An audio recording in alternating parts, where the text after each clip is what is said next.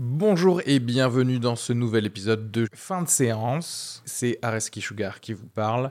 Pour vous dire que je suis en spectacle actuellement au théâtre Beau Saint-Martin à Paris. Donc si vous voulez venir voir une superbe heure de stand-up, n'hésitez pas à prendre vos places. Il reste des places pour les trois dernières représentations de la saison. Le 15 juin, 28 juin et 12 juillet. N'hésitez pas à aller sur Bireduc ou suivre les liens depuis la description du podcast ou aller sur sugarfree.com. Merci à tous, profitez bien de cet épisode. Bisous.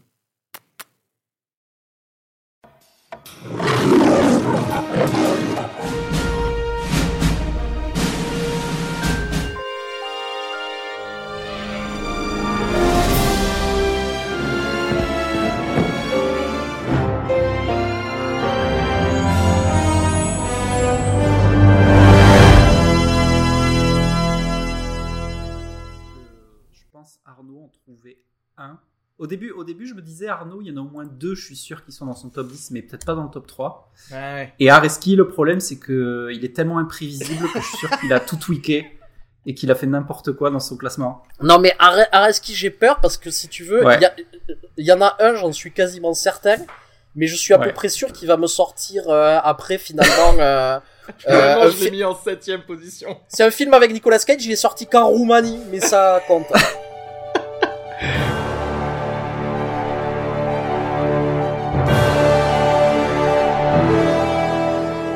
Bien- bienvenue à tous, bienvenue à tous dans cet épisode spécial top 10 de la décennie euh, 2010. Euh, avec moi aujourd'hui, on a alors Arthur. Salut. Bonjour Arthur. Jean-Yves Salut. et Arnaud. Salut. Bien sûr, chacun enregistre de, de chez soi puisqu'on est on est tous en confinement. Non, moi là je suis au McDo en fait, euh, je, je m'en bats les couilles. Par contre, Arthur, il a fait ses, ses devoirs, il a pris sa boisson énergisante, il sait qu'on va perdre des électrolytes pendant ce top 10. Il sait que ça va être sérieux. C'était dur pour vous de faire ce top 10 de, de ces 10 années, du coup? Ou pas? Euh, moi c'était grave dur, mais genre à, à un point, ça a été une souffrance. C'est- c'est- c'est- C'est-à-dire que ah, Arthur, il, il me bassinait sur euh, pour faire un, un top 10 2010 sur euh, sur euh, mon autre podcast sur euh, sur troisième rang. et je voulais pas parce que j'avais pas envie de le faire en fait ce top parce que c'est beaucoup trop difficile je trouve c'est à dire que je pense un top 20-25 j'aurais pu trouver mais là franchement j'ai laissé des films sur le bas côté et j'ai honte de moi presque quoi. quelque chose de- Ce qui est drôle, ce qui est drôle avec le top 10 des années 2010, c'est que la logique voudrait que tu prennes le le premier, le top 1 de chaque année. Ah, tu vois ce que je veux dire? Et c'est là que tu te rends compte que non, tu fais pas ça parce qu'en fait, chaque top 10 que t'as fait était faux, du coup. En tout cas, ça me met vraiment en joie genre de savoir que Arnaud a été plongé dans des, des abîmes de doute. mais j'ai mis un temps de malade hein. en fait j'ai passé j'ai passé du temps t'imagines même pas hein, pour euh, pour le faire ce top Est-ce que parfois tu t'es réveillé la nuit en sueur en disant putain j'ai oublié ce film? Putain. c'est c'est j'avais des rêves en fait qu'un film tombé un film tombé d'une falaise j'arrivais pas à le récupérer j'étais là non Et toi Jean-Yves Écoute, euh, moi difficile aussi. Euh, moi, ça a beaucoup bougé. Euh, Ce qui a aidé à, à prendre les décisions, c'est que j'ai revu certains films et en revoyant des films, ça a bougé effectivement. Il y a des films où je me suis dit d'un côté, euh, effectivement, ça mérite peut-être pas autant que les autres, et d'un autre, euh, voilà, il y a des, films qui, euh, qui sont montés. Et après, voilà, ça m'a, ça m'a invité à réfléchir comment je faisais ce top, en sachant que j'ai pas, euh, j'ai mis de côté la, ce que, ce que disait Arthur tout à l'heure, c'est-à-dire la prétention de, de faire un classement euh, objectif universel, mais plutôt laisser place à une sensibilité personnelle. Et voilà, je me suis dit, voilà, ça c'est mes kiffs, c'est ce que j'aime, et, et c'est comme ça que j'ai fait mon top, quoi. Ouais, je pense que de toute façon c'est ça parce que on a beau dire et revendiquer une objectivité euh, sur sur les top 10 de toute façon à la fin, euh, c'est juste le reflet de qui tu es. C'est ça. On a un petit jeu particulier pour ce top 10. C'est que on va faire un pronostic. Chacun a droit à une balle, une balle en or. On peut prédire un film qui est dans le top 3 d'une personne. On a le droit de sortir un film de plus. C'est-à-dire faire un top 11. Ce qui va ravir Duck, vu que comme ça, vu que lui il a un top 25, il pourra toujours en rajouter un. Du coup, on va essayer de deviner un film du top 3 de Du quelqu'un top d'autre. 3 de l'autre, ouais. C'est exactement ça. Et en gros, si on, si on touche juste, on a le droit d'ajouter un film bonus à notre top. Alors que par contre, si on touche pas juste, on devra être réduit au silence pour toujours. Voilà. En sachant qu'on doit rester euh, de marbre et nous on a juste le plaisir de voir les réactions visuelles sur notre euh, Skype, Ah ouais. de voir si de, de voir s'il y a des Je vais filmer, je vais filmer le truc comme ça, ça laissera une trace de. On va voir au poker face. Eh ben Ar- Arthur, euh, tu vas pouvoir commencer donc à, à utiliser ta, ta balle en heure fin de séance pour ton pronostic. Bon bah parfait. 3. Alors moi du coup je vais euh, je vais sniper euh, Arnaud Decazes. Euh... et, euh, et alors je vais prendre je vais prendre un petit risque mais un risque euh, quand même calculé. Je pense que Arnaud a dans son top 3 la série de David Lynch euh, The Return. Ok. Donc déjà, il faudra qu'on. Faudra qu'on Alors je sais je sais ça pourrait ouvrir un débat si d'aventure euh, Arnaud s'est aventuré dans cette contrée. Euh, parce qu'il y a bien sûr débat Tout autour euh, du fait de, de, de savoir euh, si, Ça ça, peut si ça rentrer peut ou non. Mais connaissant Arnaud, je pense qu'il a un peu envie de débattre de ce genre de choses. Donc voilà, Twin Peaks The Return, top 3 d'Arnaud Decazes. C'est une balle risquée. T'as fait un, t'as essayé de faire un petit ricochet. J'ai- J'aime bien. Jean-Yves. J'hésite parce que j'hésite entre Areski et Arnaud. D'un côté Areski, mais d'un autre côté Arnaud, il a épuisé son potentiel poker face une fois. Alors peut-être si j'arrive en deuxième, peut-être qu'il va laisser euh, transparaître quelque chose. Deux secondes, ça fait que si tu resni- resnipes la même personne, c'est plus risqué parce que tu peux pas ressortir le même. Ouais. Aussi. Ah, c'était pas le même. C'était pas le même. euh, J'hésite pas. En fait, voilà, je, Areski, il est tellement imprévisible. Je sais pas. Est-ce que, euh, écoute, euh, Je suis la wild card de fin de vous m'autorisez à resniper Arnaud de Bien sûr. Yes. C'est possible. Mais avec autre chose. du. Alors du coup, je pense que Arnaud, dans son, c'est c'est c'est un film. J'ai j'ai rarement euh, entendu Arnaud parler avec autant de passion d'un film. Donc je pense dans son tome 3, il y a un film qui s'appelle Burning. Oh. Voilà. Pas mal, pas mal. Eh ben, euh, il reste que moi et je vais sniper Arnaud aussi. C'est quoi ça Mais excuse-moi, Arnaud, je pense que ça, veut- ça prouve que tu es le plus prévisible peut-être quelque part de nous tous. Mais ce qui est bizarre, c'est que je vais sortir un autre film, et ça se trouve, je me plante totalement, mais je pense que dans ton top 3, il y a Phantom Thread. Voilà. Et du coup, euh, Arnaud, à toi. Ok, moi je vais sniper Arthur. Ouh là là, attention, petit zoom sur Arthur. Et je pense que dans le top 3 d'Arthur, il y a tel père, tel fils d'Hirokazu Koreeda. Ok. Ah putain, j'avais dit, j'avais dit qu'il avait des Corédas dans son top 3, c'était sûr. Ok, ok. Eh ben on verra ça. On verra ça tout à l'heure. ça à la fin du podcast quand on arrive dans les top 3 pour avoir le droit de sortir un film de plus. Allez. Euh, ben autant commencer ben, directement. On va initier ce, top 10 de la décennie 2010 par justement le numéro 10 Drumroll et on commence par toi Arthur. Qu'est-ce que tu as mis en euh, dixième position? Alors moi, mon numéro 10, euh, c'est un film euh, coréen euh, d'un réalisateur que j'aime infiniment bah, depuis le début des années 2010, hein, du coup, qui est Hong Jin-na. Euh, et le film en question, c'est The Murderer.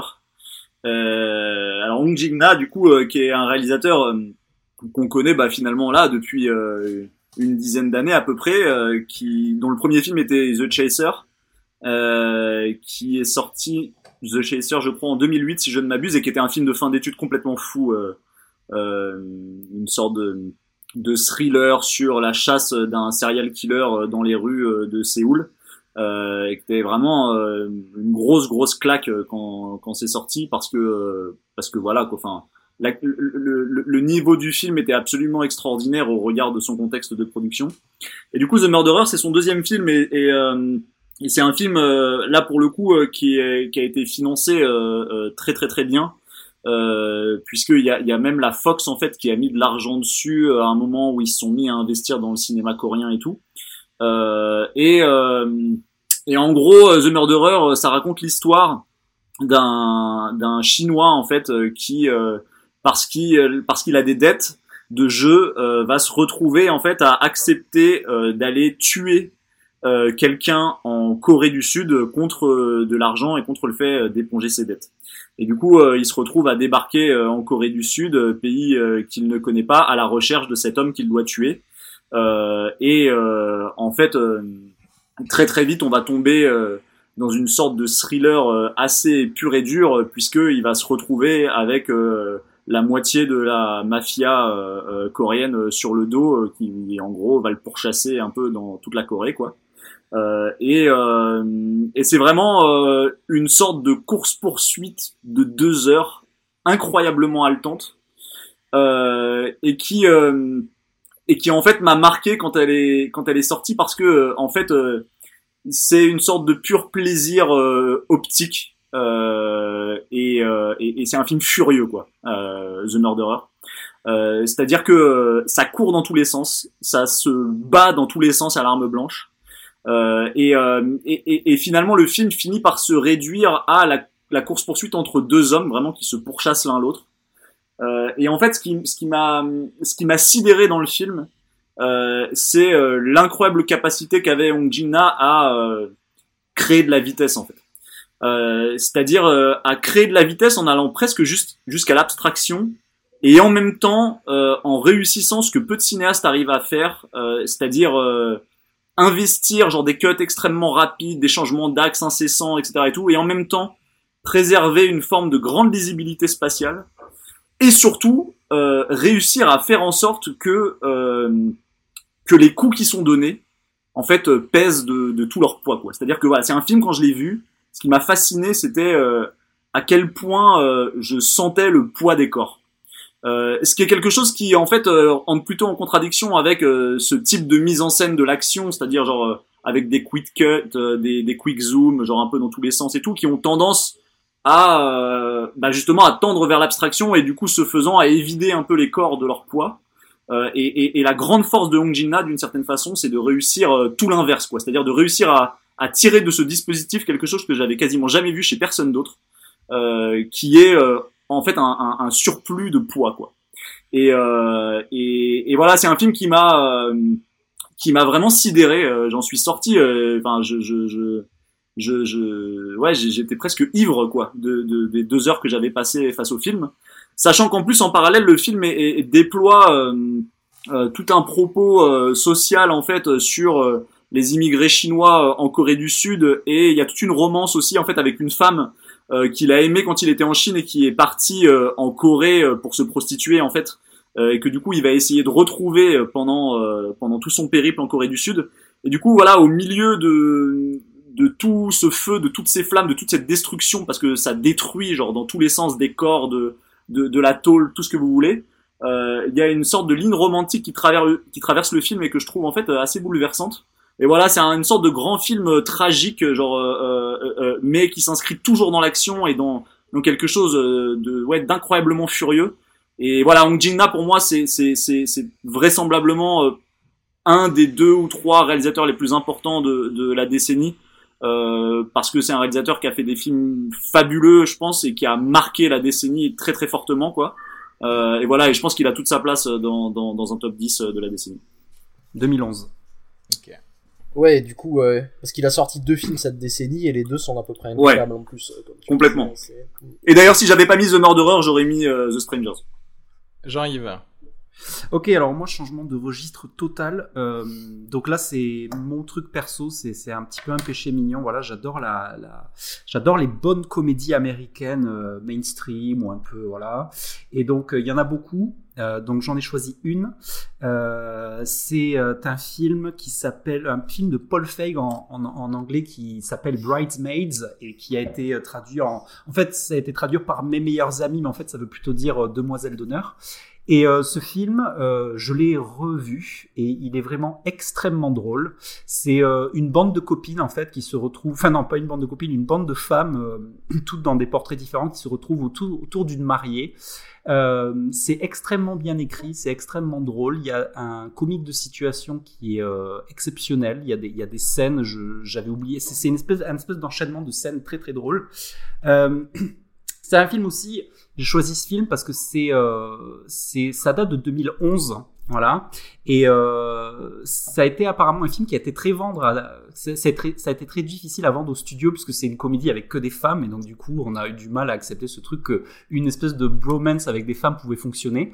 C'est un film qui est classé R parce qu'il est assez assez cru en fait dans les dans les dialogues et dans ce, ce et pourtant ça a quand même extrêmement bien marché. C'est un film qui qui a euh, quadruplé sa, sa valeur aux États-Unis, qui a qui a lancé des carrières d'une on pense à la révélation Melissa McCarthy en fait qui a qui brille dans ce film qui est extrêmement drôle il y a aussi euh, euh, je sais plus comment elle s'appelle la, la blonde euh, bon ça, ça, va me revenir non, euh, euh, Wilson, c'est, elle, s'appelle Wilson, je crois. Ah, Rebel Wilson. Rebel Wilson. Rebel Wilson, qui a un tout petit rôle, mais à chaque fois qu'elle est là, c'est assez drôle. Et euh, et voilà, c'est, c'est un film qui est très drôle, euh, très très bien joué. Il y a, une, une scène qui marche, c'est une scène dans un avion et, c'est qui, représente vraiment la la, ce film, c'est qu'il y a une scène dans un avion où il y a six femmes et en fait, il y a trois situations qui se passent au même moment dans l'avion qui sont toutes les plus drôles les unes que les autres. Le, la protagoniste principale qui est complètement bourrée, qui se ridiculise devant des, euh, des stewards parce qu'elle veut aller en première classe. Au même moment, t'as Melissa McCarthy qui a complètement grillé le Air Marshal et qu'elle drague outrageusement et c'est euh, à mourir de rire. Et il y a aussi deux femmes à l'arrière qui sont, t'as un petit peu la, la fille un petit peu coincée qui se met à boire des, des vodka toniques dans l'avion qui finit complètement torchée, à rouler des pelles à, à la soccer même de base qui parle de ses fils comme si c'était des horreurs qui, qui passent leur temps à se masturber dans la maison. Enfin voilà, c'est c'est très drôle. Donc euh, j'adore ce film et euh, il y a eu voilà donc j'ai choisi celui-là. Juste, je veux rajouter un truc sur euh, Melissa McCarthy qui est ouais. une des actrices. En fait, en fait, c'est très rare. C'est c'est une des seules actrices où des fois j'ai regardé des trucs chez moi seul et je me pissais dessus de rire quoi. C'est-à-dire, c'est-à-dire que d'habitude quand tu ris, c'est quand il y a des potes ou des choses comme ça. Là, littéralement, il y a des moments euh, et c'est une actrice assez géniale parce qu'elle m'a aussi fait chialer cette, euh, ces, ces, ces, ces, derniers temps avec le film Les, les Faussaires de Manhattan. Où euh, en fait, euh, je trouve qu'elle a une, une, une, palette de jeux qui va du, com du comique au tragique. Elle arrive toujours à trouver quelque chose d'hyper juste. On l'a découvert avec Brad Bridesmaid et je, je, enfin ouais, je trouve vraiment que c'est une actrice géniale, géniale quoi. Et euh, alors, on, s'était donné des, des petits, euh, des petits devoirs maison pour, euh, pour euh, la décade de 2010 et j'ai failli mettre Bridesmaids, mine de rien, dans les films, euh, dans mon devoir maison qui est genre, le film qui a pu peut-être changer un peu euh, la décennie 2010 parce que c'est vrai qu'il y a eu bon finalement je, je l'ai pas choisi c'est pour ça que je peux en parler autant profiter maintenant vu que tu l'as mis dans ton en dixième position. Parce que il y a il y a eu comme un éveil euh, collectif, en, tout cas chez les producteurs euh, hollywoodiens, de se dire ah, il euh, y a ce fameux marché. Euh, ouais. C'est l'éveil du fric, tu sais, c'est ah 200 millions de dollars, c'est cool, c'est cool en fait. ah mais les, les, femmes sont aussi de bonnes actrices, les femmes font aussi rire et les femmes vont voir des films, tu sais, il y a ce côté un peu très, ouais. voilà, où, où, tout le monde s'est réveillé, qui a permis du coup beaucoup plus de comédies qui ont qui sont venues. Donc et puis on est 2011. on est en 2011, ouais. donc on est encore très loin à la fois de hashtag MeToo oui, et, de, et de des premiers mouvements. C'est oui. quand même c'est quand même en très fait c'est un film qui a préfiguré euh, qui a préfiguré en fait euh, tout ce qui allait se passer d'une certaine façon dans l'industrie hollywoodienne à bien des égards et du coup je comprends tout à fait Areski que t'aies euh, hésité à en faire euh, ouais. ton, ton, film un peu tête de proue euh, de, de, de, de, de ouais d'un d'une sorte de game changer comme ça. Un euh... mouvement, ouais, effectivement. Ouais. On, a, on, a, souvent dit c'était le, le very bad trip euh, féminin. Ouais, je dirais qu'il y, y, a quand même aussi un peu plus que ça dans, dans, dans Bridesmaids, ne, ne serait-ce que parce que. Alors c'est bizarre, mais et, c'est genré, mais parce que la société est genrée, parce que du coup on a pu euh, avoir peut-être plus de complexité dans les personnages et de montrer les faiblesses de certains personnages plus facilement euh, que tu vois un simple very bad trip où c'était juste peut-être un peu trop enfin juste de, la déconne un peu trop stéréotypée quoi on va dire. Voilà. Oui et, et, du coup aussi euh, il faut le dire le, le, film a été réalisé par Paul Feig mais écrit par euh, Kristen Wiig qui est l'actrice principale du, du film tout à fait euh, ton numéro 10 Arnaud. Alors écoutez mon numéro 10 c'est un film de 2012 yes. Et il s'agit de l'inconnu du lac d'Alain Guiraudy ok. Et euh, donc euh, c'est un thriller français qui se passe autour d'un lac qui est un site de de rencontres gays. Et sur ce site de rencontre, ça se passe durant un été. En fait, on se rend compte que on retrouve en fait des des hommes assassinés. Il y a un serial killer qui, qui, qui agit ici. Alors on sait pas, on sait pas si c'est un serial killer ou si c'est un, un silure géant qui, qui habite dans le lac. Et euh, on suit euh, un de ces types qui fréquente régulièrement ce, ce lieu de rencontre et qui va euh, qui va tomber amoureux qui a, qui qui va tomber amoureux en fait d'un d'un d'un homme un peu un peu mystérieux et qui va se lier d'amitié avec un type qui qui est pas homosexuel mais qui vient dans ce lieu de rencontre pour parler avec des gens. Et Alain Guiraudy, c'est un type qui qui expérimente qui expérimente beaucoup, qui fait des films souvent qui sont qui sont assez différents euh, qui des fois sont, euh, sont pas totalement réussis. Et en fait dans ce film je trouve qu'il a la grâce du début jusqu'à la fin. En fait c'est un film vraiment qui m'a qui m'a capté. C'est-à-dire ses, ses, ses recherches expérimentales marchent. La recherche narrative marche. C'est un thriller je trouve qui est tendu euh, euh jusqu'au bout qui est haletant qui est qui est qui est profond et et, et, et, qui m'a marqué il y a plein de il y a plein de choses dans le film c'est-à-dire que notamment il y a un truc qui est, qui est assez qui est assez génial et qui revient beaucoup c'est-à-dire que euh, euh, il y a un plan qui revient tout le temps dans ce film qui est un plan du parking où les, euh, les gens qui vont dans ce dans ce lieu de rencontre garent leur voiture. Il est toujours sous le même angle mais les voitures changent de place. Et en fait au bout d'un moment on se rend compte qu'il y a une de ces voitures qui a pas bougé depuis le début et, euh, et en fait, c'est une, une des victimes qu'on met, qu'on met du temps à, à voir, et le spectateur n'arrive pas à voir en fait que cette voiture ne bouge pas, comme les personnages dans le film, qui finalement traitent ces meurtres comme quelque chose de secondaire. Et je trouve que quand il y a cette révélation en même temps que le personnage principal du film, il y a un truc qui tape le spectateur, on se sent coupable comme le personnage dans le film. Il y a plein de petits trucs comme ça qui sont euh, qui marchent dans le film. Il y a des, il y a des figures, je trouve que les personnages sont très bien écrits. C'est-à-dire au, euh, aux deux tiers du film, il y a un inspecteur de police qui arrive, l'inspecteur Damoder, qui est euh, qui est euh, qui est une figure qu'on dirait sortie d'un d'un roman noir américain des années 40, mais qui arrive complètement à s'intégrer dans le récit. C'est c'est à la fois très drôle et très tendu, et ça fait partie des des films qui m'ont vraiment marqué ouais cette cette décennie. Ok. Quelque chose à dire sur ce film peut-être les autres? Vous l'avez vu ou pas du tout? Ouais, moi je l'ai vu, ouais, je, trouve, je trouve aussi que c'est un très beau film et je souscris à tout ce que dit, tout ce que dit Arnaud. C'est chouette qu'il soit dans. soit tu l'as vu Araski d'ailleurs Non, pas du tout, non, je l'ai pas vu celui-ci. Parce que je, je, je, me, je me souviens qu'il y a, il y a quelques années, euh, euh, je t'avais je t'avais je t'avais poussé à ce qu'on fasse une émission sur son film d'après qui était vertical, vertical, ouais, qui était pas mal. Et que et, que ça t'avait euh, que que ça que que ça que, ça t'avait un peu heurté non mais j'aime beaucoup. Non mais moi j'aime bien de toute façon tout ce qui est original. Donc c'est vrai que j'avoue que Guiraudy c'est et pour le coup dans le paysage euh, du, cinéma français il fait partie des, auteurs vraiment à part quoi. C'est-à-dire que L'inconnu du lac, ça fait partie des films qu'on sent inspiré notamment par David Lynch. Et que je trouve qu'il arrive un peu à, retrouver de cet héritage, contrairement en fait à beaucoup beaucoup de euh, d'imitateurs qui arrivent pas à, parce qu'ils sont nombreux à essayer. Ils sont nombreux à essayer et beaucoup échouent. Et ici, en fait, euh, la, la, la, référence, elle est pas si directe. C'est peut-être pour ça que ça marche. C'est on sent mm. qu'il y a quelque chose qui a infusé en lui et qui, a, qui arrive à ressortir d'une manière complètement différente. Mais ça fait partie en fait de, de ses films à lui. Et, et notamment un des trucs qui est, qui est super dans son cinéma aussi, c'est que euh, euh, ça existe dans un univers où on a l'impression que euh, tout le monde a du sex appeal. C'est-à-dire que chez, mm. chez tu peux être vieux, tu peux être gros, tu peux être moche, c'est pas grave. En fait, les gens vont désirer ton corps quand même. Il y a quelque chose d'assez libérateur quand tu vois ça.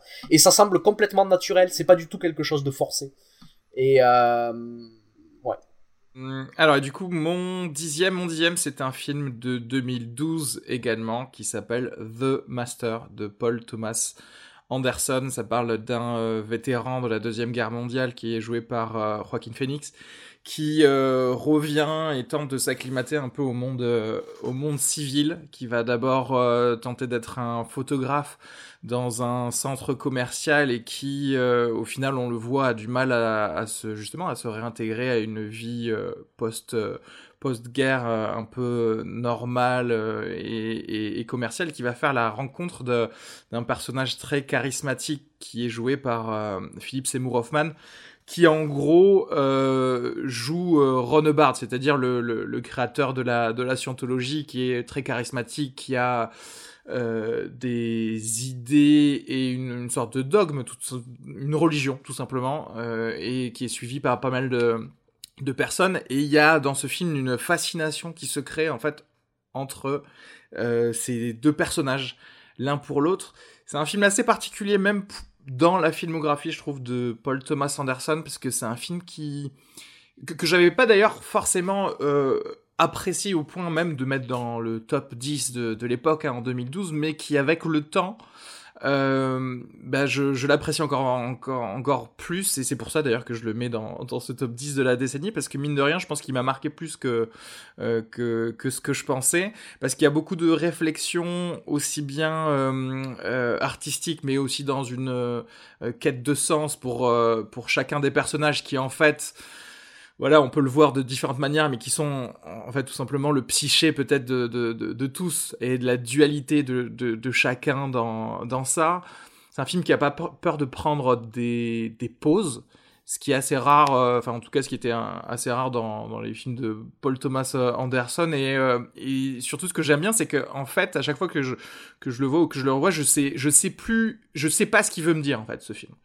Et, euh, et, il veut m'en dire beaucoup et il, pose plusieurs questions et, euh, et je pense que c'est ça que j'attends de plus en plus, j'ai l'impression d'un film, avoir un peu de, choses que, que je n'attends pas, euh, tout bêtement. Quoi dire d'autre Nomination aux Oscars pour Joaquin Phoenix, j'ai l'impression que pour ce film aussi, Joaquin Phoenix a opéré une sorte de... Il y a eu un avant et après The Master pour Joaquin Phoenix, c'est-à-dire que en gros le mec est devenu pour moi en tout cas, un incroyable talent à un niveau euh, qui, qui, change par rapport à ses films euh, à ses films précédents. Je vais, je vais réserver euh, et être plus prolixe pour les films d'après, je pense. Mais allez-y si vous avez des choses à dire sur The Master. En fait, ce qu'il y a, c'est moi je souscris à ce que tu dis et ce que je trouve sympa dans ce film, c'est qu'à l'époque, je me souviens, il y avait beaucoup de gens qui avaient critiqué le film en disant que c'était pas une dénonciation de la scientologie parce que c'est un film donc qui s'inspire de la de la vie de Ron Bard notamment. Et, euh, et, en fait, c'est moi c'est ça que je trouve génial, c'est-à-dire j'ai j'ai pas besoin d'un pamphlet pour me dire qu'une secte c'est c'est pas bien quoi. Et c'est une vraie c'est c'est une vraie exploration en fait de qu'est-ce que c'est la spiritualité dans le monde moderne, euh, de de comment on de comment on peut s'en servir pour capitaliser dessus, de euh, de et c'est un portrait d'un vétéran de la Seconde Guerre mondiale qui est complètement brisé et qui est euh, qui est complètement perdu dans, dans, dans ce monde-là et qui se, qui se rattache à ce qu'il peut. Et ce que j'avais trouvé euh, admirable en fait dans ce film, c'est que pendant les 20 premières minutes du film, on a l'impression que, que Joaquin Phoenix fait absolument n'importe quoi et qu'on va jamais réussir à comprendre le personnage. Et on le suit, on sait pas ce qui se passe. Et tout d'un coup, presque par hasard, il monte sur une péniche et il rencontre euh, Philip Seymour Hoffman. Et en fait, euh, au bout de deux heures de film, on arrive à anticiper ce que le personnage va faire. Et c'est pas qu'il devient prévisible, c'est qu'on s'est mis à le comprendre. Ah oui. Mais... Je trouve qu'il y a quelque chose de très fort moi, dans ça. C'est un film, euh, moi, que je trouve aussi extrêmement beau, hein, qui est tourné en, pellicule, en 70 mm, je crois. Et, euh, euh, et, Paul Thomas Anderson fait partie de ces réalisateurs qui, qui, qui filment en pellicule, non pas comme une espèce de propagande, genre c'était mieux avant, mais qui ont le mérite de montrer que sur cette beauté-là, ça a quand même une capacité à capter l'essence de certaines choses, où il y a, des moments de vraiment, mais visuellement, enfin, je pense à une, scène où il fait de la moto dans le désert. Ça m'a assez marqué cette scène. Mais c'est juste époustouflant, quoi. Il y a, des, il y a vraiment une, beauté visuelle euh, assez euh, excessive dans ce film. Il rentre dans, pour moi, Paul Thomas Anderson, il y, a, un espèce de trio que je mets dans ma tête, qui est de Paul Thomas Anderson, Terrence Malick et James Gray. Je sais pas pourquoi. C'est, c'est, et, ce film, j'ai l'impression qu'il pourrait être fait par, par n'importe lequel des trois, parce que il y y a un feeling, euh, et, et, pareil, ces thèmes-là de, de la foi, mais aussi du, de la, la glorification de, de du, du, changement, de pouvoir. Euh, mm. Et, et c'est marrant de voir que justement, il y a, pour une fois, il n'y a pas vraiment d'arc. Euh, narratif, mm. tu vois, à, au, au, personnage principal. C'est juste comme tu le disais, euh, Arnaud, bah, c'est juste que non, en fait, c'est juste que c'est un, un mec et que c'est toi qui te mets à le comprendre plutôt que lui qui va opérer un changement sur lequel tu vas euh, pouvoir euh, t'attacher. Et ça, c'est, je trouve ça très intéressant. En fait. Super musique de Jody Greenwood aussi, avec qui il team up depuis un moment, et c'est, ça donne une dimension encore plus folle au film, je trouve. C'est, sans doute la, la plus belle collaboration euh, compositeur, euh, compositeur réalisateur ouais. du cinéma contemporain, moi je trouve. Mm. Euh, Est-ce qu'on passe au numéro 9 pour tout le monde euh, Allez. Arthur, à toi ton numéro 9. Euh, alors moi, mon numéro 9, c'est euh, Trois souvenirs de ma jeunesse de, de, de Arnaud Desplechin, qui date de 2014. Euh, et, euh, et c'est vraiment un film que j'aime euh, assez follement. alors c'est intéressant Desplechin parce que c'est comment dire C'est un réalisateur en France qui est considéré comme un grand réalisateur euh, et qui en même temps euh, divise euh, pas mal les cinéphiles en fait mine de rien. C'est-à-dire que j'ai l'impression que c'est quelqu'un qui a été notamment très aimé dans la génération de mes parents. C'est-à-dire en gros sa génération à lui. et qui au-dessus et en dessous laisse en fait pas mal de gens perplexes euh, et, et, et d'ailleurs, c'est étonnant parce que c'est quelqu'un qui gagne jamais de prix. Euh, enfin, à Cannes, il repart toujours bredouille. Euh, au César, je crois pas qu'il ait jamais gagné un César de, du meilleur film ou quoi. Enfin, ça m'étonnerait. alors que pourtant, c'est un type qui par ailleurs fait des entrées. Hein, je veux dire, ses, films font 400 000 entrées, 500 000 entrées, donc c'est pas du tout confidentiel. et trois souvenirs de ma jeunesse, c'est c'est vraiment un c'est vraiment un très très grand film euh, qui raconte, euh, je dirais, euh, l'histoire sur, enfin l'histoire d'amour contrariée sur différentes époques entre un jeune homme qui est donc le héros du film qui s'appelle Paul Dédalus et une jeune femme qui s'appelle Esther. Et en fait, c'est deux jeunes gens qui sont tombés amoureux l'un de l'autre alors qu'ils étaient encore adolescents ou tout jeunes adultes à Roubaix en fait, qui sont donc tous les deux issus de familles euh, pauvres et prolétaires. Euh, et, euh, et, voilà, et en fait, on suit un peu leur histoire d'amour sur différentes époques, quoi. Et, et, en fait, c'est un film qui est très très très beau parce que c'est un film donc on regarde à travers les, les yeux de Paul Dédalus et qui en fait a pour drame d'être tiraillé entre cette jeune femme qu'il aime follement mais qui le ramène euh, inexorablement à Roubaix euh, et donc euh, à ses origines. et en même temps une sorte de, de, de désir de fuir ses origines d'une certaine manière, ou en tout cas genre de désir d'aventure, euh, alors qui est pas chez lui un désir d'ascension sociale particulièrement, euh, dans la mesure où c'est pas quelqu'un qui va chercher la richesse ou quoi, mais c'est plus un désir d'aventure, un désir d'ailleurs, un désir de se confronter à autre chose que, que ce qu'il est. Euh, et en fait, le personnage est tiraillé sans cesse euh, entre ces deux pôles, euh, et c'est sa tragédie. Euh, et, et, et c'est un film ouais que je que je trouve que je trouve assez bouleversant de ce point de vue-là et qui surtout par ailleurs genre dessine en creux en fait une idée que je crois je n'avais jamais vue avant au cinéma ou en tout cas peut-être qui s'était jamais incarné avec autant de force pour moi ou disons qu'en tout cas c'était une idée dont j'avais pas du tout conscience, euh, qui est que euh, en fait c'est plus dur de s'aimer quand on est pauvre que quand on est riche. Euh, et euh, alors, alors peut-être que c'était aussi une idée, enfin c'est même pas peut-être, c'est sûr que c'était une idée euh, à laquelle j'étais pas éveillé euh, dans la mesure où moi je suis, je suis pas pauvre, je suis issu de, de la classe moyenne supérieure, donc, donc plutôt d'un milieu riche, ce qui veut pas dire que j'ai pas fréquenté des gens qui étaient pauvres, mais, mais, mais disons que j'ai pas éprouvé la pauvreté dans, dans ma chair ou dans mon entourage direct et intime. Euh, et, euh, et en fait, le film euh, euh, nous dit que ben c'est plus dur d'aimer quand on est pauvre que quand on est riche, de réussir à s'aimer dans la longueur, etc. Et tout. Et, euh, et, et, en fait, tout simplement parce que ben quand on est pauvre, on a tout un tas de soucis que les riches n'ont pas en fait. Euh, et du coup, on a finalement euh, moins de, de, temps et de disponibilité d'esprit euh, à consacrer euh, euh, à, à, ce qu'on aime. et, et, en l'occurrence à cette femme qu'il aime. Et, et, et, en fait, cette idée, je, veux pas la déflorer genre dans le film parce que pour les gens qui l'ont pas vu, je voudrais juste qu'ils voient le film. mais mais elle, elle, trouve à s'incarner dans le film d'une manière qui est absolument formidable.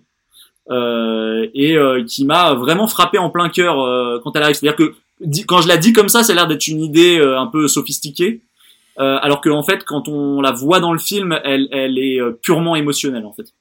elle est pas du tout cérébrale. Et, et oui, non, c'est vraiment un très grand film, un très grand film des années 2010. Euh, et, et j'encourage vraiment tous les gens qui n'ont pas vu ce film à le voir. C'est une très très grande histoire d'amour contrarié. Il y avait un truc, parce qu'il y a trois histoires en plus, dans, comme le dit le titre. Il y a un truc que disait Desplechin que j'aimais bien sur son film, c'est il disait euh, c'est un film qui est composé d'un haïku, une nouvelle et un roman. Parce qu'il y a trois durées complètement, différentes dans ces, euh, Oui, oui, c'est un récit qui est très très sophistiqué. Hein, euh, Euh, mais pareil, qui serait difficile de, de, de, de, décrire comme ça très rapidement. Et puis surtout, je sais pas si ce serait une très bonne idée de le faire, simplement parce que la sophistication temporelle du film euh, fait aussi partie de, de ses trésors d'une certaine façon. Euh, et donc ouais, non, vraiment euh, que tous les gens qui n'ont pas vu Trois souvenirs de ma jeunesse y aillent et ne se disent pas que euh, parce que c'est Arnaud Desplechin, ce serait je sais pas quoi du cinéma d'auteur pointu et un peu abscon. alors de toute façon, Desplechin ne l'est pas du tout. Euh, mais celui-là euh, l'est encore moins que les autres quoi. C'est peut-être son film le plus romanesque quoi d'une certaine façon.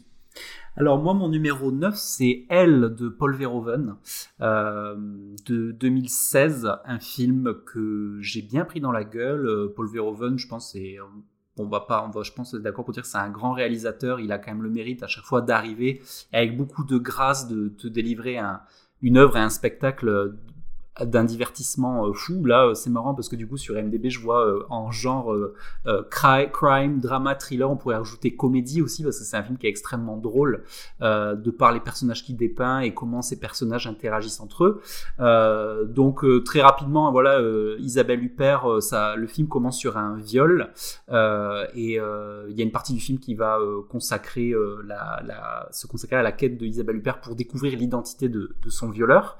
Et en fait, voilà, euh, ce film, voilà, il y a, il y a des choses, enfin voilà, il y a une scène qui me marque dans ce film, c'est il y a une scène de repas où euh, qui est quasiment, qui tourne quasiment, euh, qui est, qui est assez assez grave et qui tourne au, au vaudeville en fait parce qu'il y a des des, des, des, une palette de, de, sentiments et de et de, et de, de rôles qui sont qui, qui, qui voilà, qui s'entrechoquent euh, de façon assez, assez folle. J'adore le personnage de Virginie Efira parce qu'elle joue pas beaucoup, mais elle a quand même peut-être la meilleure réplique du film à la fin, qui est un reveal de ouf. Euh, et voilà, euh, cette façon qu'elle a de jouer la, petite cato de bonne banlieue parisienne, bien propre sur elle. Et Laurent Lafitte est vraiment excellent aussi, enfin tous d'ailleurs. C'est, je pense que c'est un, un, un grand film parce que c'est, c'est, c'est maîtrisé à la perfection, comme je pense comme d'habitude chez Paul Verhoeven. je suis, moi je suis totalement d'accord avec toi. Verhoeven du coup est pas dans mon top 10 décennies, mais il aurait très bien pu l'être. Euh, et d'ailleurs il était euh, dans ma shortlist euh, quand je réfléchissais à tous les films que j'avais aimés pendant cette décennie. Enfin vraiment beaucoup aimé. Et, c'est vrai que Verhoeven c'est vraiment un très très grand cinéaste qui, a commencé à faire des films en Hollande et qui a fait un paquet de grands films en fait en Hollande avant de devenir euh, célèbre en partant aux États-Unis et en faisant euh, notamment des films comme euh, comme Robocop etc ou Total Recall enfin des films comme ça. Et, et en fait il y a, y, y a deux choses que enfin pour compléter ce que tu dis genre sur ce cinéaste genre qui me semble intéressante la, la première c'est que c'est un cinéaste qui a un peu disparu de la circulation pendant assez longtemps. Alors que pourtant c'est un cinéaste qui a fait un nombre de grands films assez incroyables. euh, et en fait, euh, ce qui s'est passé, c'est que c'est que il a réalisé un, un, un blockbuster euh, aux États-Unis, aux États-Unis à la fin des années 90 qui s'appelait Starship Trooper. Euh, et qui était euh, une sorte de, de, de, pamphlet satirique assez incroyable sur l'Amérique euh, et qui en même temps genre coûtait une fortune à produire parce que c'est un vrai film de pirate en fait genre qui s'est fait avec les studios mais contre les studios d'une certaine façon euh, et, euh, et, en fait, c'est un film qui, qui l'a blacklisté vraiment en tant que réalisateur euh, euh aux États-Unis et qui l'a fait un peu tomber en disgrâce parce qu'en plus, plein de gens prenaient ce film au premier degré alors que le film était assez objectivement une satire. Et, et, et, du coup, c'est quelqu'un qui en fait a réalisé extrêmement peu de films euh, passé les années 2000, puisque ensuite il lui a fallu beaucoup de temps pour réaliser un autre film qui, qui a été du coup un retour en Hollande, euh, qui est un film euh, formidable, genre sur la résistance, qui s'appelle Black Book, Black Book, qui est sorti je crois en 2006 et qui pour moi d'ailleurs était dans mon top 10 de la décennie euh, des années 2000, qui est un immense film sur la résistance, en fait un film qui bat en brèche plein d'idées reçues qu'on peut avoir sur la résistance et sur une forme d'idéalisation qu'on peut avoir de de la résistance et qui lui du coup en montre toutes les subtilités tout à la fois morales et, et politiques. C'est un très très très grand film euh, Black Book. Et qui en même temps euh, n'a pas particulièrement euh, marché ou eu beaucoup d'aura dans les festivals, si bien qu'il est de nouveau tombé dans l'ombre pendant des années jusqu'à ce que jusqu'à ce que il ait l'occasion de réaliser elle en France. Et, euh, et du coup, enfin, ça a été une grande joie quoi pour moi de, de voir elle réussir autant euh, tout à la fois sur le plan critique et puis, et puis sur le plan du box-office, puisque c'est un film qui a très bien marché. Euh, parce que voilà, vraiment, euh, Verhoeven, c'est un grand cinéaste et un grand cinéaste qui a une particularité aussi, euh, je crois, très singulière, qui est de euh, réussir à faire des, en fait, à, porter un regard et un discours acerbe et ultra malin et intelligent sur des pays qui ne sont pas le sien. C'est-à-dire qu'il a fait des grands films sur l'Amérique ah et elle est un film qui, à bien des égards, capte des tas de choses très très fines sur la France. et, je, et je le dis parce que c'est quelque chose d'assez rare. en fait, il y a une particularité avec la France, c'est que c'est c'est un pays qui est un peu une sorte de havre pour euh, plein de réalisateurs puisqu'on a un système de financement qui accueille les cinéastes étrangers. Et du coup il y a pas mal de grands cinéastes étrangers euh, qui à un moment donné euh, font leurs films français. Et, et, et, et, franchement on pourrait presque dire qu'il y a une loi genre qui s'appellerait la loi des films français des grands cinéastes qui est que c'est leur plus mauvais film. Et ben c'est pas du tout le cas pour Paul Verhoeven. Et du coup ça me semblait important de le souligner quoi. C'est vraiment un grand film elle. Peut-être parce que lui, en l'occurrence, il avait pas le choix. Mais du coup, ça s'est avéré qu'il a été blacklisté après Starship Troopers, alors que pourtant, ça, au box-office, il y a eu un, un, gros succès. Du coup, on pourrait penser Showgirl, que... beaucoup qu'il a. Et il y a Showgirl aussi, évidemment. Oui, pardon. Showgirl qui a été. Ah oui, voilà. Oui, t'as raison. Pardon, j'oublie de parler de Showgirl. Showgirl, grand film, grand film aussi, grand film satirique qui a été absolument détesté, genre et méprisé pendant des années et qui a fait un retour en grâce récemment. Plus grand doigt d'honneur, effectivement, c'était plutôt Showgirl. Mais, parce que... mais sur sur sur sur Starship Troopers et euh, là je vais je, je, je, vais je vais parler nommément de d'un certain critique français euh, dans les cahiers du cinéma il s'agit de Christophe Honoré qui avait fait une, une célèbre critique de Starship Troopers en, disant en disant que c'était un film fasciste ou euh, comment comment voir quelqu'un qui passe complètement à côté, du... message pourtant évident du second degré quoi. Ouais. En fait, en fait, mais, mais surtout, surtout la, la, la, vraie question que je me pose. Alors du coup, moi, c'est vrai que c'est pas du tout, euh, comment dire le l'histoire de, de la réception genre des films de Paul Verhoeven et, euh, et du coup dans quel contexte ça s'inscrivait ça s'inscrivait tout à fait je, je, je, la connais pas. Mais mais mais mais il y a un truc qui me trouble vachement en fait euh, euh avec avec euh, avec ça c'est que autant que qu'un public peu averti ou qui ne connaîtrait pas du tout la, la, la filmographie de Verhoeven puisse puisse se tromper à ce point sur un film je, je peux tout à fait l'entrevoir autant qu'un critique des cahiers du cinéma comme Christophe Honoré, qui avait vraisemblablement vu les films de la période hollandaise de, de, de Verhoeven, puisse dire à ce point des âneries sur son film, ça, ça me sidère quand même vraiment. Euh... Non mais Arthur, tu serais vraiment surpris de la, de la non-capacité de certaines personnes à avoir du second degré, vraiment. Je dis ça en tant qu'humoriste. et, c'est fou d'ailleurs parce qu'il y, y, a une interview de Paul Verhoeven qui est assez cool sur Starship Trooper et où le journaliste dit mais comment vous avez fait? Parce que quand même vous leur mettez des chemises noires aux officiers dans les c'est assez fou quoi. Et en fait il disait oui c'était assez incroyable les producteurs venaient sur le plateau euh, on mettait des gros drapeaux noirs et tout tout le monde applaudissait quoi et c'était plus c'est plus c'est gros plus ça passe quoi tu vois c'est à dire que il y a, il y a aussi le truc avec Denise Richard aussi tu sais où le gars dit euh, lui dit est-ce que Denise Richard comprend le, les, les, strates et le de son personnage? Et du coup il dit bah je sais pas vous avez qu'à lui demander à elle quoi. Tu vois c'est alors ça, ça c'est intéressant parce que tu vois autant euh, à l'époque Denise Richards ou alors tu sais euh, euh, euh merde c'était pas Carla Gugino mais Gina Gershon dans dans Showgirl, tu sais, où on pouvait à l'époque se poser des questions de est-ce que vos acteurs et ou vos actrices se, se rendent compte que vous êtes en train de, tour de tourner en tout cas leur personnage et tel ou tel milieu en ridicule. Et en fait, je pense qu'à l'époque, c'était peut-être pas le cas. Autant là, tu vois, avec elle, tout le monde est dans le même bateau. C'est-à-dire qu'à aucun moment, je, tu vois, on va penser que Isabelle Huppert ne sait pas ce qui se passe. Tu, oui, bien sûr. D'ailleurs, il faut parler aussi de Laurent Lafitte dans, euh, dans Elle, qui est génial, et qui joue un espèce de boy scout qui a vieilli. Oui. Ouais. Elle d'ailleurs, épisode 6 de fin de séance, donc n'hésitez pas à aller écouter, on critique tout ça. Et petit conseil aussi qui est un peu plus chaud à trouver, il a fait un téléfilm en 2012 qui s'appelle Tricked, euh, téléfilm ah hollandais, et qui euh, ressemble beaucoup à Elle dans le sens où c'est un peu style comédie de mœurs avec des trucs un peu un peu chelous qui se passent entre des membres de famille, et c'est très très très noir, et euh, c'est euh, un délice. Donc je vous conseille aussi euh, Tricked de Paul Verhoeven. Arnaud, à ton tour. Écoutez, mon numéro 9, moi, il s'agit de Black Call de Diao Yinan. Donc, euh, un film chinois de 2014 euh, euh, qui raconte l'histoire d'un ancien policier qui est maintenant responsable de la sécurité dans une usine et complètement alcoolique. Et en fait, il y a une vieille affaire de quand il est flic qui ressort de un, serial killer qui dépèce les gens et qui, les, et qui met les restes des corps dans des chariots de charbon. Ça se passe en Mandchourie. Et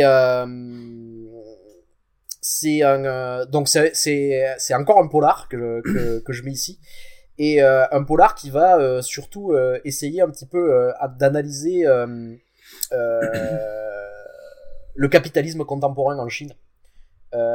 c'est un film assez dur, très noir, euh, et qui euh, et qui, euh, qui, qui qui montre très peu de lumière, si ce n'est une, une scène finale qui est magnifique d'un feu d'artifice en plein jour. Euh, qui est la seule note d'espoir du film quelque part puisque en fait tous les rapports qu'on va voir euh, tous les rapports sociaux qui existent dans ce film sont des rapports de prédation. C'est-à-dire que euh, les gens ne, ne, s'entraident pas ici par compassion ou quoi que ce soit. S'ils si, aident quelqu'un d'autre c'est parce qu'ils ont quelque chose d'autre à, à, en tirer. Euh, donc c'est un film assez noir comme on a pu en voir beaucoup dans le cinéma euh, chinois dans les années 2010. C'est un film qui peut être euh, assez proche de, de notamment le Touch of Sin de, de Jazz qui est, qui est sorti à peu près à la, à la même période. Euh, et euh, l'autre chose qui m'a vraiment marqué dans ce film, c'est son sens de la mise en scène. C'est-à-dire il y a une composition des, des, scènes et notamment une composition de, de l'arrière-plan de tout ce qui peut se développer. Je trouve qu'il il arrive à faire vivre en fait une euh, à faire vivre son lieu. C'est-à-dire, je crois complètement à cet endroit. Je crois complètement à, ces, à, ces, à ces ouvriers qui vont claquer de leur, leur paye entière dans des casinos et qui vont péter des plombs. Et il peut y avoir des histoires comme ça en arrière-plan à un moment donné. Il y a le, le héros, donc qui va, euh, le héros entre gros guillemets, hein, qui va euh, enquêter dans un casino. Et en fait, il se passe une histoire derrière où il y a, y a quelqu'un qui arrête pas de perdre à une, à une table de jeu et qui va commencer à péter un plomb et à tout casser en arrière-plan alors que l'histoire se passe en, euh, premier plan. Et donc il arrive à, créer comme ça à, parler de, de, la Chine contemporaine à travers cette, histoire unique que de ce type qui va qui va euh, retrouver petit à petit le, le film de l'enquête. Et, euh, ouais il y a des séquences qui m'ont complètement marqué euh, comme une fusillade dans un salon de coiffure au début du film euh, une, une, une, une, coupe ahurissante où on passe de, de l'hiver à l'été au début du film et euh, où on passe d'une canicule absolue à, à, à, la neige. Et euh, avec une, une, petite histoire quand, quand, il y a cette, quand y a cette coupe où on suit un personnage qu'on retrouvera pas, où on voit le héros qui est complètement bourré et en fait qui est tombé de son scooter et qui est sur le bord de la route. Et il y a un autre type qui s'arrête et on croit que c'est pour l'aider et puis non, il va lui voler son scooter en fait.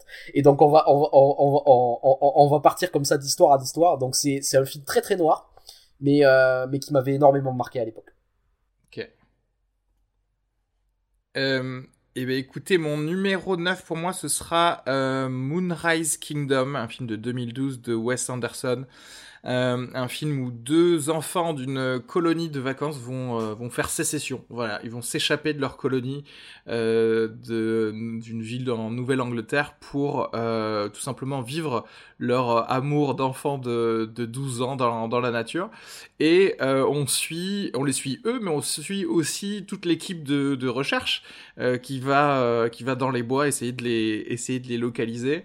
Et Juste, je euh, tiens, à, je, je, tiens à dire que Areski vient de prononcer euh, amour d'enfant de 12 ans et j'aimerais bien que ce soit sorti de son contexte.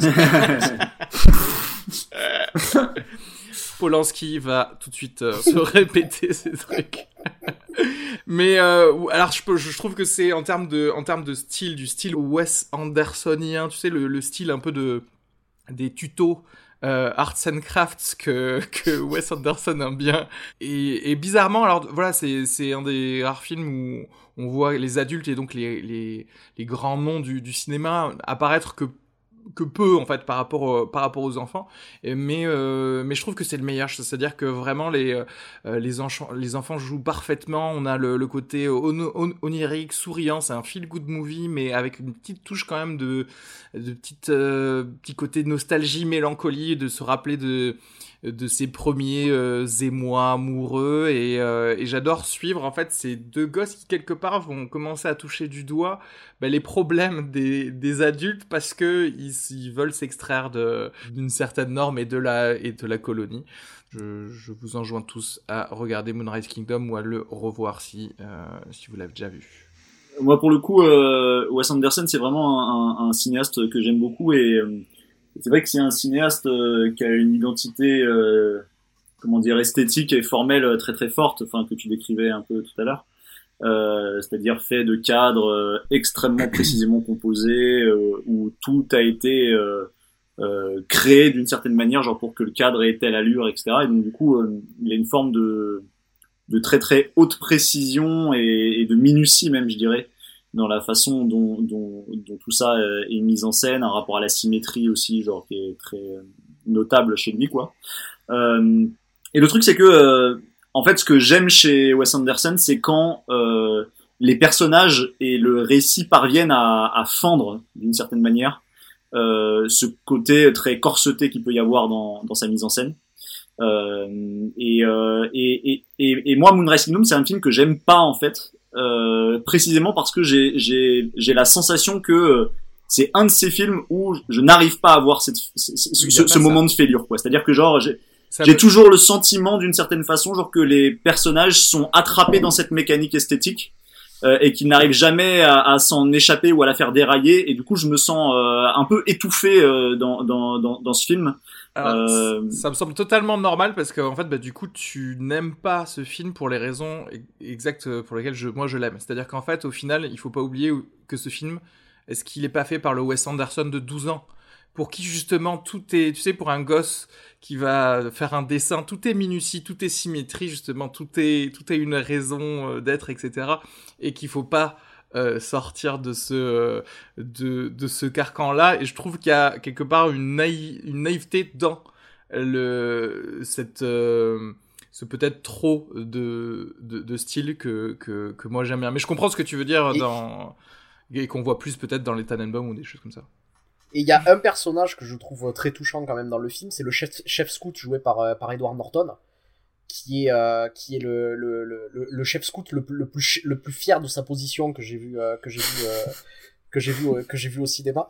Et lui, je trouve que je, que je retrouve quelque chose de, de, de ce qui t'a manqué dans le film quand, quand même. Oui, je vois ce que, tu veux dire. je retrouve dans ce personnage. Est-ce qu'on passe au numéro 8 Numéro 8 pour, bah, pour Arthur Alors, mon numéro 8, c'est Interstellar de Christopher Nolan, euh, film qui date de 2014.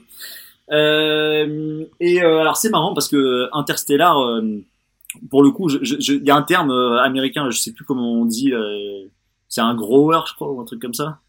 tu sais ces films genre que, que quand tu vois genre tu te dis pas instantanément oh mon dieu quel film extraordinaire mais qui avec le temps en fait grandit en toi. font font leur chemin quoi. La première fois que j'ai vu le film en fait, euh, comment dire, c'est un film qui m'avait vraiment euh, beaucoup touché et, en même temps euh, dont j'avais le sentiment qu'il était un peu trop plein de d'un certain nombre de lignes narratives que je trouvais sous-exploitées ou qui avortaient trop tôt, etc. Et que du coup c'était un film qui prenait des circonvolutions qui faisaient qu'il était un peu gras d'une certaine façon et un peu dilué.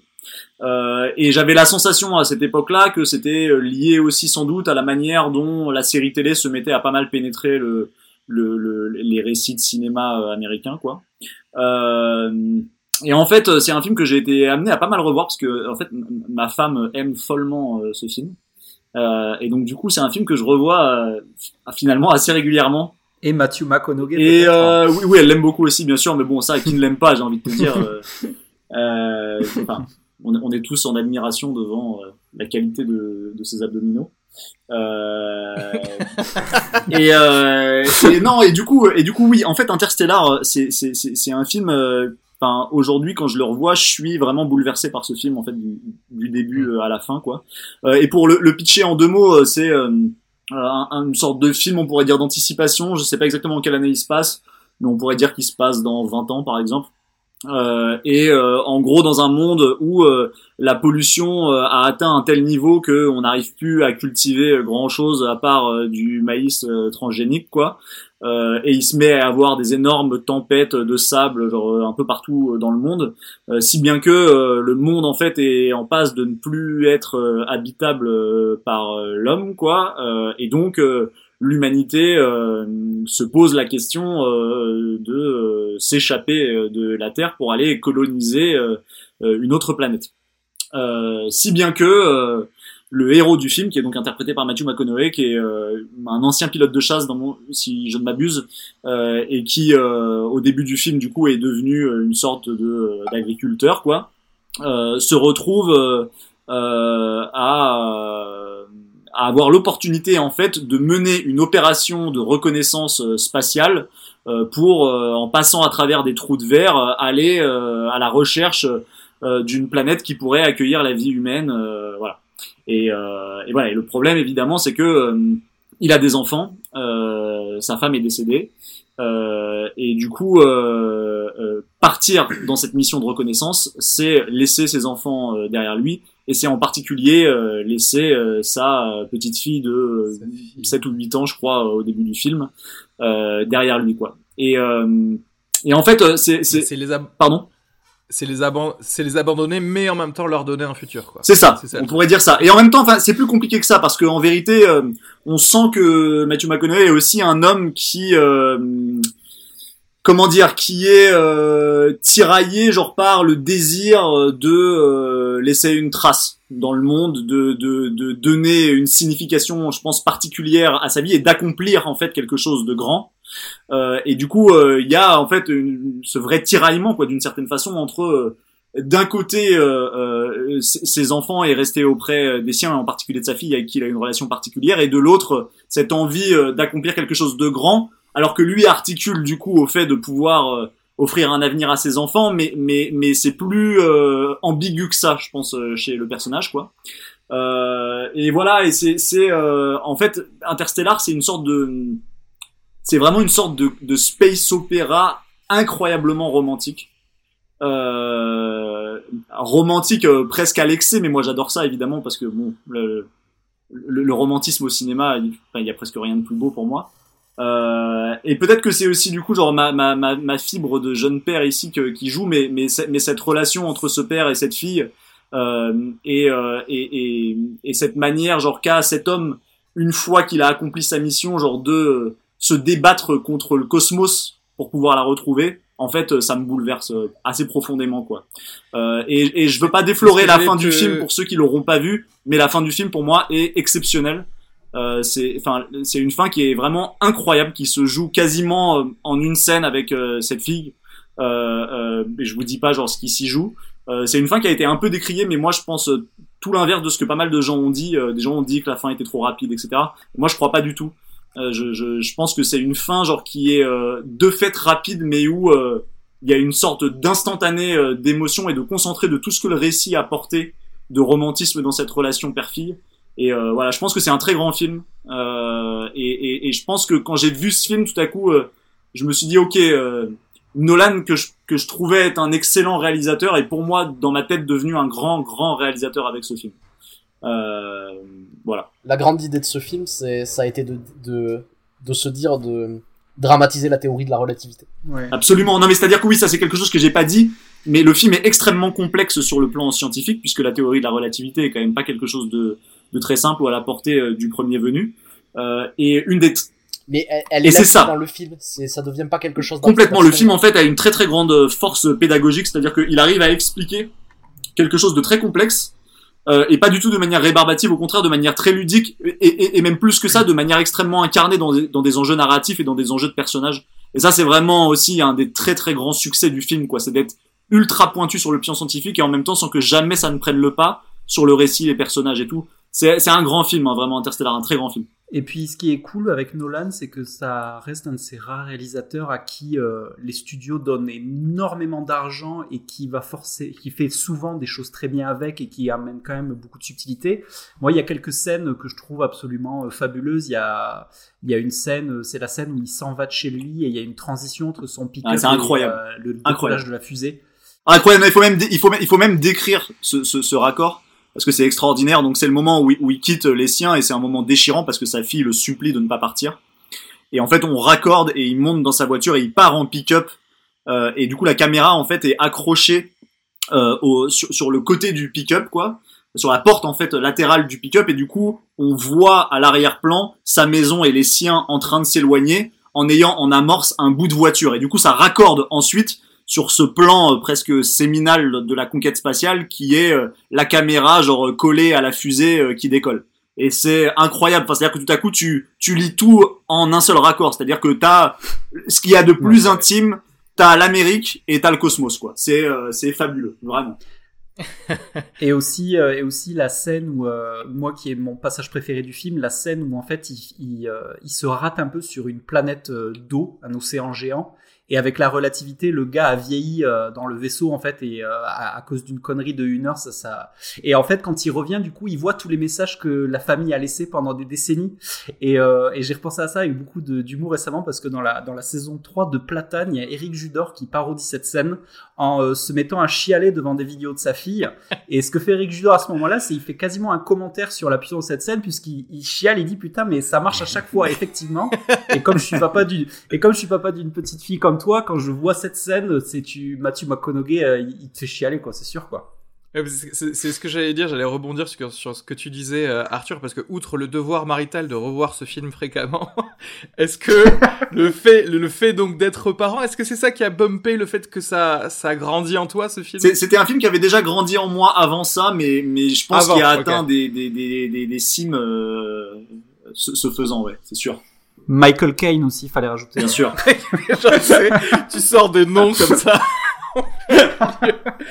Savoir raccorder ce, ce, des films entre guillemets de genre, parce qu'on pourrait se dire c'est un film de science-fiction, alors qu'en fait, euh, vous l'avez très bien dit, c'est presque d'abord un drame familial sur fond de science-fiction, et je pense que euh, c'est un test assez intéressant et important pour un film que de d'emmener par exemple une personne qui euh, pourrait euh, dire je n'aime pas les films de science-fiction et que cette personne adore Interstellar, ça veut tout dire en fait de comment ce film a été fait. Et c'est surtout ça replace enfin euh, j'allais dire l'histoire et les personnages au centre de, de tout en fait de tout l'art en général du cinéma. C'est-à-dire de pouvoir te dire que quel que soit le, le fond de, de ton film ce qui va compter c'est ce que tu nous ce que tu nous racontes. Et qui est de la relativité ou pas, je veux dire, on parle de temps euh, qui passe de liens euh, de filiation et de ce que l'on veut pour les générations futures, nos enfants, euh, et même effectivement un truc peut-être très personnel et un peu égocentrique de est-ce que je, je, je, veux laisser autre chose comme trace que simplement mes enfants sur, sur la planète? Je trouve que ce film, ce film c'est la vie, en fait, tout simplement. Euh, numéro, c'est toujours le numéro 8 pour euh, Jean-Yves du coup. Alors numéro 8, donc changement de registre total. Donc euh, ce film, euh, voilà, été un des, un des choix ultra perso puisque c'est un film que j'adore. c'est un petit film, un petit film américain euh, qui s'appelle Margin Call de 2011 de JC Chandor, euh, qui est un petit huis clos, un tout petit film, budget de 3 millions de dollars avec des Hailey stars de fou, avec, euh, avec du Jeremy Irons, du Kevin Spacey, du Stanley Tucci, qui raconte en fait de façon assez intime et assez, assez subtile ce qui l'intérieur de ce qui se passe dans une grande banque d'affaires américaine au moment du crack de 2008 où euh, en fait euh, c'est un récit qui se passe sur une nuit où un jeune analyste joué par Zachary Quinto va comprendre à partir de, graphiques et de schémas que euh, le système le système va s'écrouler euh, et s'ensuit en fait une espèce de course contre la montre où on va monter les étages de la hiérarchie de cette entreprise pour décider ce qu'on fait en urgence pour se sauver la mise quoi.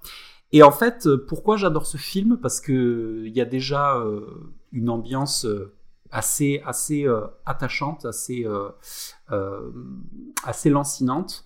Et en fait, ce que ne fait pas beaucoup d'autres films qui ont essayé de, de, jeter la pierre aux méchants Wall Street, à dépeindre un espèce de groupe de banquiers qui seraient tous un petit peu dans le même esprit, c'est que en fait, on met dans quasiment dans la même pièce des gens qui ont des façons de penser différentes et des motivations différentes et on met ces personnages entre eux et on essaie de prendre leur euh, euh, euh voilà l'intérêt personnel qu'ils auraient dans, cette chose. On essaie d'expliquer le truc un peu humainement aussi.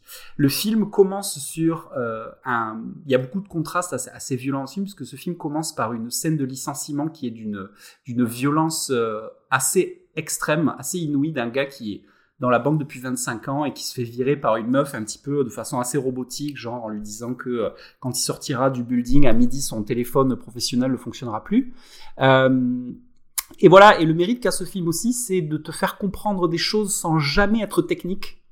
C'est-à-dire qu'il y a un des fils rouges du film, c'est que les, les pontes de la société qui sont joués par Kevin Spacey et Jeremy Irons ne comprennent jamais rien au graphique. Donc c'est-à-dire que quand on les appelle en urgence euh, et quand on leur montre des écrans, Kevin Spacey dit euh, bon tu sais que je comprends rien à ces trucs et dans une scène magique de la réunion de crise avec Jeremy Irons qui a euh, un charisme dingue à qui on demande de lui expliquer ce qui se passe, on lui demande de lui expliquer comme si c'est comme s'il était un golden retriever parce que c'est certainement pas l'intelligence qui l'a mis là où il est aujourd'hui. Et en fait, il y a vraiment quelque chose qui marche bien où voilà, on te fait comprendre des choses qui sont infiniment techniques et, et, et, voilà, tu as aussi Paul Bettany qui joue vachement bien. Et, euh, et voilà, tu arrives à comprendre en fait ce qui s'est passé dans cette entreprise-là. Euh, il y a une ambiance vraiment ouf et voilà, j'adore ce film. C'est un petit huis clos euh, très efficace, extrêmement bien joué, euh, extrêmement intéressant, humainement parlant, euh, à lier l'humain et la, finance. Et, et voilà, donc là c'est un choix perso. Je, je pense peut-être que euh, ce, ce, gars en fait là, où c'est réussi c'est que ce gars en fait dont le, le, père de ce gars était un, un banquier d'affaires. Donc on a vraiment euh, l'impression d'un sentiment de réalité extrêmement fidèle. On a vraiment l'impression que le gars sait de quoi il parle. Il arrive vraiment à retranscrire quelque chose de façon bien. Après c'est sûr que peut-être en termes de mise en scène c'est pas euh, c'est pas de la folie donc c'est pour ça que peut-être que d'autres auront du mal à comprendre ce choix mais voilà je trouve ce film vraiment euh, extrêmement intéressant extrêmement pédagogique. Euh, des, des, choses à dire peut-être sur euh, Margin Call, vous l'aviez vu, moi je me souviens que c'était vraiment effectivement... Là, tu vois j'avais oublié que ce film euh, datait des années 2010, pour moi c'était euh, c'était déjà peut-être pour la, pendant la crise immobilière presque de 2008 etc. Mais, mais c'est vrai que c'était assez génial de voir autant de têtes d'affiche jouer dans quelque chose d'assez de si pointu mais quand même de, de te le faire comprendre. C'était un peu le pré-Big Short tu vois. Mais justement, mais justement, c'est vraiment ce film, c'est l'anti Big Short parce que dans Big Short, il y a ce truc, euh, ouais, la, la crise c'est un peu pop, tu sais, c'est genre t'as des personnages qui sont dans la fascination de faire des trucs un peu, oh là là, j'ai perdu 10 millions de dollars, oh là là, tu vois. Oui, oui. Et là, euh, là c'est dans la froideur de, tu vas rentrer chez toi et t'es ruiné. Ouais, ouais c'est plus, c'est mm. plus ça. Euh, Arnaud, ton numéro 8 Alors, mon numéro 8, il date de 2017 et il s'agit du seul premier film de ma liste puisqu'il s'agit de Get Out de Jordan Peele. Nice. Donc, euh, ce film raconte, donc c'est l'histoire d'un euh, d'un couple mixte. Il est noir, elle est blanche. Et ça va, ça va parler du, du week-end où elle va le présenter à ses parents. Euh, et à partir de là, les choses vont euh, dégénérer petit à petit. Donc, euh, c'est c'est c'est un film d'horreur qui fait partie un, un, peu de cette de cette nouvelle vague d'horreur de de, de réalisateur de films d'horreur qui est apparu dans les années 2010 et euh, pour moi c'était le meilleur. C'est-à-dire que euh, à, la, à la fois il reprend ces trucs de l'horreur c'est-à-dire de d'utiliser comme ça quelque chose d'effrayant pour vraiment parler d'un sujet de société. Et je trouve qu'il y arrive de, de manière euh, c'est c'est en rigolant on pourrait dire que c'est peut-être le, le meilleur épisode de de Twilight Zone que j'ai que j'ai vu de que j'ai vu de ma vie quoi. Et euh, euh, je, je trouve euh, euh, tout impeccable, c'est-à-dire j'étais j'étais littéralement rivé à mon siège du, du début jusqu'à la fin. La séance que euh, à, la, à, laquelle j'ai participé au Hall, c'était génial parce que on sentait on sentait les, les, les gens vachement réagir, c'est-à-dire être très tendu et à, à, la, à, la fois avoir des moments d'exultation quand les choses allaient un peu mieux pour le pour le, le, le personnage principal. Et je trouve pour un premier film, mais même pas pour un premier film que le film est d'une maîtrise ahurissante c'est-à-dire que euh, euh, Jordan Peele a, a, a, une maîtrise du, du, du suspense de, euh, du langage cinématographique euh, qui, qui rend le film ahurissant. Et tous les procédés de mise en scène qu'il va utiliser c'est c'est pas des choses gratuites, c'est des choses qui vont euh, servir aussi à développer son propos. Et notamment un des un des grands trucs de mise en scène du film, c'est de faire en sorte que les que, que les acteurs jouent, euh, euh, jouent une chose différente avec leur voix et avec leur corps. Et et ça a donné lieu à des scènes parmi les plus flippantes que j'ai vues de ma vie. C'est-à-dire notamment la scène où il y a la y a la euh, la femme de ménage de la maison qui va parler euh, qui va parler au héros et euh, qui on dirait que l'actrice est chauffée à blanc en lui expliquant euh, juste un truc tout bête pour lui dire pourquoi elle avait pris son chargeur de, de téléphone portable qui est un des trucs qui m'a fait le plus flipper euh, dans les années euh, dans les années 2010. Et, euh, Et petite euh, petite pensée aussi pour le son, son pote qui est qui est un douanier, un TSA agent à, Ah. à- à qui euh, qui il a au téléphone à un moment et qui et qui lui en fait passe pour le gars un peu con mais qui comprend en premier qui lui dit mec t'es dans Ace White Shut, il faut que tu sortes tout de suite. ouais. La c'est très marrant, c'est très marrant ce truc de recul parce que du coup ça, ça assume le côté un peu série B du film Tout à fait. et euh, c'est c'est c'est des passages de de, de comiques qui sont assez. Il y a il y a une scène pareil, c'est une des meilleures du film où en fait il, euh, il il pense avoir compris ce qui se passe et il va raconter ça à un flic dans un commissariat. Et donc le flic au lieu de réagir, il appelle des collègues et il lui demande de répéter l'histoire et à partir de là tout le monde se marre dans le commissariat. Ouais, c'est trop bien. Donc c'est marrant d'avoir autant de recul sur le film et à la fois en, en s'étant euh, marré avec le personnage, c'est-à-dire euh, euh, en se disant oui c'est une intrigue qui est ridicule. Quand on retourne en fait dans, dans cette intrigue-là, ben on, on flippe sa mère quoi. Mais Jordan Peele, c'est quelqu'un qui a passé une bonne petite dizaine d'années à faire des parodies euh, avec sa, avec son sketch show avec euh, Keegan Michael Key, qui est euh, Key and Peele, et, et du coup, il a absorbé absolument tous les codes des films de genre des années euh, 80 d'horreur, un peu, tu vois, tous les trucs à la Carpenter qu'il a su redistribuer exactement dans la manière qu'il voulait pour avoir le propos qu'il voulait. Et euh, à noter que d'ailleurs le revisionnage de ce film est tout aussi plaisant euh, parce que justement il y a beaucoup de choses qu'on peut revoir d'un autre œil et comme tu le disais certains personnages jouent différemment euh, voilà euh, par rapport à leur corps et, mais- et à leur personnalité donc il y a, il y a pas mal de choses à, à fouiller c'était l'épisode 52 de fin de séance on, a, on avait parlé avec euh, la, ré- la réalisatrice Émilie, Émilie Noblet donc n'hésitez pas pour euh, à écouter ça également Et juste un truc aussi pour moi, c'était la dé- découverte d'un acteur ahurissant. Ce film, c'est Daniel Daniel, Kaluuya qui, qui qui qui donne une épaisseur de fou à son personnage. voilà. Yes. Euh, Arthur, tu voudrais euh, dire quelque chose peut-être sur Get Out c'est pour moi, euh, Jordan Peele est un des réalisateurs les plus importants qui a émergé ces dernières années, enfin à peu près à coup sûr. Euh, je pense que c'est un immense metteur en scène euh, et je partage absolument tout ce que vous venez de dire. euh, Enfin, Get Out, c'est un c'est un coup d'essai qui est un coup de maître euh, vraiment. C'est un grand film. Yes. Et, euh, et non, je, je suis juste euh, ravi qu'un type comme ça ait émergé euh, sur, sur, enfin, sur la scène cinématographique américaine et je suis convaincu qu'on a euh, 40 ans devant nous à voir des films géniaux, quoi, donc euh, ça fait plaisir.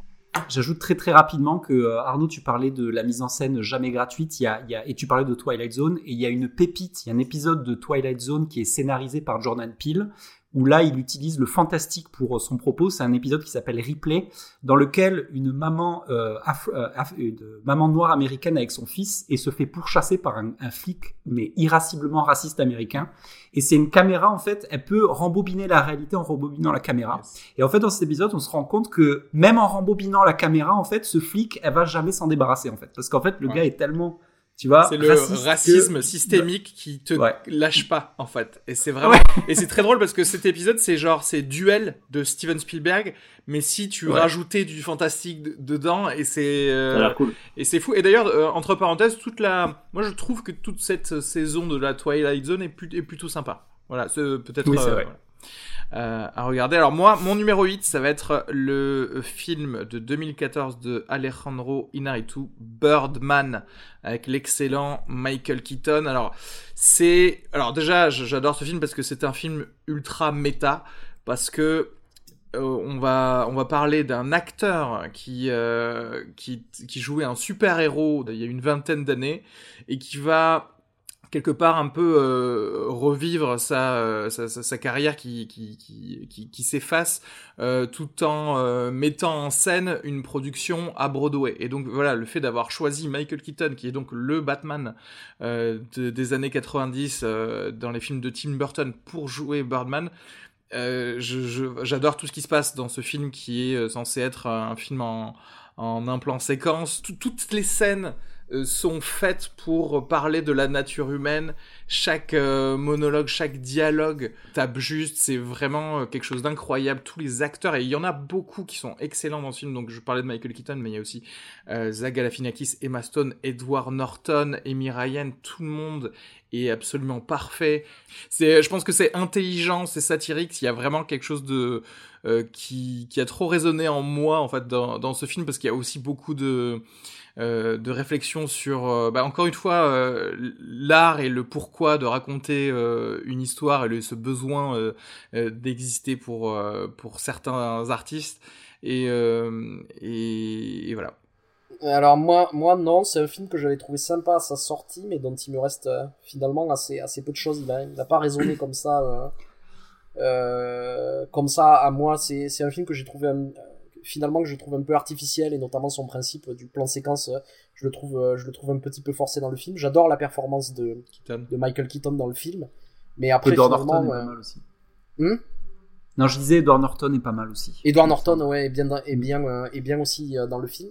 Mais euh, c'est un film dont il me reste euh, assez peu de choses en fait finalement j'ai l'impression euh, maintenant. Ouais. Je, je, trouvais que c'était assez touchant le, le ce, tu sais ce truc de Michael Keaton qui joue un ancien super héros il y a un truc comme ça et qui ça résonnait bien sur ce truc qui dans sa carrière a pesé lourd le l'après Batman de Tim Burton tu sais où il a peut-être l'impact que ça a eu sur sur sa carrière tu vois je trouve ça, ça c'était assez touchant ça. Après c'était un peu son Pulp Fiction dans le sens où comme John Travolta ça a un peu ça lui a permis de refaire des, des films après c'est-à-dire qu'on l'a revu dans Spotlight. On a, euh, et c'était grâce un petit peu à ce, à ce premier rôle dans, euh, dans Birdman. Mais cela dit, je, je, vais te rejoindre sur un truc, Arnaud, c'est-à-dire que moi, j'avais beaucoup aimé, en fait, quand je l'ai vu, et pendant... Je pense que jusqu'à l'année euh, dernière, ou il y a deux ans, je l'ai un peu oublié, en fait, ce, ce film. Et, euh, et c'est en le revoyant que je me suis rendu compte qu'il avait une, euh, une portée peut-être un petit peu plus grande que ce que je voulais bien euh, lui donner. Et malgré euh, ce, ce, ce, petit effacement dans, dans, ma tête, quelque part, en fait, j'ai l'impression que euh, même l'impact qu'il a est méta. Tu vois ce que je veux dire? C'est-à-dire qu'on l'oublie comme on oublierait quelqu'un qui a été une star et il revient plus fort quand on le revoit après un certain temps. Voilà. Est-ce que, avant de passer au numéro 7, euh, Arnaud, tu avais un devoir à faire pour ce top 10 des années 2010 Ton devoir, c'était de nous donner un pays qui avait marqué les années 2010 euh, dans le, dans le cinéma. Alors pas forcément par rapport à ton top 10, mais voilà, qui, qui, qui a pu peut-être sortir un peu son épingle du jeu ou émerger même euh, dans ces années 2010. Qu'est-ce que tu peux nous dire? Écoute, euh, moi je vais prendre euh, un, un, un, pays dont on parle assez peu finalement, puisqu'il s'agit des États-Unis. non, je rigole. Je... Franchement, non, mais, pendant mais... Un, instant, je me suis dit, c'est quoi Peut-être, peut-être que, ouais, peut-être qu'il peut nous le vendre en fait. Ça a pas duré assez longtemps. Moi, j'étais, j'étais, j'étais, tu m'as pris, ouais. Non, non, enfin, évidemment, les États-Unis, euh, ils ont sorti, euh, comme d'habitude, énormément de, bons films. J'ai choisi de, parler d'un autre pays. Alors, je, pareil, je, prends quand même pas non plus beaucoup de risques, mais par contre, c'est, je trouve que c'est un pays vraiment qui a eu un, impact euh, ces 10, même ces, ces 20 dernières années. Il s'agit de la Corée du Sud. Et en fait, je pense que ce qui s'est passé en, en, Corée du Sud, c'est assez génial parce que donc au début des années 2000, il y a eu euh, un petit peu une nouvelle vague, ou en tout cas le, monde du cinéma occidental a un petit peu découvert la Corée à travers euh, euh, quelques grands auteurs. Et en fait, on s'est rendu compte durant les années 2010 que c'était pas du tout une mode ou un feu de paille ou quelque chose comme ça, mais en fait, on parle vraiment d'un vrai grand pays du cinéma avec des grands auteurs. Et euh, c'est un pays qui a toujours sorti euh, des, des, des, bons films et dont on parlait pas du tout en Occident. C'est-à-dire qu'avant cette vague, il y avait quand même Kim Ki-young qui a sorti euh, quelques chefs-d'œuvre ou euh, Imhotep, mais c'est des films qui étaient pas du tout arrivés en Occident. Et ils arrivent euh, avec l'essor économique de la Corée euh, au début des années 2000. Et je trouve qu'ils ont vachement confirmé dans les années 2010. On l'a vu l'année dernière avec le, le succès fulgurant et international de Parasite, où il, a, où il arrive quand même à, à capter quelque chose du monde moderne. Et c'est c'est un cinéma qui capte beaucoup de choses du monde moderne. On peut parler euh, de, de, plein d'autres films. Et euh, je trouve que c'est un, cinéma qui est très divers, c'est-à-dire il y a, des auteurs très différents. On peut avoir des, cinéastes très populaires comme Park Chan-wook ou, euh, ou Bong Joon-ho et des films beaucoup plus pointus comme les, le, les films de, de, de Hong Sang-soo par exemple aussi. Hein. Qui, qui, fait une œuvre très particulière, qui a dû sortir, je pense, peut-être une trentaine de films durant les années 2010, et qui, en creusant son sillon, arrive, à, arrive quand même à, à, euh, à, à parler de quelque chose, et de manière, de manière souvent euh, euh, très très drôle. On a vu euh, l'émergence de nouveaux auteurs aussi dans les années 2010, donc euh, aussi c'est pour dire, euh, je pense que, que, que c'est quand même quelque chose qui va qui va vachement continuer dans le futur, que c'est que c'est un pays qui va compter au même titre que la France, l'Italie ou le Japon par exemple, qui ont aussi une, une cinématographie qui est qui, qui est très ancrée, qui est durable, et je pense que la que que que la que la Corée fait fait partie de de, de ces films là et on va on va en parler plusieurs. On en a déjà parlé avec euh, Arthur qui a parlé de The Murderer de, de, de Hong Jin-ha. Je pense qu'on va en reparler aussi dans, euh, durant, euh, durant ce, ce top 10. Mais en tout cas, ouais, je pense que c'est le, c'est, c'est, le pays qui m'a le plus marqué, moi, ces, ces dix dernières années. Je pense qu'il n'y a pas eu une seule année où il n'y a pas eu un film coréen dans mon top 10. Et, et, et souvent, il y en a eu plusieurs d'ailleurs. Ah, moi, j'ai, j'ai, une transition genre assez parfaite avec tout ce que tu viens de dire puisque euh, on en était euh, au numéro 8 et on passait donc au numéro 7 si je ne m'abuse et c'est mon tour. Tout à fait. Et du coup mon numéro 7 c'est Parasite de Bong Joon-ho. Bah, euh, et, et, je vous assure que tout ça n'était pas étudié ou une petite astuce entre moi et Arnaud, c'est un pur hasard mais pas vraiment hasard en fait, simplement euh, de fait la Corée du Sud est, est, est, un immense pays de cinéma genre qui qui s'est imposé comme un grand pays de cinéma là depuis euh, une petite vingtaine d'années maintenant. Et, et c'est vrai que euh, Parasite, c'est un peu euh, la cerise sur le gâteau que nous a offert ce pays pendant 20 ans, quoi. Ouais, c'est laisser transformer, quoi. Oui, c'est ça. Bon, après, Bong Joon-ho, c'est un immense cinéaste qui avait déjà fait des très grands films avant celui-là, donc je je n'irai pas du tout euh, jusqu'à dire que je sais pas quoi c'est son chef-d'œuvre ou quoi parce que c'est un très grand film et il en a fait d'autres c'est juste un immense cinéaste. Euh, et puis bon la notion de chef-d'œuvre pour euh, un si grand cinéaste ça veut pas dire grand chose euh, mais en tout cas disons que en fait c'est un film qui réussit à allier toutes les qualités qu'il y a dans le cinéma de Bong c'est-à-dire tout à la fois quelque chose d'extrêmement ludique et accessible de très très drôle euh, en même temps euh, de un film qui déploie euh, une forme de, de, discours politique et social hyper acerbe et hyper bien senti. À tel point d'ailleurs que en fait si Parasite a été un si grand succès dans le monde c'est qu'en fait ça captait quelque chose du monde contemporain bien au-delà des frontières de la Corée. Euh, et, et, et, c'est pas pour rien que le film a fini par gagner meilleur film aux Oscars. C'est qu'en fait c'est un film qui capte assez parfaitement l'air du temps. euh, et euh, dernière chose avec Bong Joon-ho, c'est que c'est un inventeur de forme extraordinaire. Voilà, c'est-à-dire que Parasite, c'est un tour de force fabuleux, quoi, de, de, de rendre incroyablement haletant et inventif un film qui finalement ne se déroule euh, que en huis clos dans une maison, donc dans un espace très réduit, quoi. Bon, alors c'est une maison bourgeoise, donc il est réduit jusqu'à un certain point parce que c'est quand même une très grande maison. Mais mais en tout cas, disons que le, le, le, brio euh, et l'intelligence qu'il arrive à déployer juste sur le plan purement spatial dans, dans cet endroit et tous les enjeux, l'inventivité qu'il arrive à mettre dans, dans, dans, cet espace euh, restreint, c'est euh, une incroyable leçon de cinéma, vraiment. Et, et, et, en même temps une leçon genre qui est vraiment pas pesante ou quoi, genre au contraire elle est d'une légèreté folle. Euh, et voilà, enfin bon, je vais pas parler beaucoup plus du film parce que de toute façon, je pense que la plupart des gens l'ont vu. Enfin, c'était le film de l'année. Euh, on en a tellement déjà parlé. J'en ai déjà parlé au moins dans deux ou trois podcasts, etc. Et puis bon, je pense que les gens en ont en presque la ras la casquette de Parasite mais c'est un immense film et qui euh, doit, à mon avis, évidemment figurer dans un top 10 de décennie euh, parce que c'est un film qui vient la conclure de manière assez admirable et qui en plus, à mon avis, euh, préfigure tout un tas de choses sur le plan politique et social de la décennie à venir. Alors, j'ai une question si si si si par exemple on a ce film plus haut dans son top. Ouais, oui, bien sûr, bien sûr, tu peux en parler tout de suite. Ok.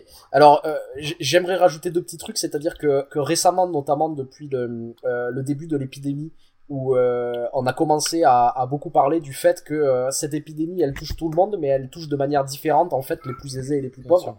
Un des premiers trucs que je me suis dit, c'est tiens, Bong Joon-ho, il pourrait faire un super film sur ça. Et après, j'ai réfléchi, je me suis dit, mais non, il l'a déjà fait. c'est clair. et Et, et, en fait, à un moment donné, et c'est génial, et ça avait fait vachement écho à ce qui se passe, il y a une catastrophe naturelle. Il y a une, une, une, une pluie torrentielle, une tempête qui arrive, et en fait, de se rendre compte que pour les, euh, pour les riches, en fait, c'est une opportunité euh, euh, de mettre le tipi dans le jardin et d'aller s'amuser un petit peu sous la pluie qui est battante. Et pour les pauvres, en fait, c'est la destruction de leur maison, voire la mort et la, et en fait, de, de, de, de voir comment il a capté ce truc. Et c'est marrant parce qu'on pourrait se dire, ah, euh, c'est quand même un petit peu caricatural, et on voit que pas du tout. Le monde est, comme ça. le, mec a parlé de l'épidémie avant, en fait. C'était exactement ça. Et, et, en fait, il y a plein de choses, je trouve, qui, qui, qui, euh, il capte quelque chose comme ça du, du monde, du monde contemporain. C'est pas la seule chose qui fait que, que le film est génial. Je veux dire, euh, euh la, la, la, la, mise en scène de ce film, moi, je trouve qu'on est au niveau des plus grands Hitchcock. Quoi. Sans aucun doute. Il y a, quelque chose. Pas, J'en parlais pour Get Out, pour ce film, c'est la même chose. J'étais rivé à mon siège du début jusqu'à la fin. C'est un film que je suis allé voir trois fois au cinéma. J'en je, je, pouvais plus tellement ce, ce, ce, ce, ce film me plaisait. Ce film était riche. Ce, euh, euh, comment il, arrive à faire rebondir le récit. À un moment, on dirait que le film arrive à sa fin. On se demande ce qu'il va raconter. Il réinvente le film et c'est aussi bien dans sa, de, dans, dans, dans, sa, dans sa deuxième partie. Il y a un truc du rythme qui est parfait. C'est-à-dire que ça pourrait être répétitif ou à un moment donné... Euh, donc l'histoire du film, c'est comment en fait les quatre membres d'une famille vont s'immiscer dans une dans une dans, dans la maison d'une d'une famille de riches. Et pareil, ils trouvent un rythme génial, c'est-à-dire au début les, les histoires de cette euh, intégration sont plus longues et puis elles se raccourcissent pour euh, pour aboutir jusqu'à une perle qui doit durer deux ou trois minutes, qui est l'intégration de la mère ou comment ils vont jouer un tour à la à la à la à la à la gouvernante de la maison pour que ce soit euh, la, la, la mère de, de la famille pauvre qui va s'immiscer dedans. Et on a un petit bijou cinématographique de 2-3 minutes qui, euh, qui, qui, qui arrive presque à, à, à prendre l'impact d'un long métrage en 3 minutes comme ça. Enfin il y a des trucs euh, c'est enfin c'est c'est un film qui m'a marqué que je trouve génial et sur sur lequel je vais beaucoup revenir je pense dans ma vie il y, a, un effet il y a un effet comique dans le film qui est assez savoureux je trouve. C'est quand tu commences à comprendre le stratagème de la famille à s'incruster chez les riches c'est comment tu te mets à anticiper qu'est-ce qu'ils vont bien pouvoir trouver comme stratégie pour faire rentrer à chaque fois un membre de la famille, à chaque fois qu'il y a un mmh. nouveau membre de la famille. C'est assez drôle. Et euh, je suis complètement d'accord avec ce que tu disais, Arthur, sur euh, la capacité à dire autant avec si peu en termes d'espace et de personnages. Il y a un côté quasiment théâtral. Et j'ai appris un truc qui m'a scié. Je sais pas si vous saviez, est-ce que vous saviez que les deux maisons ont entièrement été construites et designées pour le film? Et ça, c'est un truc que je savais pas, et ça en dit beaucoup. Par exemple, dans la dans la maison euh, de la famille riche, il y a y a y a une y a une profondeur de champ assez folle entre le salon et la cuisine qui est très très loin en arrière, et ça et, du coup, on réussit à plein de moments dans le film à te à te à meubler l'espace de, de façon assez assez folle. Et la scène du téléphone portable qui me reste beaucoup hein, avec la où le téléphone portable devient une arme de destruction massive, tu sais, où il y a les ils sont en train de faire une espèce de fête euh, dans le salon et, qui, qui, a deux doigts de déraper, c'est euh, non, c'est cool quoi. Euh, ton numéro 7, du coup, du coup je suis en train de me dire, on est très très con de pas avoir dit Parasite pour le top 3 de Duck, mais bon. ouais, c'est vrai. pour le pronostic. ton numéro 7, j'arrive. Alors, mon numéro 7, c'est un film de 2016 de Kenneth Lonergan qui s'appelle Manchester by the ah. Sea, euh, qui est un film euh, fabuleux, qui est un film euh, que j'ai pris dans la gueule plusieurs fois au cinéma et chez moi. Et encore, effectivement, hein, s'il y a des cinéphiles qui se demandent l'utilité d'avoir des enfants, je vous le dis, redécouvrir Manchester by the Sea quand t'as des enfants, c'est assez cataclysmique. J'aime beaucoup ce film parce que ça, en apparence, on dirait, ça fait un peu l'emballage, ça fait un peu petit film indépendant, euh, petit euh, psychodra, enfin petit mélo indépendant sans saveur, mais en fait c'est extrêmement plus subtil que ça. Et euh, puisque euh, en fait, voilà, dans, le film, je, je, je, vais pas trop raconter le film parce que ça spoil énormément et c'est, plus un plaisir de le découvrir. Mais le personnage de Casey Affleck, qui est un acteur fabuleux, c'est un film qui maîtrise extrêmement bien l'ellipse, puisque euh, Kenneth Lonergan, en fait, il y a tout un jeu de, flashback pour euh, découvrir euh, ce qui est arrivé à ce personnage. Et c'est un film qui a le mérite de te dire ce truc de juger les gens. En fait, tant que tu connais pas la vie des gens, tu peux pas les juger parce qu'il y, a plein de moments dans le film où tu aurais envie de, foutre des claques à Casey Affleck et tu le méprises. Et en fait, le la mise en scène te t'ouvre les yeux sur plein de choses et te fait sentir con à beaucoup de moments. Et il y a une scène, moi, que je trouve euh, géniale et qui montre le génie, à mon avis, de Kenneth Lonergan sur ce film. C'est euh, euh, Casey Affleck, donc il est en train de parler à son frère. Euh, non, pardon, excuse-moi, non. Euh, il est en train de parler à son à son neveu en fait, euh, à qui avec qui il est obligé de vivre parce que euh, son père est décédé. Et en fait, euh, voilà, c'est un gamin de 16 ans qui parle extrêmement mal à, à Casey Affleck, alors que Casey Affleck, il a la gentillesse de l'héberger chez lui. Et ce gamin, il lui parle mal et t'as envie de lui foutre des grosses claques. Et en fait, la scène qui suit, c'est le papa qui parle là. C'est le c'est un flashback avec euh, donc le l'ancien papa de donc qui était le frère. Et en fait ce qu'on voit qui est fou c'est qu'on voit juste dans on voit juste le gamin qui arrive quand il était petit qui vient jouer autour d'eux. Et en fait là tu te dis ah oui en fait c'est c'est son neveu en fait il il a, il a toujours grandi avec lui. Tu sais et là tu te mets à à comprendre instantanément pourquoi il accepte de se faire aussi mal parler, tu vois. Et ce film, c'est bourré de choses comme ça. C'est un film qui a le, qui est génial parce que il ne verse jamais dans le mélo. Il est, alors que c'est à tout moment à deux doigts de basculer, tu vois. Et il est toujours dans une espèce de, de voilà de maîtrise totale sur euh, comment ne jamais tomber dans le dans le, dans le psychodrame. C'est parce qu'il est parsemé de petites scènes qui qui je sais pas t'ancrent un peu plus dans la réalité. On a souvent parlé de la fameuse scène où euh, tu sais à l'enterrement au lieu d'avoir tout le temps des gens qui, qui, pleurent à un moment, bah, il se trouve que les, euh, les jeunes parlent entre eux et ils rigolent parce qu'il y a un moment, il y a quelque chose de, de, de, drôle qui vient de se passer et tu te dis, ah mais oui, parce que c'est aussi ça la, la, la, réalité, tu vois, c'est qu'il y a des petits moments qui te font dire que euh, on n'est pas qu'une seule, euh, qu'une seule émotion, etc. Je crois qu'on en avait beaucoup parlé dans le, le top 10 2016 parce que je crois qu'on l'avait tous dans nos top 10 de, de cette année-là. Moi sûrement pas. Mais d'autres gens. Ah ouais? Alors bah vas-y, entendons ton. Non, le problème, le problème, c'est qu'en plus mon avis, j'aurais du mal là à le construire parce que je, je me souviens que j'avais pas aimé le film, euh, un peu précisément, euh, sans doute, euh, enfin peut-être pas uniquement, mais en tout cas notamment parce que euh, peut-être que j'étais embêté genre par le fait que le film versait peut-être pas assez dans le mélo pour moi. Euh, c'est-à-dire que j'avais la sensation que ça demeurait un objet finalement émotionnellement un peu froid. Euh. Voilà, mais je vraiment le film, genre, euh, je, m'en souviens très très mal à vrai dire. et du coup, je me souviens même plus pourquoi je l'aimais pas, mais je sais que je l'aimais pas. voilà, du coup, je, je peux pas vous en dire beaucoup plus que ça. le, le ouais, ce, ce, film est sorti de ma tête pour l'essentiel. Voilà. Eh ben, tu, comme devoir, tu vas devoir le regarder maintenant. Toujours, encore une fois, maintenant que tu es parent, tout peut changer. tu sais pas, tout, va changer. C'est vrai, c'est vrai, c'est vrai. Faut garder l'esprit ouvert. Ouais, euh, enfin, parce que moi, c'est un film qui m'a fait pleurer des torrents de larmes, quoi. Vraiment. Et ça, sans avoir d'enfant. Euh, et sans, sans avoir d'enfant. Mais j'ai un casé à flex chez moi, c'est peut-être ça qui. C'est pour ça, peut-être.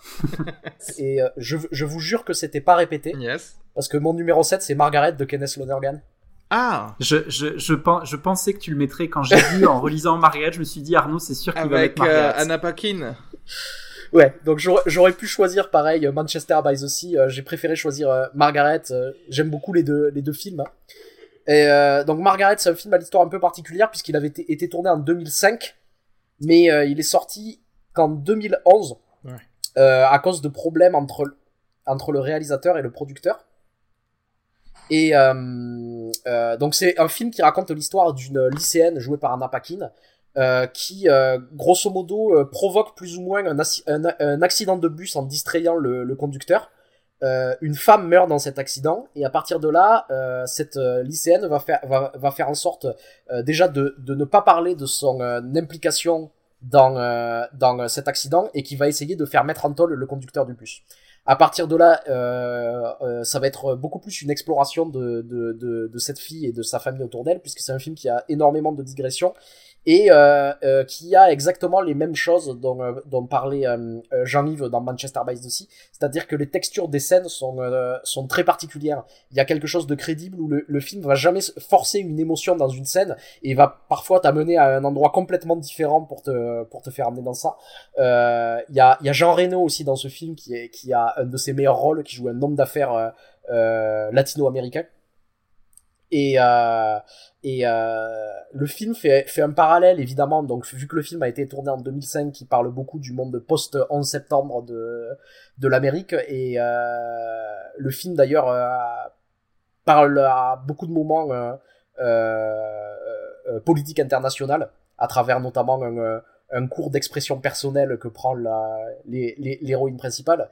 Et euh, évidemment, euh, évidemment, il y a une, il y a une métaphore un petit peu derrière, c'est-à-dire que cette cette fille qui a provoqué cet accident, mais qui essaie de le cacher et qui va faire en sorte que quelqu'un d'autre paye pour cet accident, il fait un parallèle évident avec euh, l'Amérique des années 2000 et avec le 11 septembre où, où l'Amérique va essayer de cacher. Et, gros, et grosso modo, il y a un truc assez malin de, de dire que la réponse américaine 11 septembre, ça a été la réponse émotionnelle d'une adolescente de 15 ou 16 ans. Quoi.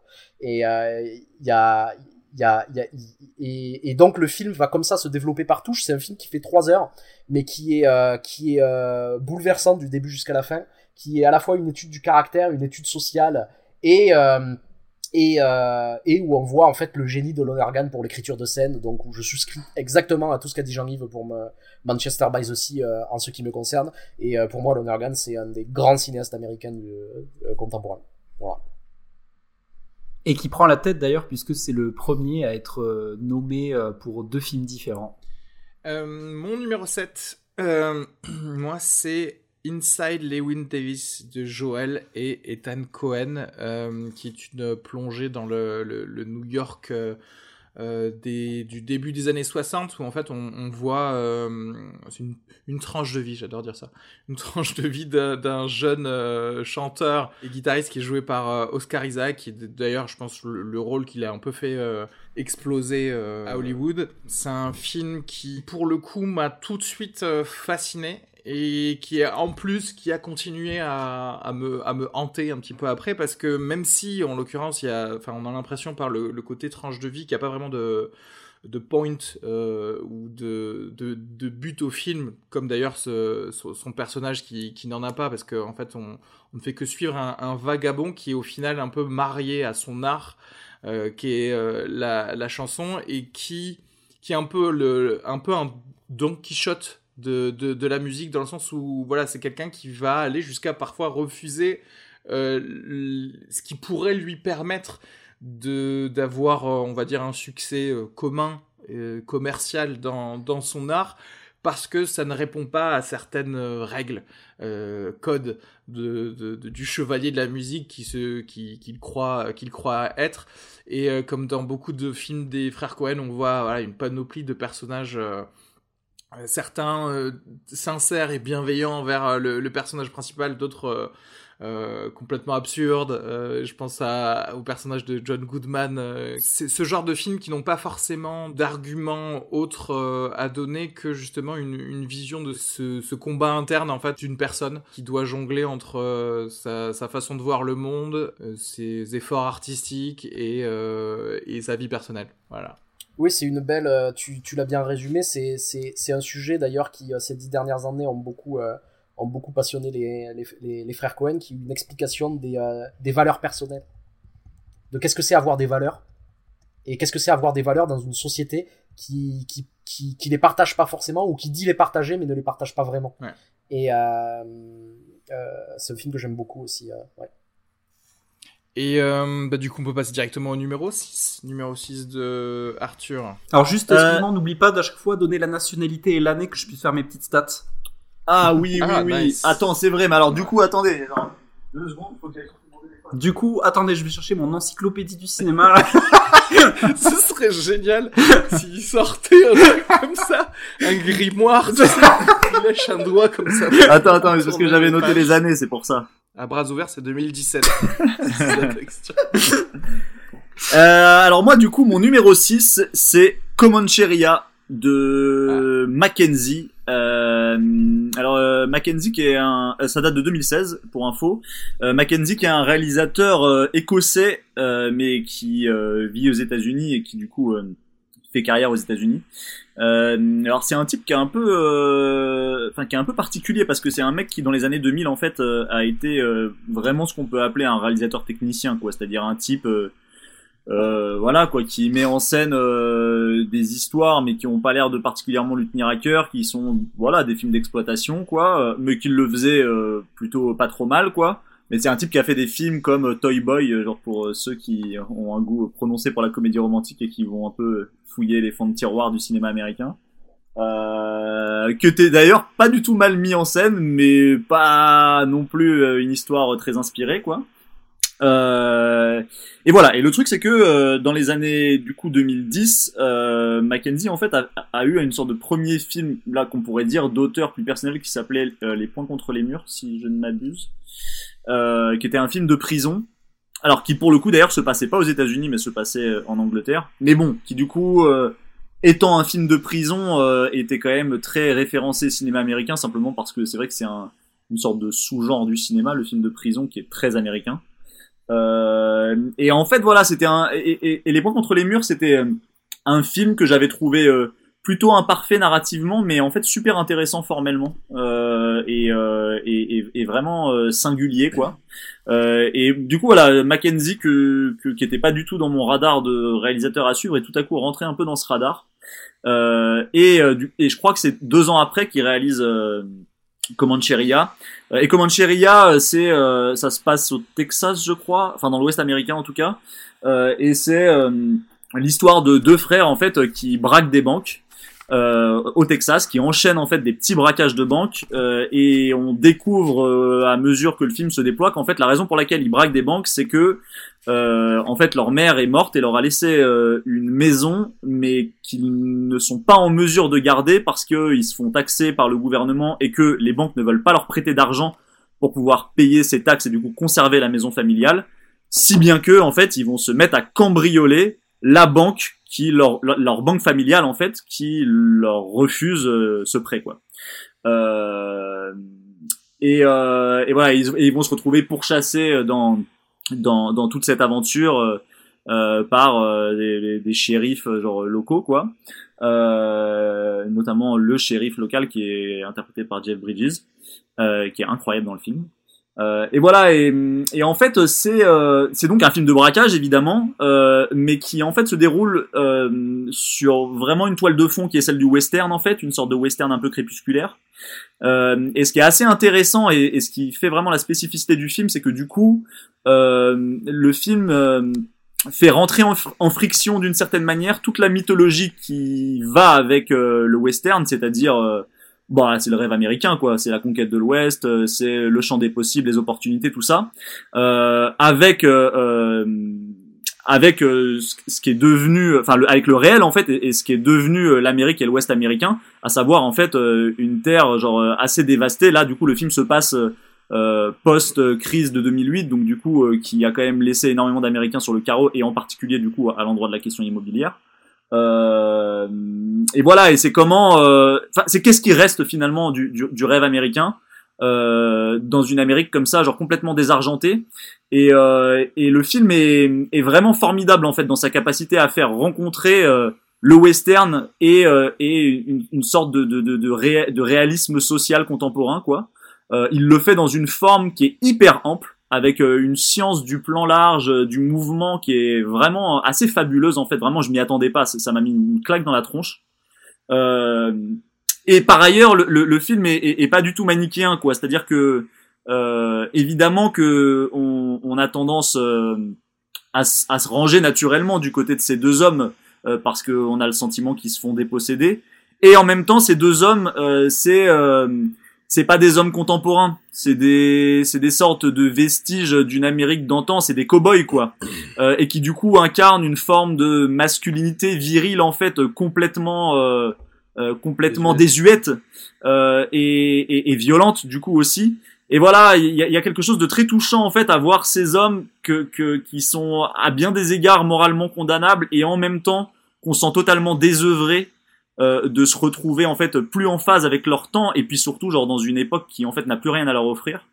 Et, euh, et le film est assez bouleversant, vraiment. C'est, enfin, c'est, c'est, c'est un film auquel j'ai beaucoup beaucoup repensé euh, euh, mois après mois après l'avoir après l'avoir vu la première fois. Puis je l'ai revu ensuite et ça a continué genre de grandir en moi quoi. Et je pense vraiment que c'est un grand film américain des, des années 2010 euh, et un film complètement dans son époque et qui saisissait quelque chose de, de, de l'air du temps quoi.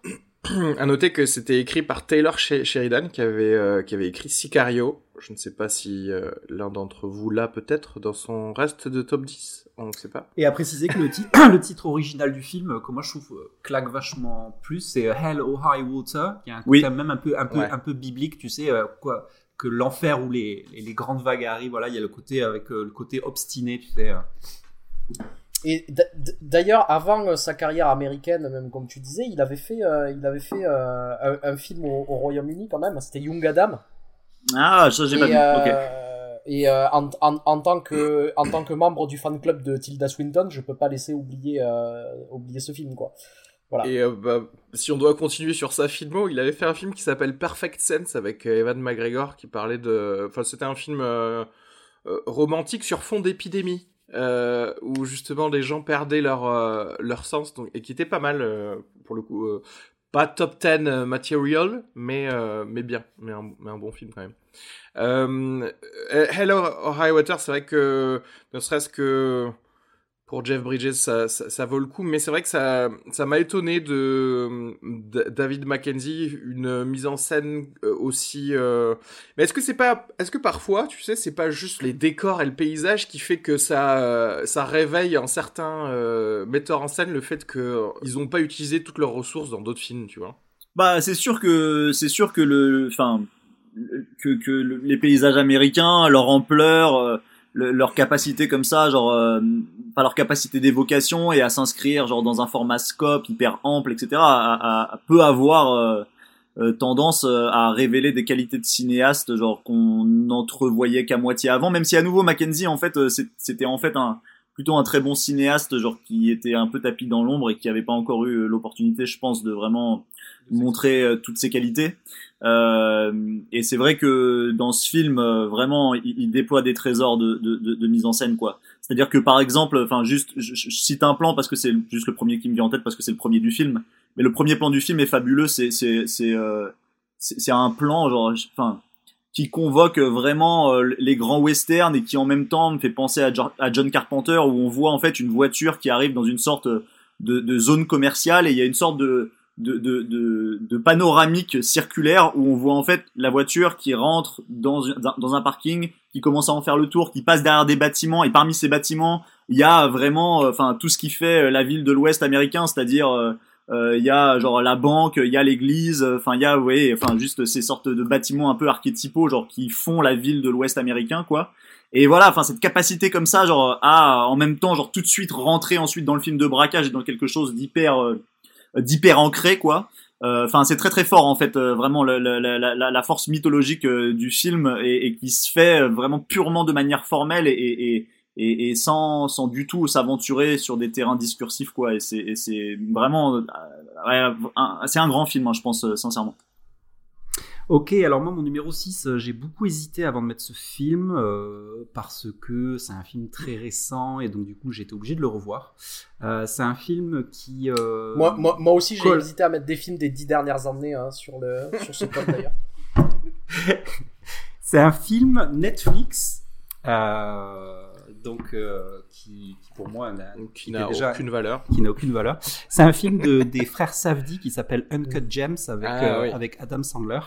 Euh, donc juste pour raconter un petit peu le, la, la, jeunesse de ce film, qui est un petit peu qui arrive un peu pour moi comme une anomalie euh, sur Netflix dans un espèce d'océan de de, euh, de, de, films fades. Il arrive un petit peu comme un, petit joyau euh, à l'état brut, hein, comme son titre l'indique. et en fait, donc les Safety Brothers, c'est vraiment l'exemple pour moi de la, la patience de l'artiste, de gars qui, qui ont envie de bien bosser et qui vont prendre le temps pour le faire.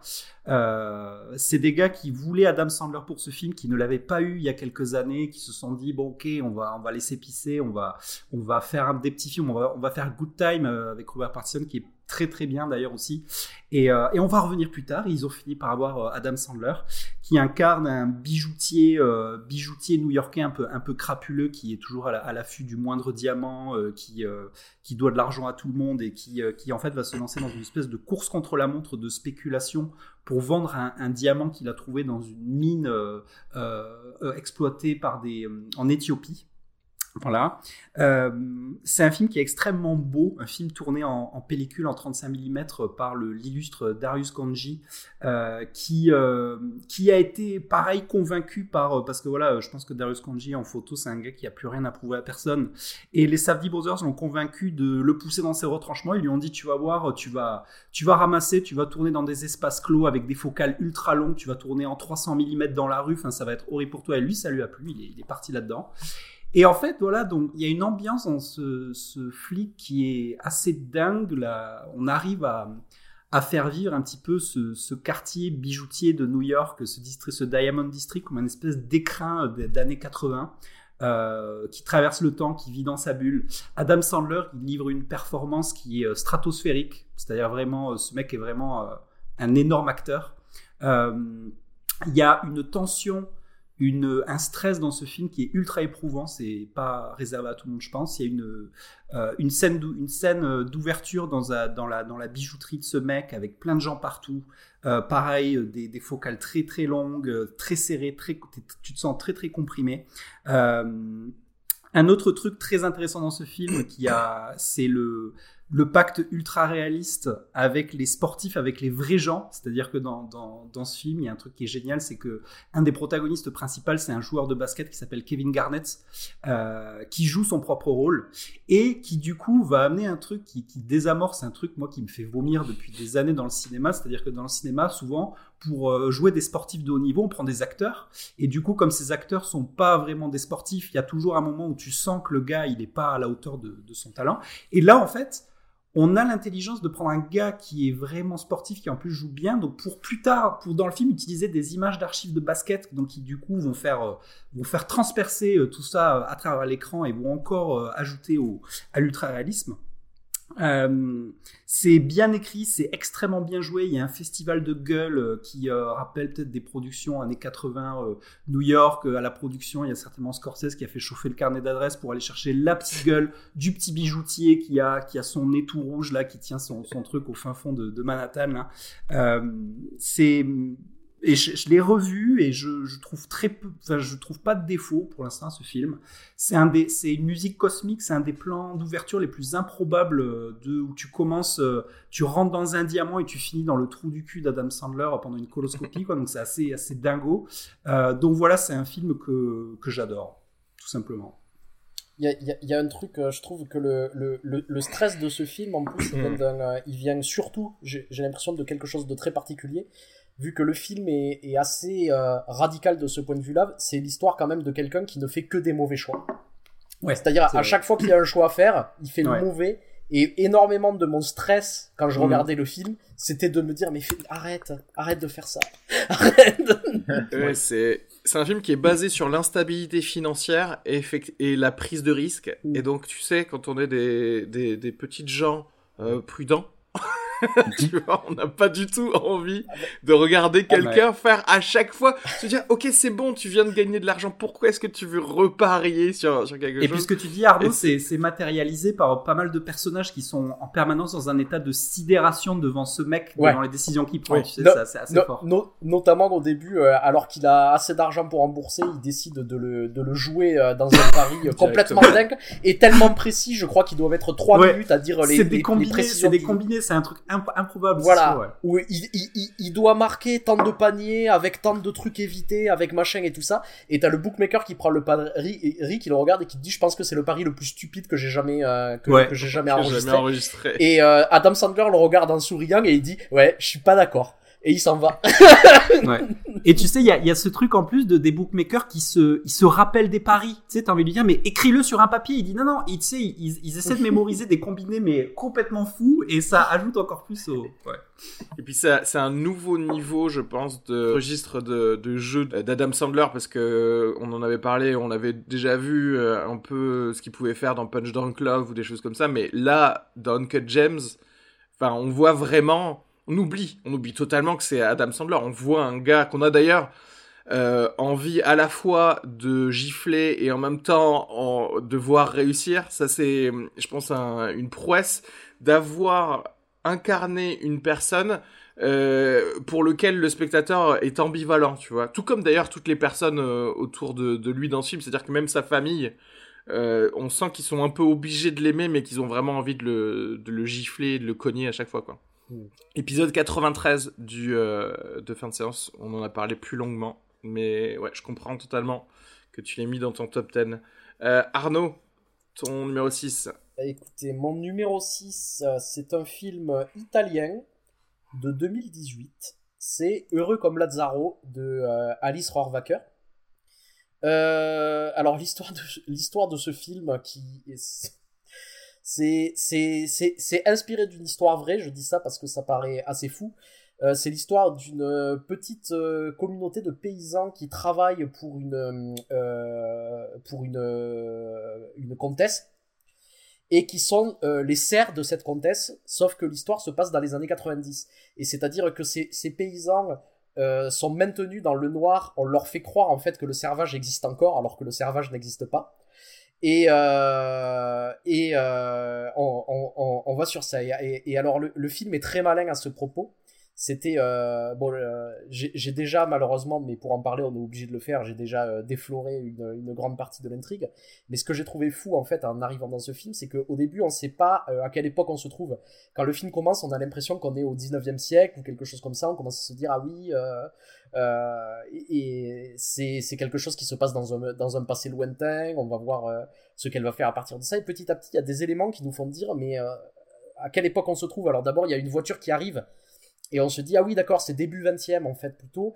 Euh, après, on va commencer à avoir euh, des radios, des choses comme ça, jusqu'à arriver où euh, le fils de la, de, la, de la comtesse a un Walkman et tu te dis, waouh, mais on, se trouve à quelle époque exactement? Et petit à petit, tu découvres que non, en fait, ça se passe dans les années 90, qu'ils ont été maintenus dans cette ignorance-là. Et dans une deuxième partie du film, on va voir euh, comment ces, euh, ces serfs se sont réadaptés à la société moderne et après être exploités par la comtesse se font complètement euh, exploiter en fait par le monde de capitalisme dans lequel dans lequel ils vivent maintenant. Et il y a beaucoup de choses très intelligentes dans ce film c'est-à-dire notamment sur la chaîne de domination. Alors ces serfs se font dominer par la comtesse mais le film choisit comme point de vue un comment on, pourrait dire un, un, ravi de la crèche, un, un simple d'esprit un petit peu, Lazaro, qui lui-même se fait exploiter par sa famille, donc euh, par les, par les serfs, pour faire un peu tout le sale boulot, et il le fait toujours avec le sourire. Et, euh, et euh, je trouve que le film est d'une intelligence rare, c'est une espèce de, conte moderne sur, sur la société contemporaine. Je trouve que les, le, procédé qu'elle qu'elle a utilisé pour, pour raconter son histoire et, euh, euh, toujours complètement à propos. Et euh, en plus de tout ça, je trouve que le film est, incroyablement drôle et hyper bien réalisé. C'est-à-dire que y a, le film est en, est en 16, est en 16 mm, ce qui vend d'ailleurs le côté intemporel du film. C'est-à-dire que souvent aujourd'hui, j'ai tendance à, à, de moins en moins aimer en fait quand, quand les films utilisent de, la pellicule, parce que j'ai l'impression qu'il y a un délire nostalgique un petit peu euh, sur la pellicule qui euh, que je trouve un peu passéiste, et ici je le trouve complètement à propos, c'est-à-dire euh, c'est là pour, pour véritablement incarner quelque chose, incarner une espèce de doute sur l'époque dans laquelle on vit. Et Ouais, je pense, y a, j'ai regardé ma liste et c'est vrai qu'il y a énormément de, films dans mon, dans mon top 10 qui tournent un petit peu autour de, de, de ce sujet, de l'exploitation, de des classes euh, laborieuses par les, par les classes dominantes. Je trouve que ça a été un des grands sujets des, des années 2010 qui a fait un peu son, son retour et euh, euh, qui a toujours été un des grands sujets du, du cinéma italien. C'est-à-dire que le, le cinéma italien a, a, a, a eu deux, deux, deux, grands sujets dans son histoire. C'est euh, la décadence de l'aristocratie et euh, la description des classes laborieuses. Et euh, ce film combine les deux et euh, essaie de comprendre la dynamique qui existe entre les deux et comment l'un ne peut exister que parce que parce qu'il y a eu l'exploitation de l'autre, etc., etc. Et euh, ouais, donc j'ai trouvé que c'était un film euh, férocement moderne. J'ai trouvé ces dix dernières années qu'il y avait un retour de, en force du cinéma italien assez fou et je trouve que, que incarne vraiment le renouveau du cinéma italien. Je pense que c'est euh, que c'est euh, que c'est elle un petit peu le fer de lance aujourd'hui du, du nouveau du nouveau cinéma italien et voilà donc j'avais envie de mettre ce film qui m'a qui m'a vraiment marqué ouais je, je, partage totalement l'avis d'Arnaud. Je pense que c'est un grand film aussi. Euh, pour le coup, je connaissais pas du tout le cinéma de Rohrwacher. Enfin, j'avais pas vu ses films précédents. Et, euh, du coup, j'ai vu celui-ci parce que je crois qu'Arnaud, d'ailleurs, tu m'en avais parlé. Et puis, j'avais aussi euh, un, un, autre pote qui m'en avait parlé. Et, et, du coup, je me suis dit, ok, faut que j'aille euh, découvrir ça, quoi. Et j'ai été assez bluffé, quoi. Le, le film est assez formidable à tout point de vue. Cette décennie, elle a fait un autre film aussi qui s'appelle Les Merveilles, qui est un peu un, un film euh, autobiographique euh, sur une, une famille euh, pauvre d'apiculteurs dans le sud de, de l'Italie et c'est euh, c'est un autre grand film aussi. Il faut que je le vois, c'est sur ma, ma watchlist. Ok. Euh, alors, et mon numéro 6, c'est euh, le film euh, de Ben Stiller de 2013 qui s'appelle La vie rêvée de Walter Mitty. Euh, où Ben Stiller lui-même d'ailleurs joue euh, le rôle donc de Walter Mitty qui est un homme ordinaire enfermé dans son quotidien et qui ne peut s'évader que euh, qu'à travers ses rêves éveillés. Faut savoir que The Secret Life of Walter Mitty, c'est à la base c'est une nouvelle qui euh, qui date de 1939 qui, euh, qui est apparue dans The New Yorker et qui avait été déjà adapté euh, plusieurs fois en fait euh, dans euh, plusieurs médias aux, aux États-Unis. Il y a eu un film déjà dans les années 40, mais il y a eu également des pièces radiophoniques, des pièces de théâtre, etc. Si, aussi bien que le, nom Walter Mitty, c'est un peu devenu, devenu un nom commun pour désigner justement un, un rêveur, voire même un mythomane. Euh, chose que je ne savais pas du tout euh, à l'époque quand je suis allé voir, euh, voir ce film. Justement, c'est un film assez surprenant de la part de Ben Stiller qui dont on a l'habitude qu'il fasse des comédies déjantées, toujours un peu acides sur le monde d'Hollywood, que ce soit Tropic Thunder ou même Cable Guy, où il pouvait déjà bien critiquer une, espèce de société de de consommation télévisuelle, etc. Et là, on a l'impression que il revient euh, presque à un propos euh, un peu plus basique. C'est un film de rêveur qui parle de, cette quête de sens qu'on euh, qu'ont peut-être certaines personnes qui se sentent coincées dans une certaine monotonie. C'est un thème qui est, qui est déjà vu et le système même du, du, du film de pouvoir euh, euh, partir dans des, euh, dans des rêves éveillés, c'est quelque chose qu'on a vu euh, euh, dans d'autres films, notamment, bah, en fait, c'est- tout bête, mais le Magnifique, tu vois, avec euh, Belmondo, c'était c'était c'était déjà un peu ça. Euh, et, euh, et je trouve que ce que ce film-ci, il est euh, il est vraiment très bien maîtrisé, que il arrive à nous faire euh, prendre part en fait dans cette quête euh, personnelle par Walter Mitty, sur lequel tout le monde peut se peut se reconnaître. Il y a un propos un, un peu intéressant parce que c'est pas pour rien qu'il choisit que le le personnage c'est un archiviste photo du magazine euh, Life. Il situe un peu le film au moment où, en gros, euh, la presse papier va euh, pivoter vers le, le monde numérique. Et il y a le côté, voilà, on s'en fout un petit peu des valeurs, entre guillemets, qui ont fait notre grandeur chez Life, etc. Tu sens un peu l'épopée et la libération d'une prison mentale qu'on peut parfois se, se créer. Euh, vraiment un film pour moi qui était, euh, qui était excellent. Voilà. Euh, alors, juste avant d'attaquer le top 5, Arthur, tu avais un devoir maison. Ouais. Le devoir de, de, de nous faire un petit top 3, euh, voilà, une petite analyse de ce qui a été le plus rentable dans les années 2010. Rentable, donc ça veut pas dire que le, top 3 de, euh, du, box-office, mais voilà, de, un petit peu ce, ratio entre investissement et, euh, et choses qui en. C'est toujours intéressant de savoir quel est le, le Blair Witch quoi, de la décennie. Alors, euh, alors oui, et en même temps, en fait, alors c'est marrant parce que du coup, je, me suis mis à faire un peu des recherches autour de la rentabilité des films durant les années 2010, euh, et j'ai pas vraiment trouvé euh, de projet Blair Witch, quoi. C'est-à-dire que c'est une décennie qui a pas vraiment eu son projet Blair Witch, c'est-à-dire ce film qui se fait avec euh, euh, trois bouts de ficelle euh, et qui tout à coup euh, se met euh, en fait à sortir dans le monde entier et à taper des entrées partout et du coup à, à, en fait générer beaucoup d'argent alors qu'il a rien coûté. Euh, mais par contre, je me suis rendu compte en fait d'un truc assez intéressant euh, et qui, euh, à certains égards, genre m'a conduit presque à, à entrecouper euh, la question de de la rentabilité avec celle que toi tu vas aborder euh, à la fin, c'est-à-dire euh, des films qui ont un peu changé la décennie.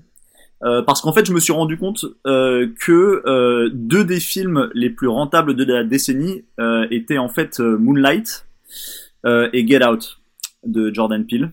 Euh, et, et que par ailleurs, euh, un des blockbusters aussi les plus rentables de la décennie euh, était Black Panther. Euh, et, et en fait, je trouve ça super intéressant. Euh, alors, pour donner des chiffres euh, vraiment précis, euh, Moonlight, c'est un film qui a coûté 1,5 million de dollars de budget. Euh, donc à fabriquer quoi, euh, et qui a rapporté quasi gratuit à l'échelle d'Hollywood, 1 million de dollars, c'est c'est rien. 1,5 million de dollars, c'est vraiment un très petit budget euh, aux États-Unis et d'ailleurs même en France, ce serait considéré comme un petit budget. Euh, et c'est un film qui euh, a rapporté 65 millions de dollars de recettes dans le monde. Euh, alors, ce qui du coup, genre, euh, si on calcule un peu bêtement, fait un retour sur un sur investissement euh, de 4200%, ce qui est quand même pas dégueulasse. Euh, alors bon, le, là c'est un calcul assez assez rapide. En vérité, euh, calculer le retour sur investissement d'un film, bon là là c'est grossièrement fait, mais c'est plus compliqué que ça déjà parce que en fait euh, un film euh, ne coûte pas seulement ce que coûte sa fabrication, mais, mais en fait euh, Marketing, tout, tout, tout, ce que va coûter sa mise sur le marché, c'est-à-dire en effet le, le, le, marketing et tout grosso modo la campagne genre publicitaire qui va être faite autour du film en fait a un coût.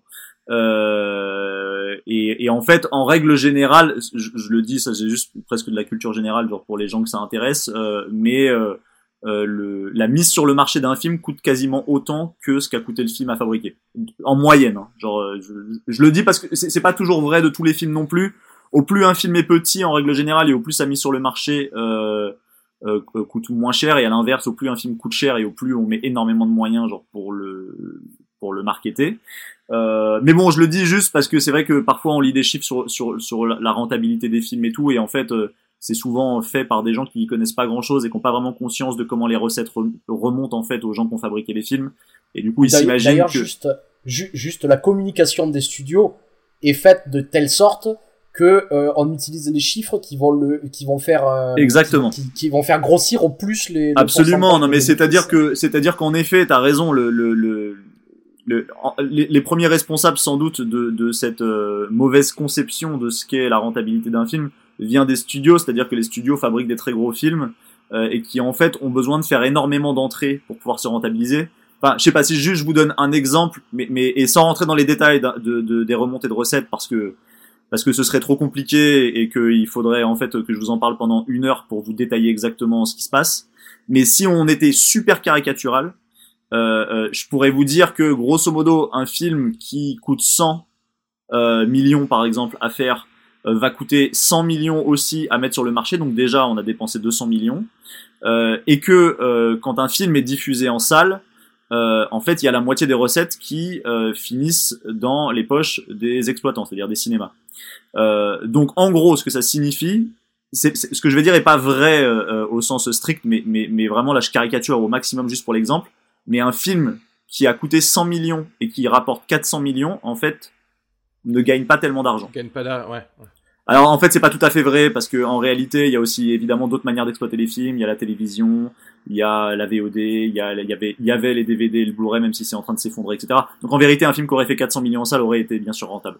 Mais mais je veux dire en fait c'est juste pour l'exercice de pensée qui consiste à se dire que en fait un film dont on se dit oh il a rapporté plus d'argent que ce qu'il a coûté en termes de budget en fait n'est pas forcément rentable pour autant. Mais le truc c'est que les studios vont avoir tendance à se servir de ces chiffres qui peuvent avoir l'air jolis pour euh, pour, donner envie oui aux spectateurs rien n'est moins attrayant que de dire euh, là on est en train de perdre que 50 millions de dollars venez voir notre film. C'est pas du tout non mais c'est ça. C'est c'est dans le fond c'est un peu de la méthode couée euh, sur les bords quoi. Donc bon voilà bref. Donc en gros Moonlight euh, quand même très grosse rentabilité assez indéniablement euh, et Get Out qui a coûté alors lui euh, trois fois plus cher mais ce qui est quand même pas très cher au regard de, l'ampleur du film et de sa sophistication.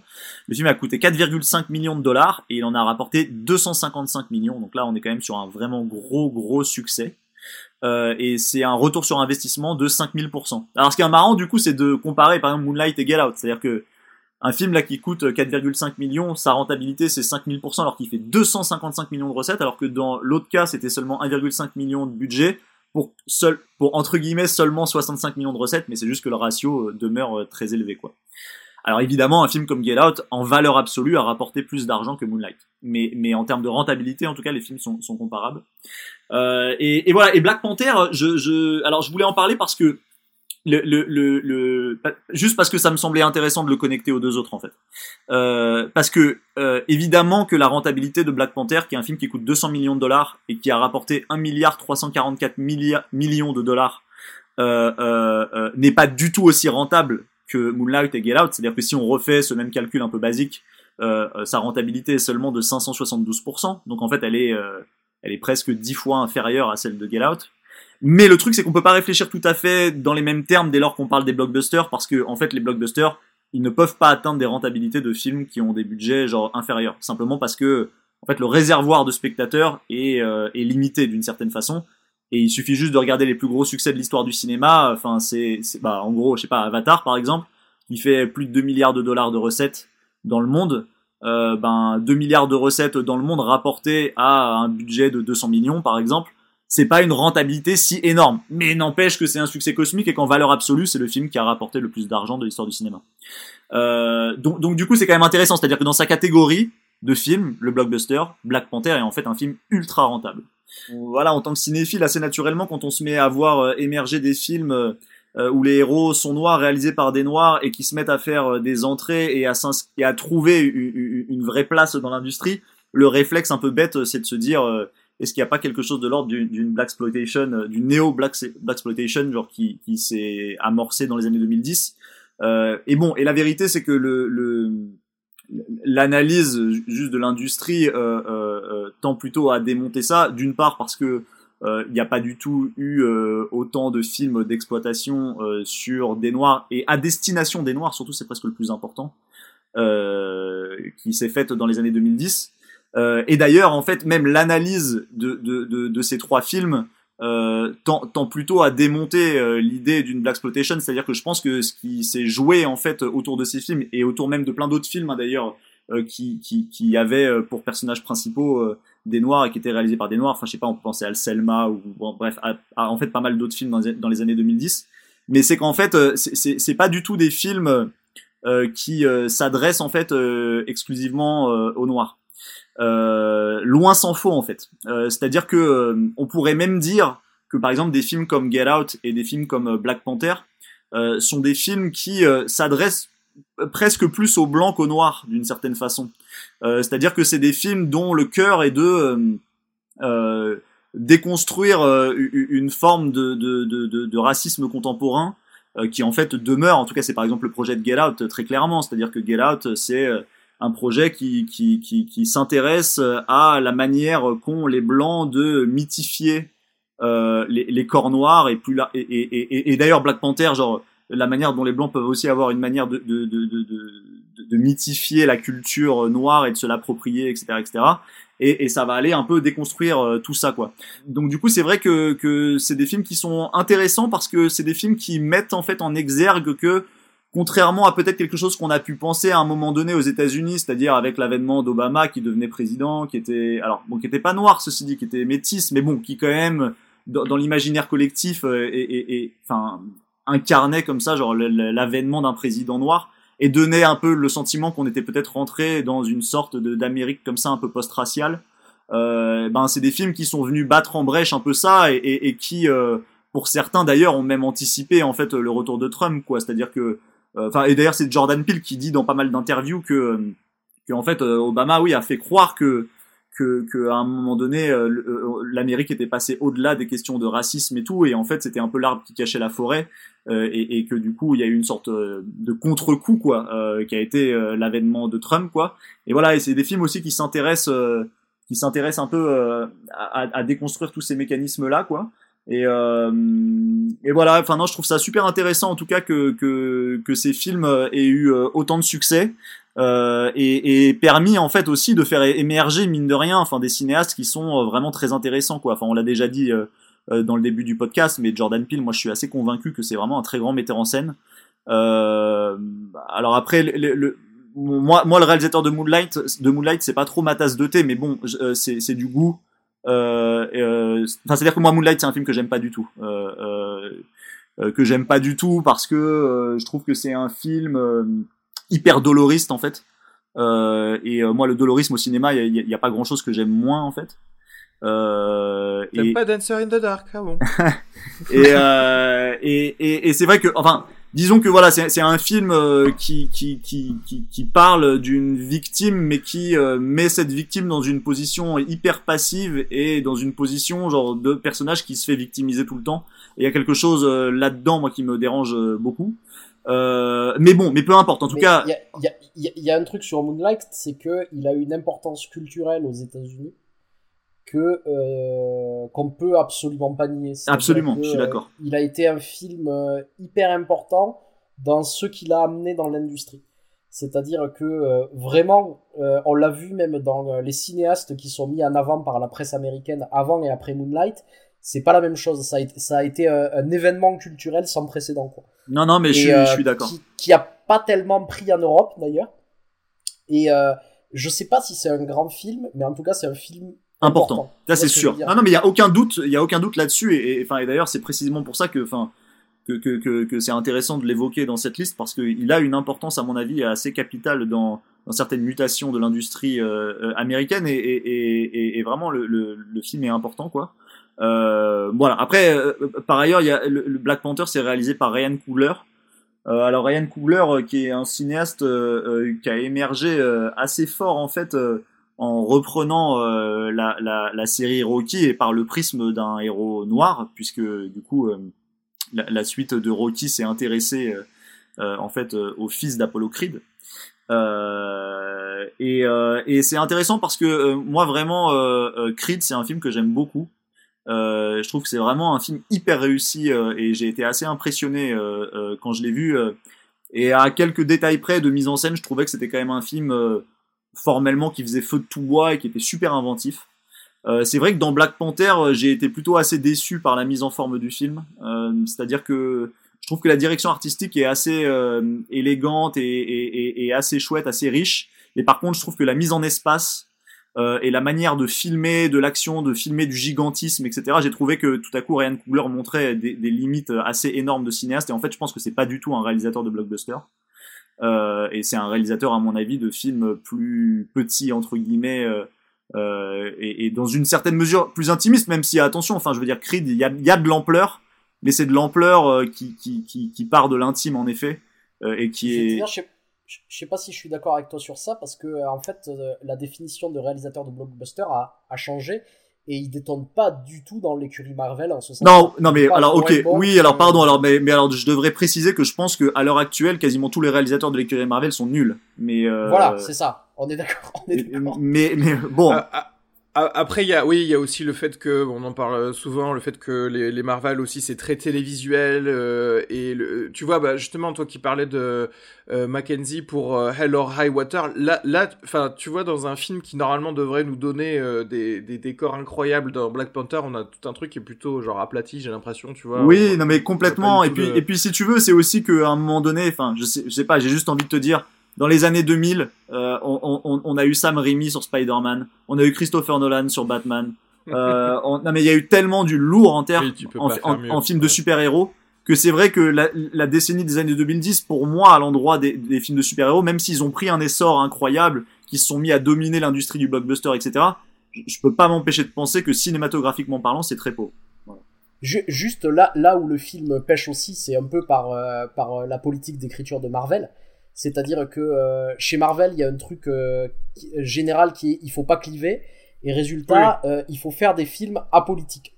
Et pour un film comme Black Panther qui revendique comme ça en surface un espèce d'engagement politique, mais qui dans les faits ne le développe absolument pas et essaie absolument de rester apolitique, ça donne un film en fait qui qui arrive pas à prendre à cause de ça, je trouve.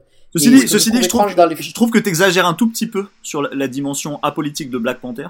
Non, euh, je crois pas. Euh, non mais alors, je, je, mais enfin, sinon, sinon qu'on peut discuter hein, euh, totalement de, de, de, ce qui traverse le film politiquement et de où le film se conclut politiquement. mais, non, non, mais, non, mais parce que le film, le film est, non mais le, le film n'est pas politique, euh, ne serait-ce que dans son point de départ. Euh, puisque le, le, point de départ de l'histoire est donc euh, qu'il y a une sorte de, de, de, royaume un peu oublié et caché en Afrique qui est qui vit en autarcie euh, et qui euh, a développé des technologies euh, formidables qui en font en fait le pays le plus riche du monde, sauf que personne le sait. Euh, et, et, en fait, ce pays, euh, euh, on pourrait complètement dire que c'est une sorte de pays de libertariens. donc le, le, les libertariens, genre qui sont une frange de la droite américaine et qui sont genre pour, en gros, que chacun genre vive sa vie genre de manière libre, mais chacun chez soi, Dieu pour tous. Et, et, et, voilà. Et à l'inverse de ça, genre de l'autre côté, il y a le méchant de l'histoire mais qui en fait est très politisé et qui serait une sorte de euh, d'émanation euh, de euh, bah alors pour le coup genre du Black Panther Party quoi à savoir du coup un parti qui pense que pour faire avancer le droit des noirs etc il faut en fait être violent et s'imposer aux autres et voilà et il y a, y a, du coup une forme d'opposition de, de, de, de, point de vue politique à cet égard alors qui se conclut de manière peut-être euh, un peu niaise et vraiment pas subversive à l'endroit d'une sorte d'idée comme ça humaniste que en fait au final il faudrait pas être fermé sur soi et juste partager son savoir avec les autres machin. Donc je suis d'accord que c'est un peu niais en dernière en dernière analyse, mais mais dire que le film est pas politique, je trouve que c'est un peu excessif quand même. Alors c'est juste ça c'est exactement euh, euh, je vais aller au bout de ce que je voulais dire euh, euh, sur ça.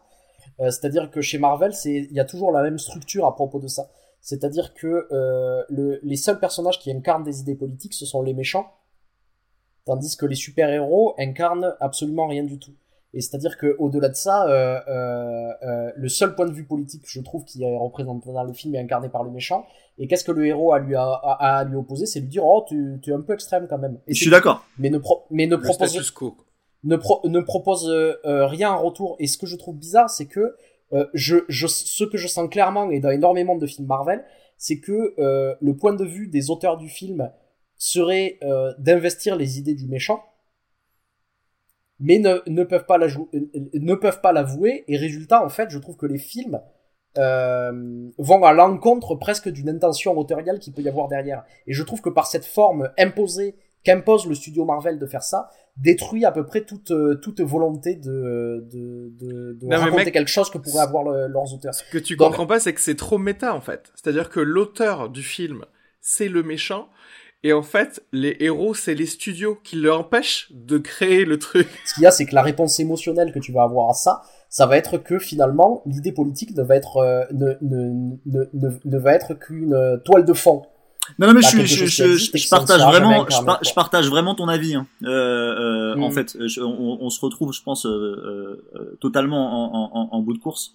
Euh, mais disons qu'en tout cas, genre le film manipule des, des motifs politiques, en tout cas, qui me semble vraiment, qui me semble vraiment très intéressant. Sinon qu'il a une tendance en fait à, à, à, à, les, à en fait les phagocyter et à accoucher de très peu de choses.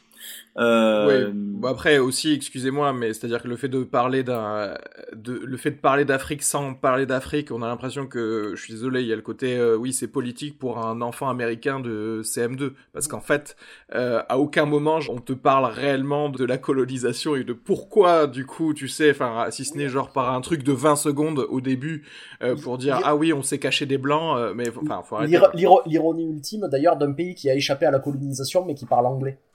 Oui, oui, oui. Non mais après, cela dit, bah, tout le truc de rentabilité et que tu choisi ces, ces films-là, c'est intéressant parce que et quelque part vous avez un peu tous prémâché ce, ce travail-là parce que le film qui pour moi euh, a et va continuer à opérer un petit changement euh, dans, euh, dans cette décennie, c'est le film Get Out. C'est un peu le retour du film entertaining avec du succès, avec un propos euh, social et politique qui est encapsulé dans, dans, quelque chose de cool, tu vois, et qui sera regardé par le plus grand nombre sans, euh, euh sans être snob, tu vois, et qui a pas honte de d'avoir une une volonté d'être d'être un truc justement commercial et d'être et d'être vu par le par le par, le plus de monde possible. Parce que alors dans la subtilité déjà du du propos, on n'est plus, on n'est plus dans un truc dans, le, tu vois, le, le traitement du racisme, de la chaleur de la nuit, euh, tu vois, ou un truc comme ça. On est vraiment dans comment discuter de, euh, de du racisme systémique, mais le mettre dans un film euh, d'horreur.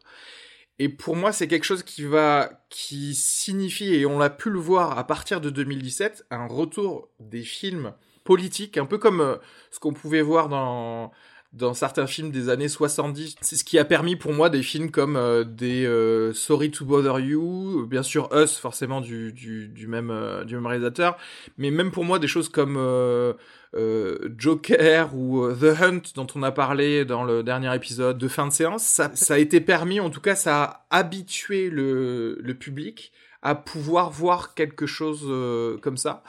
Et en plus, ça opère pour moi un retour de film de genre et du film d'auteur de, sans avoir peur, encore une fois, de d'investir dans ces films-là. C'est-à-dire que pour moi, Get Out, ça, décomplexe les gens à dire je vais voir un film d'horreur. Et euh, auteur dans le sens où euh, on va enfin donner les, un peu les clés, peut-être pas jusqu'au final final cut, mais si un peu euh, à quelqu'un qui veut dire quelque chose.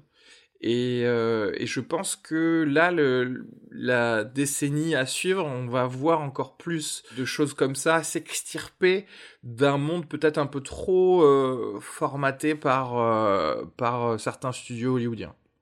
Et je pense que effectivement, on voit quelque chose où certains studios sont en train de se dire, ok, en fait, on peut avoir des films qui vont alors certes parler, enfin plutôt être dirigés à tout le monde parce que on veut avoir le plus de spectateurs possible, mais euh, où on va avoir une, dominante, on va dire, culturelle pour, euh, pour ce film-là, parce que moi je, crois que c'est en train de créer quelque chose. On va juste vouloir de la rentabilité, mais en se mettant un sticker, euh, parler à cette niche de population. Il y a un peu ce côté peut-être twitteresque des, de certaines productions qui, qui, vont arriver ça, ça ne nie pas du tout, par contre, le, comment dirais-je, la qualité des films qui ont pu commencer ce, ce, ce, mouvement.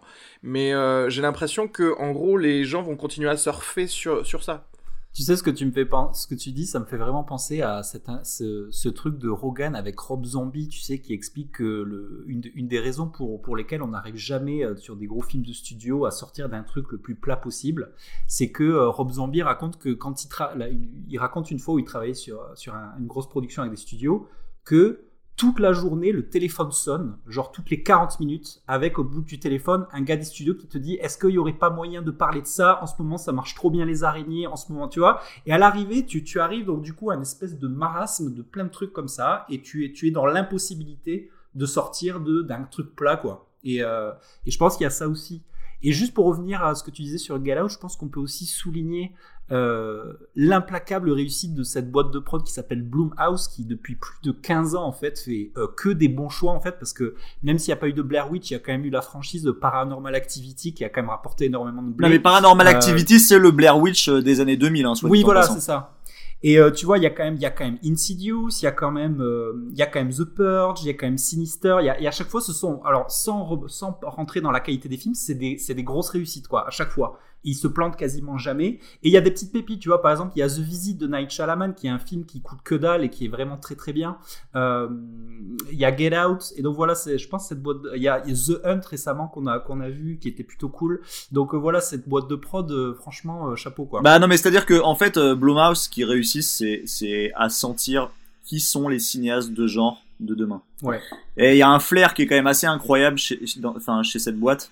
Et c'est marrant parce qu'on en parlait avec euh, avec Arnaud là l'autre jour euh, dans dans dans son podcast dans troisième rang, on, parlait de Netflix euh, et du fait que euh, mine de rien en fait Netflix une partie de son modèle économique en fait va consister à, à créer du contenu pas cher pour aller taper dans des niches de spectateurs et aller taper genre pleinement dedans puisque le simple fait en fait de pouvoir accéder à l'ensemble des territoires avec un contenu permet en fait de, de, de, de, faire des films de niche euh, et d'aller chercher tout le public que tu peux aller chercher avec ce que ne permet pas le cinéma pour des raisons euh, évidentes. Euh, et c'est vrai que et c'est vrai que je peux pas m'empêcher de penser à l'heure actuelle que Netflix est assez mauvais à cet endroit. C'est-à-dire que je dis pas que que qu'ils ont pas des succès quand ils, ils, ils, se lancent dans ce genre de truc ou quoi et que et qu'ils sentent pas bien le marché, mais par contre, ce qu'ils savent pas du tout faire, c'est repérer les talents en fait, euh, qui, qui, qui, qui, feront ça quoi. C'est-à-dire que genre, pour le dire autrement, euh, euh, ils ont pas repéré là tous les auteurs euh, que Blumhouse a repéré. Ils ont pas repéré le Sam Raimi de demain. Ils ont pas repéré le Peter Jackson de demain. Ils ont rien repéré en fait. C'est-à-dire qu'il y a aucun cinéaste de série B qui a, qui a émergé via Netflix pour l'instant. Je dis pas que ce sera pas le cas à l'avenir, Mais alors que c'est dans leur ADN pourtant de faire émerger des auteurs comme ça. C'est très étonnant parce que alors du coup moi j'attribue ça peut-être à un énorme coup de malchance parce que depuis le début moi j'ai toujours entendu dire les, les, gens qui font des films Netflix ils ont toutes les libertés du monde alors euh, ouais. Genre juste aléatoirement ils devraient tomber sur un bon auteur. Ouais mais faut faut aussi miser sur les bons chevaux hein. en fait faut avoir faut avoir du nez en fait. Faut avoir du nez et ouais mais il y, en a quand même beaucoup. En fait le truc c'est le truc c'est que mais c'est c'est c'est le problème de Netflix d'une certaine façon c'est que en fait chez Netflix je pense qu'il manque de cinéphiles.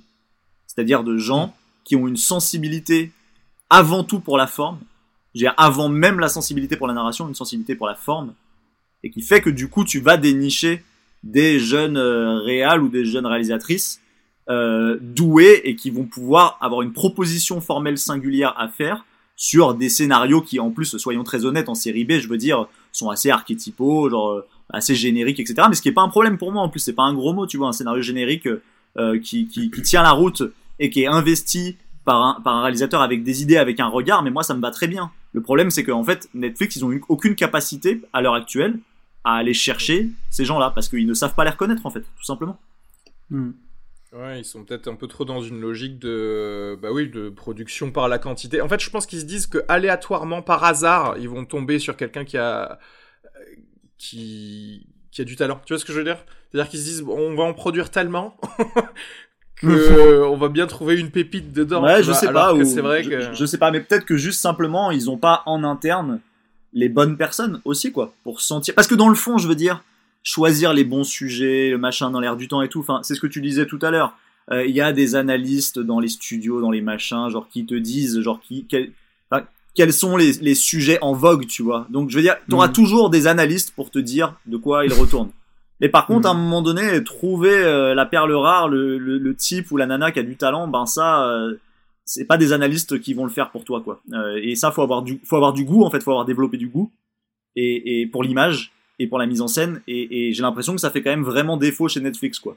C'est-à-dire que Netflix, finalement, son goût à l'endroit de la forme va simplement consister à se dire, bon, ah, on n'y connaît rien, mais alors on va filer un gros chèque, genre aux gros réals qui sont déjà bien installés parce que de toute façon, on peut pas, on peut pas trop se louper, quoi. Grosso modo, c'est ça à l'heure actuelle, la politique formelle de Netflix. Mais ce qui est, enfin, ce qui est normal, hein, on parle de quand même d'une boîte qui à la base, euh, enfin, louer des trucs, hein, louer des vidéos. On est, on n'est pas du tout sur des gens qui, qui, qui produisent quelque chose euh, normalement. tu peux, tu peux aussi embaucher des, euh, c'est-à-dire que si on prend par exemple un, producteur de série B de, de légende, c'est, c'est Roger Corman. C'est quand même le type pour faire, pour faire ses films de série B. Il a révélé euh, Coppola, il a révélé Scorsese, il a, il a révélé Joe Dante, bah il a révélé James Cameron, il a révélé tous les grands de son époque, quoi. Mais parce que c'était son job, en fait. Et, bah parce que, et parce que sa nourriture venait de là. Netflix, ils, ils, te disent, on te produit des trucs, t'as des trucs à regarder, et, et, les gens les regardent. Qu'est-ce que, tu vois, ça viendra, hein. je dis pas que ça je, je vois très bien, genre, euh, une, une mini branche de Netflix genre euh, Netflix euh, premier euh, premier film, tu vois, genre un truc où ouais, on va donner leur chance à mm. certains auteurs et mais parce que au bout d'un moment, ils auront vu peut-être que les chiffres baissent un poil, tu vois. Oui, mais Moi, je, je les vois comme C'est pas que ça, on est, on est en train de parler, d'essayer quand même de trouver un nouveau système pérenne qui permettrait en fait de faire exister une scène cinématographique en dehors du circuit des cinémas. Et c'est-à-dire que je pense vraiment euh, que Netflix, déjà, un, en a la volonté, et on l'a vu cette semaine, euh, par, par, exemple, dans, dans, leur idée quand même d'être une plateforme pour cinéphiles, ils ont euh, racheté le catalogue, enfin ils ont racheté, en tout cas ils ont racheté les droits de diffusion du catalogue de MK2, donc on voit qu'il y a quand même une volonté, tu vois, d'ouvrir à quelque chose. Attends, non, attends, attends, attends, pardon, je, je compléterai ce que tu es en train de dire avec le fait que là cette semaine a aussi été annoncé un partenariat entre Netflix et Audience pour alimenter un fonds d'aide aux intermittents du spectacle, quand même. Ouais. Bah, je veux dire, en fait, très clairement, ce qui est en train de faire Netflix. une volonté de faire exister cette scène. Ah, mais qui, complètement. est super. Moi, je trouve que, que c'est super qu'ils prennent ça et que le, seul truc, c'est que euh, ça pourra pas exister tant qu'on n'aura pas vu des cinéastes émerger sur cette plateforme. Émerger. C'est-à-dire pas des cinéastes qui existent déjà dans le cinéma et qui vont reprendre. Faire émerger des cinéastes. Et ça, ça viendra sans doute un jour, mais pour l'instant, c'est pas encore arrivé. Quoi. Ouais, je suis d'accord. Euh, bon, bah très bien. Merci euh, Arthur pour tout ça. Ça nous a permis de parler de beaucoup de choses du coup dans, dans le cinéma. Et euh, bah écoute, tu gardes la parole comme ça. Euh, tu vas pouvoir nous dire ton numéro 5. Ouais. Ça y est, on rentre dans le top 5. On rentre dans le top sérieux. 5, ça y est, ça devient sérieux. Euh, alors moi, mon numéro 5, c'est euh, un film de Bennett Miller, euh, mais pas celui peut-être que, enfin, auquel on pourrait s'attendre. C'est Moneyball. Euh, alors je dis pas celui auquel on pourrait s'attendre parce que euh, je, pense que son film des années 2010, qui est considéré quand même assez largement comme un grand film, c'est Foxcatcher, qui est un film que j'aime énormément, soit dit en passant. Euh, mais euh, mais du coup j'ai mis Moneyball. Et alors Moneyball je je sais pas euh, en français c'est le stratège le titre. Euh, donc je sais pas si beaucoup de gens l'ont vu. J'avoue j'ai pas regardé les chiffres du box office je me souviens pas si ça avait marché. Mais bon film sur le baseball et tout pas sûr. Euh, et en gros euh, c'est c'est c'est une histoire assez géniale euh, c'est à dire que c'est euh, en fait euh, l'histoire d'un d'un d'un comment dire d'un directeur sportif d'un club de baseball aux États-Unis euh, qui s'appelle les Athletics de San Francisco euh, et qui euh, et donc ce directeur sportif est interprété par Brad Pitt. Et en gros euh, au début des années euh, 2000 euh, ce ce mec donc qui gérait ce club qui en fait était un tout petit club. Enfin c'est comme ce serait comme je sais pas genre l'en avant Guingamp dans le championnat français en France quoi. Et qui pendant une saison réalise une immense saison euh, parce que en fait il fait émerger euh, trois ou quatre euh, jeunes joueurs qui en fait s'avèrent être des superstars machin euh, et passe à deux doigts de gagner le titre. Et, et le truc c'est qu'il ne gagne pas le titre. Et, et, et, et pendant l'intersaison il se fait piquer bah, tous ces jeunes stars en devenir quoi. Si bien que le film commence en fait au moment où il se fait siphonner toutes ces stars et où euh, le propriétaire du club lui dit euh, bon bah vas-y bah c'est reparti euh, euh, t'inquiète tu vas en trouver d'autres des jeunes. Et lui dit mais non putain je vais pas trouver d'autres jeunes là on a eu un coup de peau monstrueux. Il faut profiter du fait qu'on a fait une grande saison pour investir plus d'argent dans le club recruter mieux et peut-être qu'on réussira à pérenniser le club à un niveau plus haut dans le championnat quoi. Mais le propriétaire lui dit non c'est mort j'ai pas l'argent genre à te donner etc tu te débrouilles euh, tu fais avec les mêmes moyens que l'année dernière et le type sait qu'il ne pourra pas réaliser le même exploit que l'année d'avant, si bien que il se met en fait à euh, chercher une autre manière de penser et d'aborder euh, le sport et en l'occurrence le baseball. Euh, et il tombe sur un type euh, qui est une sorte de d'étudiant en économie qui sort de Yale, je crois, ou d'une, bon bref, peu importe, d'une grosse université américaine, qui en fait a toute une théorie fondée en fait sur les, sur les mathématiques et l'analyse des données statistiques du baseball et qui en gros dit la chose suivante. Il dit que les superstars dans le championnat de baseball sont surévalués et à l'inverse il y a des joueurs qu'on pense euh, être des joueurs de niveau faible dans le championnat qui en fait sont sous-évalués parce que on ne les inscrit pas dans le collectif. C'est-à-dire qu'en gros on surévalue le fait que certains joueurs possèdent tout un tas de, de qualités individuelles et que, et que, et que du coup c'est des joueurs hyper complets et on sous-évalue le fait que si on prend juste le, le, le, le- les choses d'un point de vue collectif en fait, et ben parfois il vaut mieux miser sur une seule qualité individuelle chez un joueur qui par ailleurs a plein d'autres défauts, mais qui fait défaut dans ton collectif de manière à optimiser en fait ton collectif. Et du coup euh, c'est c'est un film qui euh, qui euh, met vraiment la science au cœur du sport, euh, mais de manière euh, inattendue dans le sens où c'est vrai que ça donne l'impression du coup quand je dis ça que c'est un rapport hyper rationnel au sport et c'est vrai. Mais du coup la rationalisation disons dans euh, dans, dans le travail de manière générale c'est pas du tout quelque chose qui va du côté généralement du collectif ou de l'humain. Au contraire euh, ça va plutôt du côté de la rentabilité et plutôt du côté de euh, de de l'effacement de l'humain d'une certaine façon. Et, et, et là c'est là c'est l'inverse. C'est-à-dire que euh, en fait, on va arrêter de donner le primat. L'idée est d'arrêter de donner le primat à des individualités pour faire briller le collectif et du coup faire sortir de l'ombre des joueurs euh, que euh, euh, euh, ce, système hyper pyramidal du coup sous-évaluait quoi. Et en fait, il y a presque genre, euh, je sais pas, une dimension euh, socialiste euh, Ouais. dans le film que, je trouve assez passionnante. Euh, voilà, sachant que en parallèle, euh, et c'est là que c'est très très très beau dans le film, euh, c'est que en fait ce personnage interprété par Brad Pitt, euh, qui est un personnage en fait euh, euh, du coup de directeur sportif, donc qui a à prendre des décisions managériales difficiles, où parfois il doit virer euh, des joueurs, leur dire ah bah salut, tu fais tes affaires et puis tu vas partir dans tel autre club parce que je t'ai échangé avec tel joueur. Euh, en fait, a une sorte de posture de manager très très à distance, un peu dans sa tour d'ivoire. Il regarde pas les matchs, il parle à peine à ses joueurs, etc. et tout.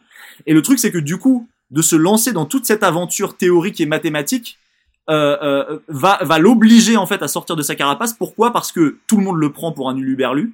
C'est-à-dire que quand tout à coup ce mec se, dit, se met à dire ah bah moi j'ai un modèle mathématique, faut l'appliquer. En fait, on se trompe depuis un siècle sur la manière d'envisager le jeu. Tout le monde se fout de sa gueule et les joueurs les premiers. Et du coup, pour faire passer ses idées, en fait, il va avoir besoin de en fait mettre le bleu de chauffe, d'aller au contact de ses joueurs et de recréer du lien humain avec les gens qui l'entourent. Et du coup, de faire passer ses idées en refondant vraiment une certaine idée du collectif. Et, euh, et je trouve le film absolument passionnant en fait politiquement euh, de ce point de vue-là, euh, sachant que par ailleurs il y a tout un tas d'enjeux aussi humains qui s'articulent autour euh, de, de, la vie de famille de, de, de, ce manager qui a en fait euh, euh, une fille avec qui visiblement il entretient des, enfin, d'excellentes relations et du coup comme en fait sa, sa, sa, stratégie mathématique va marcher, il va se mettre à avoir l'opportunité de partir dans un club plus huppé parce qu'il va se retrouver avec un pont d'or pour partir ailleurs. Euh, et euh, va se poser tout, du coup toute une question autour, enfin un dilemme quoi humain autour de partir genre pour aller au bout de ses idées euh, et, et, et, ou euh, rester pour privilégier le lien humain et en l'occurrence le, le, lien avec sa fille et du coup il y a, y, a, y a sans cesse une forme de, de, de dialogue entre ces deux pôles quoi c'est-à-dire la science l'humain et, et, et, comment on peut réussir à, à concilier à concilier les deux et, à créer du collectif en conciliant les deux euh, et c'est vraiment en fait un film. Euh, la première fois que je l'ai vu au cinéma, j'étais un tout petit peu passé à côté. Euh, je sais pas, je devais être mal luné ou, enfin bref, le film avait un tout petit peu glissé sur moi. Puis je l'ai revu en fait euh, deux ans après. J'ai trouvé le film super bien. Et du coup, je là, je me posais des questions. Je me dis, mais attends, mais est-ce que ça, ça pourrait rentrer dans mon top 10 Et je l'ai du coup revu là une semaine avant l'émission. et vraiment, j'ai trouvé le film bouleversant. En fait, le, film est hyper émouvant. et hyper fort en termes de mise en scène. Il y a des enjeux de de, de, rythme, d'espace, de, de, de, de, manière comme ça, genre de, du coup, de penser la distance entre les personnages et il y a tout, tout un tas d'enjeux autour de la réduction de la distance entre les personnages pour réussir à se connecter, etc. Et en fait, c'est un, c'est un film classique dans sa forme, mais c'est un grand film classique, quoi, vraiment. Et en fait, Bennett Miller, c'est un très grand metteur en scène, je pense. Euh, et, et, et, là, pour le coup, genre Moneyball, je trouve que c'est un, c'est un, un grand film discret, quoi. Euh, et, et, j'adore ce film, vraiment, euh, je, je, je l'adore assez profondément. Euh, et j'invite les gens qui l'ont pas vu à le voir parce que je pense que la plupart des gens en fait l'ont pas vu. Et, et, vraiment, ils sont passés à côté de quelque chose. C'était, je pense que le film il illustre bien aussi un, un, sujet qui commence à émerger dans les années 2010, qui a été beaucoup beaucoup miné par par David Fincher, qui est le, le, grand sujet de David Fincher, qui est euh, le passage d'un euh, d'un monde basé sur l'individu à un monde basé sur la donnée. C'est l'anti-Damien Chazelle. exactement. Non, mais c'est vrai. exa exactement. Et en fait, il y a, y a, un truc, c'est-à-dire que euh, on est habitué à l'histoire inverse en fait dans, dans les films, c'est-à-dire euh, que l'antagoniste serait quelqu'un qui incarne les chiffres et le héros qui euh, va finir par le battre en lui disant mais non parce que moi je pense avec le cœur. Exactement. Donc, euh, donc dans le c'est la base du film de sport. Hein. Oui. Donc, Alors que là, la, la réalité, c'est que en fait, l'individu porté en, en, termes de star, en fait, enlève le lien humain parce Exactement. on crée on, on, crée le héros. Et d'ailleurs tu vois même c'était pour ça à, la base en Grèce antique qu'on pouvait même aller jusqu'à ostraciser quelqu'un de, qui devenait trop connu parce que ça a enlevé de la démocratie en fait. Du coup on en, on en vient là et c'est marrant. Je pense que un, ce film c'est un peu un tuto pour genre Aurélien Barraud tu sais l'astrophysicien français pour qu'il devienne président. C'est-à-dire continue à utiliser de la science pour devenir euh, président et fait comme Brad Pitt pour essayer de rallier tout le monde. Il y a quand même un truc fou parce que moi, moi perso, j'adore ce film. Je crois que je l'ai vu euh, trois ou quatre fois. C'est un peu comme dirait Tarantino, un, un, film vinyle que je lance comme ça et puis je vais me remettre dedans. Et à chaque fois, je me fais cueillir. À chaque fois, je me mets euh, un peu comme une finale de Coupe du Monde devant la télé à me demander s'ils vont peut-être gagner ou perdre. Tu vois, il arrive quand même à faire revivre ce suspense. Moi, pour moi, la, la scène, ma scène préférée, c'est la première fois où il amène son acolyte Jonah Hill dans la réunion des vieux briscards du baseball, tu sais, qui sont euh, rongés par la, par la vie. Il y a, il y a un truc culturel qui, qui, est assez intéressant parce que le, le choix du baseball, il est pas anodin. Alors c'est vrai que pour nous c'est un peu plus difficile parce que le, le, baseball est un sport un peu obscur, mais le film a le mérite quand même de te faire rentrer dedans assez facilement. Totalement. Et euh, et en fait, tu vois, il y a, je sais pas, il y a, y, a, y a un truc un peu, un peu lancinant dans ce film. C'est une, la performance de Brad Pitt, elle est quand même assez exceptionnelle. C'est fabuleux ce qu'il fait. Euh, et, euh, et, Joe, et Joe aussi, c'est-à-dire qu'ils ont arrivé à, à, à, à, mettre un espèce de duo qui marche bien. Le terme Moneyball, en fait, c'est un peu bon, c'est impossible à, traduire, mais c'est euh, c'est l'adaptation d'un livre qui s'appelle Moneyball et qui, et qui est un terme, j'aime bien, c'est en anglais, c'est coin, c'est quelqu'un qui a l'auteur qui a réussi à fixer le terme Moneyball qui veut dire clairement euh, réussir dans le sport euh, grâce aux statistiques à l'analyse en fait. Et, euh, et, et, dans ce film, ça, ça, marche assez bien.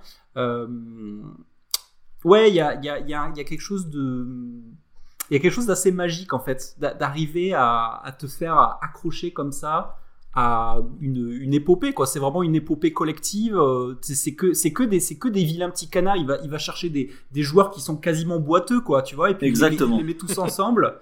Et euh, il arrive à il arrive à faire une espèce de cuisine euh, donc j'aimerais bien, tu, tu, parlais de, pour filer ta comparaison au foot, j'aimerais bien une, une adaptation française avec des, des piliers de PMU, tu sais, avec un gars qui sort d'école de commerce un peu, qui va leur expliquer comment on va, on va refaire l'en avant Guingamp et comment on va gagner le championnat de France, tu vois. Enfin, c'est, c'est vraiment très cool, je suis, je suis ravi que tu aies parlé de ce film parce que c'est un, film vraiment que, que j'adore. Et, euh, et, et, et, juste pour compléter, parce que T'as totalement raison. C'est vrai qu'on est suspendu euh, à cette question. Est-ce qu'ils vont, est-ce qu'ils vont réussir, est-ce qu'ils vont gagner, est-ce que du coup ils vont, réussir à faire euh, à faire triompher leurs idées. Et euh, et, et, et, en fait et, c'est là que c'est très beau dans le film c'est qu'en fait finalement le, le, là où le film arrive et je vais pas déflorer ce qui se passe mais là où le film arrive c'est que en fait c'est pas la victoire qui compte dans cette histoire.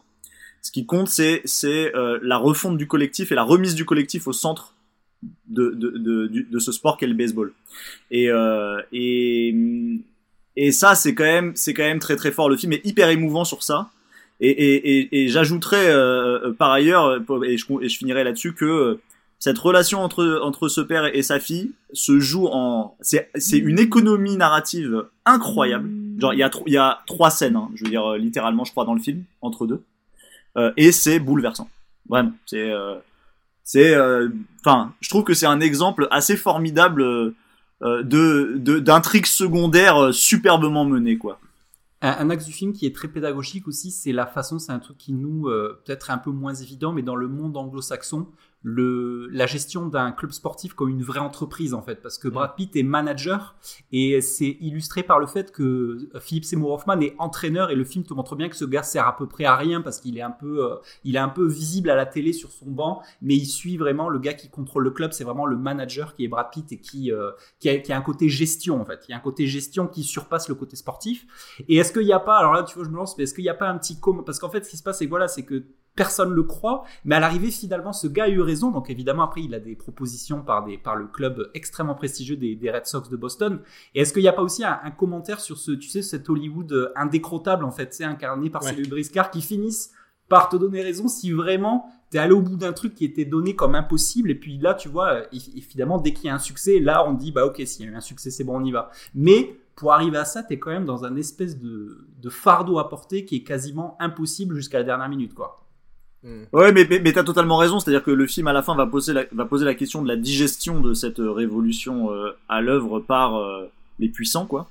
Euh, mm. et, mais, mais pareil, je veux pas dire comment ça se finit sur ça, parce que mais je trouve que le film est parfait sur ça. Il se finit impeccablement, c'est-à-dire que il est tout à la fois parfaitement lucide sur sur ce qui va en, en découler, et en même temps, il est il est il est il est assez enfin assez bouleversant à l'endroit juste de, de, de, de l'humain et de ce qui se joue euh, enfin sur les personnages principaux quoi. Et, et, et ouais non j'ai vraiment j'adore ce film en fait. Euh, et, et ouais enfin vraiment regardez-le. C'est sur Netflix en plus. Du coup euh, ce, ce, ça y est en ce moment. Je sais pas pour combien de temps mais ça y est en ce moment. Du coup c'est très facilement regardable euh, et vraiment j'invite tout le monde à y jeter un œil. Yes Parfait, le stratège. Euh, Jean-Yves, ton numéro 5 alors, euh, pour mon numéro 5, c'est un film d'un de mes réalisateurs préférés. Il a fallu en choisir un. Choisir un ça n'a pas été facile, mais j'ai choisi du coup Les Huit salopards de Quentin Tarantino. Euh, film, voilà, western, western huis clos, très théâtral. voilà, il y a, dans ce film une vraie. on sent vraiment la volonté de, de Tarantino de presque d'être dans une transition de médium, de passer aux planches. C'est un film que j'adore. Euh, de par la l'implacable maîtrise de Tarantino sur tout ce qu'il fait, euh, sur la capacité à raconter une histoire, sur la capacité à aller tirer jusqu'à la moelle la meilleure performance de chaque acteur, quel que soit son niveau de présence dans le film. Euh, là, un commentaire politique très intéressant sur les États-Unis. des vraiment une, une manière de, de, dilater les choses, de dilater le temps, de dilater les dialogues. Euh, il y a la lettre d'Abraham Lincoln dans ce film qui est absolument euh, exceptionnel. Euh, il y a la performance de Walter Goggins. Walter Goggins, c'est un acteur que j'adore quand il, parle avec son petit accent du sud. C'est quelque chose qui me fait vibrer. Et, et pour juste pour donner l'exemple de cette dilatation du, du texte, il y a une de mes scènes préférées, c'est quand ils sont en train de manger à table et que il y a Walter Goggins qui va titiller Samuel Jackson parce que Samuel Jackson euh, est un personnage qui, euh, dans le film, dit qu'il euh, détient une lettre écrite par Abraham Lincoln parce qu'ils ont correspondu.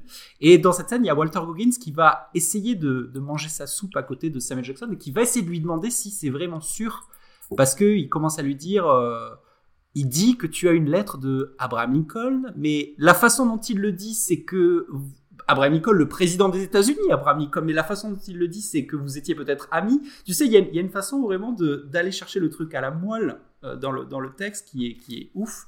Euh, c'est extrêmement. Euh, il y a un suspense fou dans ce film.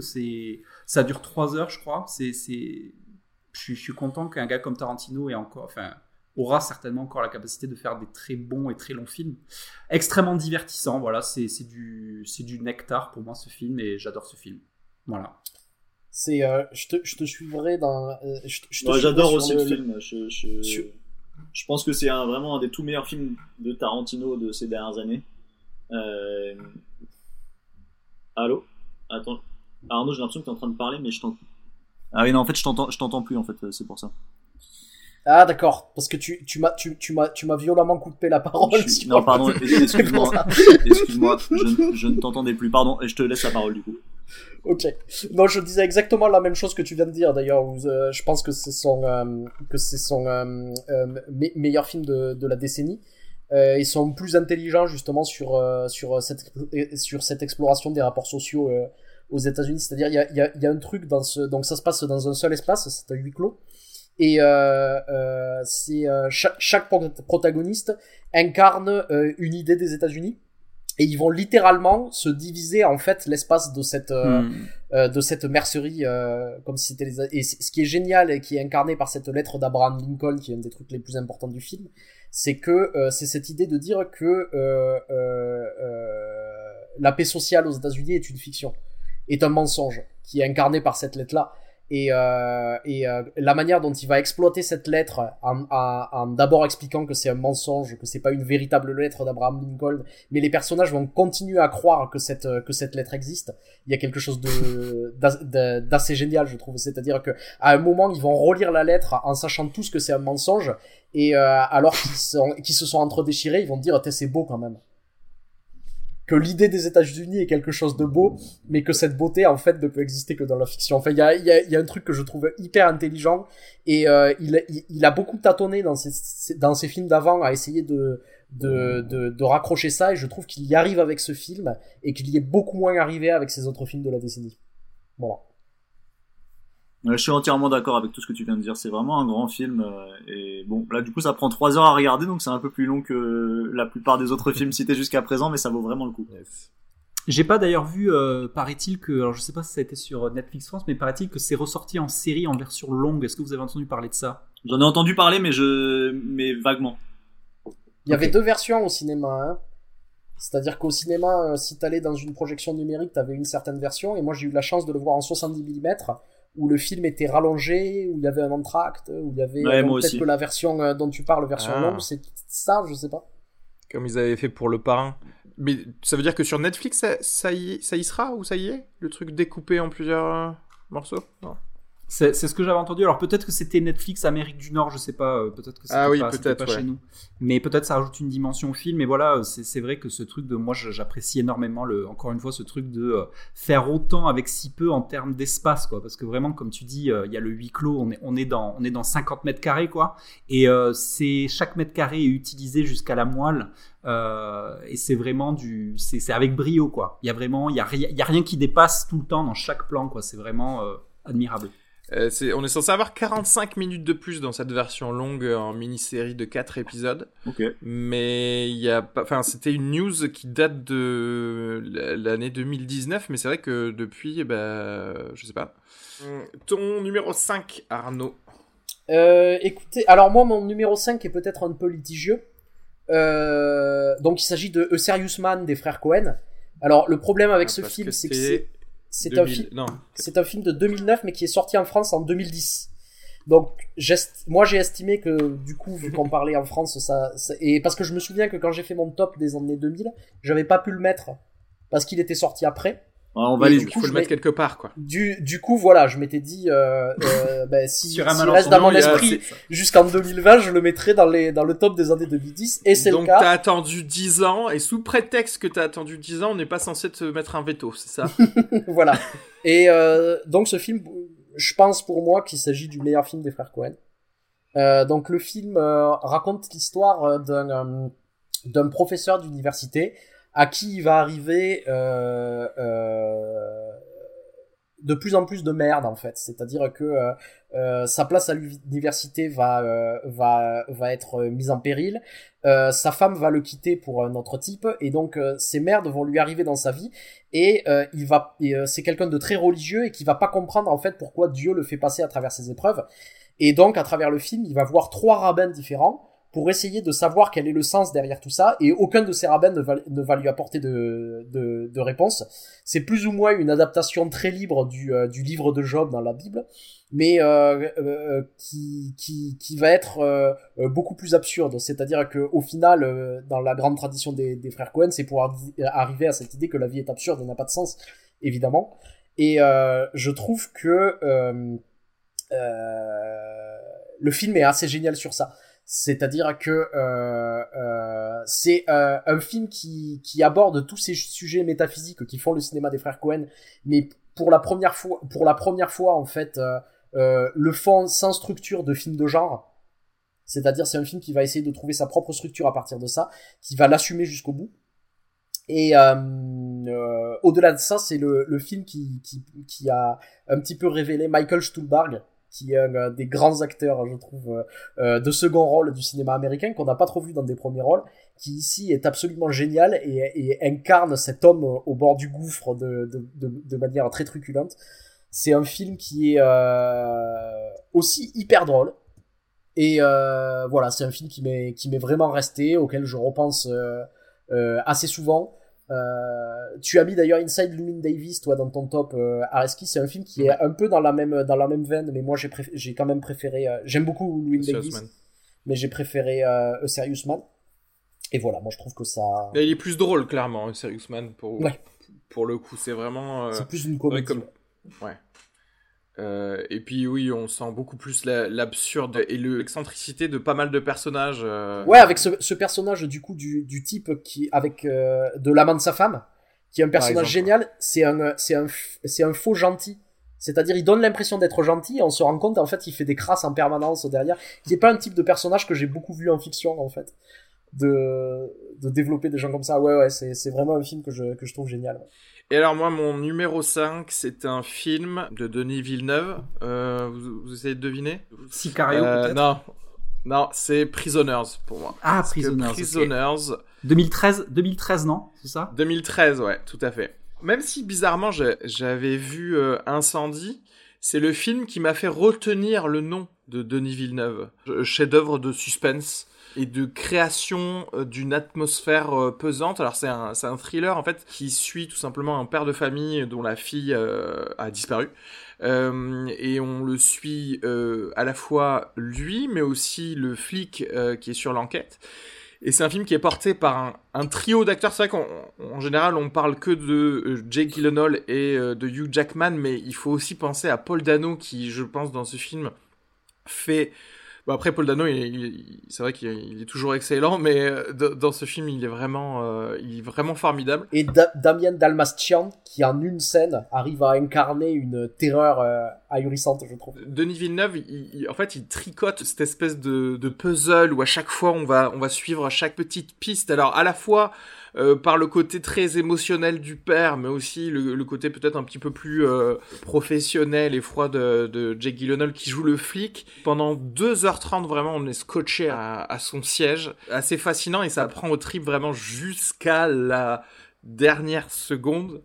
Les thrillers euh, sont, sont plus passés inaperçus dans cette, dans cette décennie. Du coup, c'est pas mal d'en avoir un qui, euh, qui fout une claque pour tout le genre du, du thriller pendant toute la décennie 2010. C'est- euh, c'est- Ce que tu, ce que tu viens de dire, c'est vrai, c'est peut-être pour euh, les États-Unis, ou c'est peut-être pas un genre qui a brillé aux États-Unis, mais par contre, dans le reste du monde, il y a eu des thrillers hein, assez géniaux, moi, je trouve, euh, cette décennie. Oui, c'est vrai qu'avec. tu penses à genre The Stranger ou des trucs comme ça? Ouais. Ouais. C'est un film que j'aime beaucoup, Prisoners, ouais, et c'est marrant parce que c'est vraiment un film où le scénario, je trouve qu'il est, il est pas fou.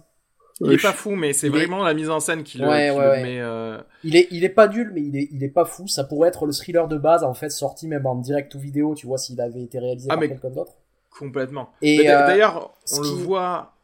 Pardon, vas-y. ce qui, ce qui élève le film, c'est cette idée, en fait, pour, euh, pour Villeneuve, de se dire que, en fait, les trous, il va essayer de les incarner par la mise en scène. Et on le voit clairement, en fait, par exemple, dans la manière dont ils ont construit le personnage avec Jake Gyllenhaal. C'est-à-dire que ce personnage qui, sur le papier, est, est assez inexistant, ils vont essayer de le faire exister uniquement par la force de l'interprétation, par la force de la mise en scène, en essayant de retourner des scènes. Et tu parlais avec Paul Dano, moi je pense une, une, une scène notamment où j'ai l'impression que sur le papier, elle a été écrite pour que euh, Jake Gyllenhaal joue le, bla- le bad cop. C'est-à-dire la manière dont les dialogues sont écrits, on dirait que c'est une scène où ça doit gueuler, où ça doit... Et en fait, la scène, elle va être susurrée dans le creux de l'oreille de Paul Dano. Et elle va être toute douce.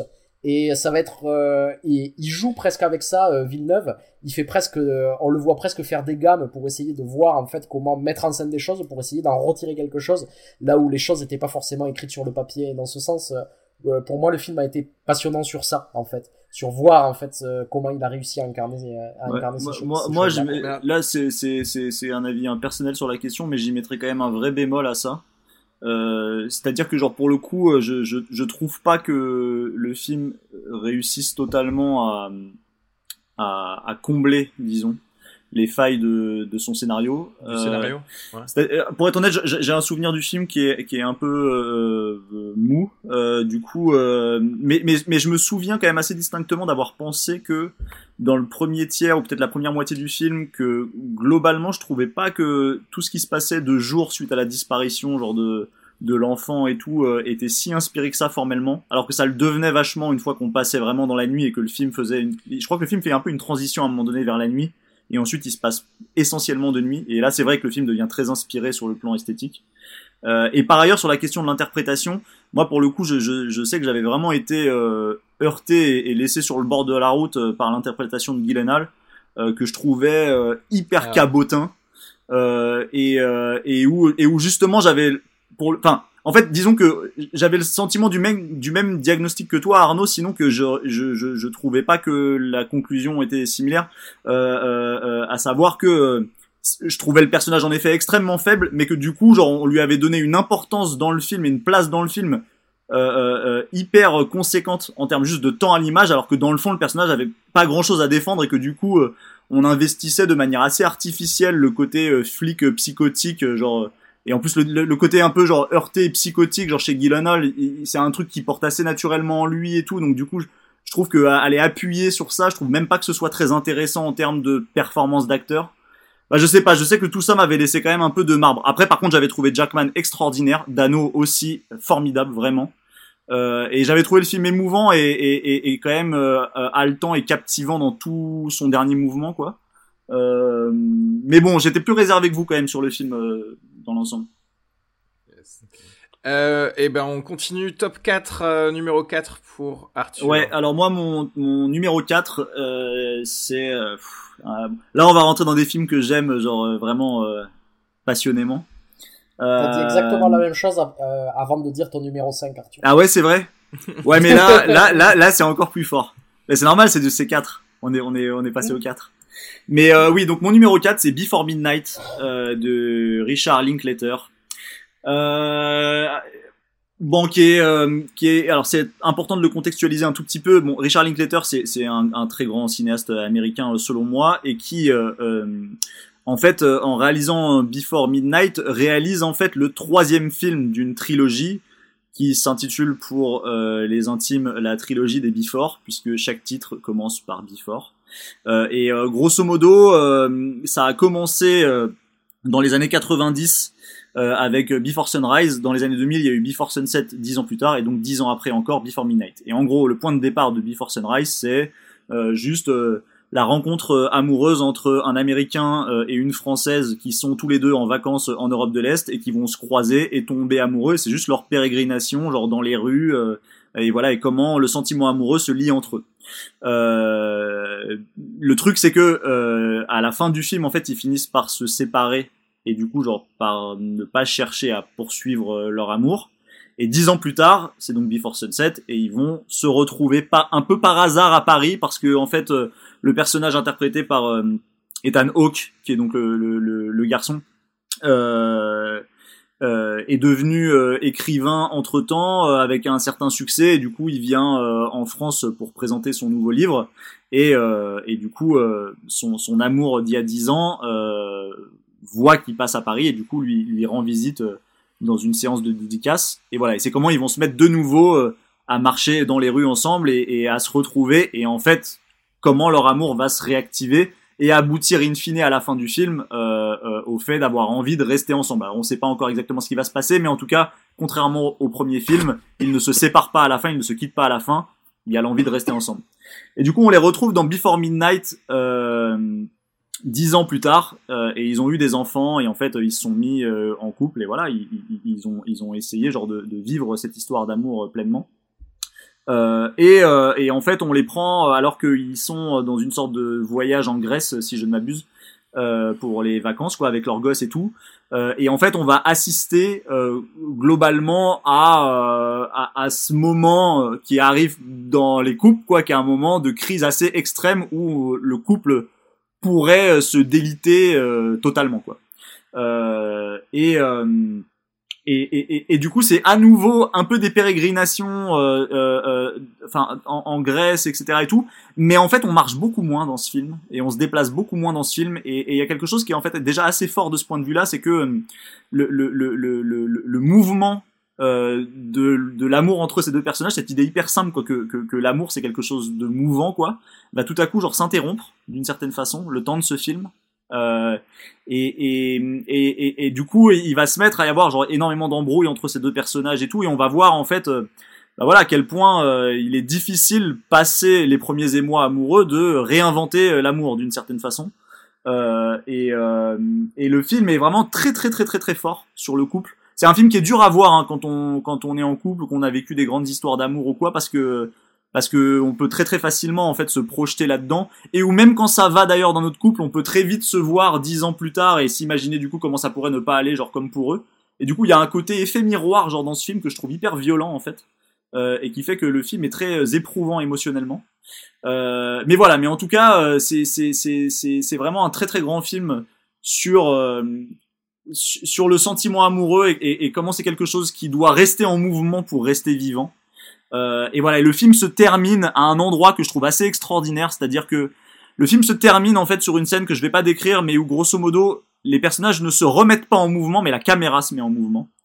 Et du coup, il y a le sentiment du mouvement qui reprend, mais on sait pas où les personnages vont aller avec ça, on sait pas si cet amour va pouvoir perdurer, et du coup, on est complètement suspendu au fait de les retrouver dix ans plus tard, donc dans les années 2020. Euh, et, euh, et, et, voilà, le film se termine du coup sur cette note un peu vertigineuse, mais qui embrasse complètement et qui file complètement cette question du mouvement qui est centrale dans, dans la trilogie des Before.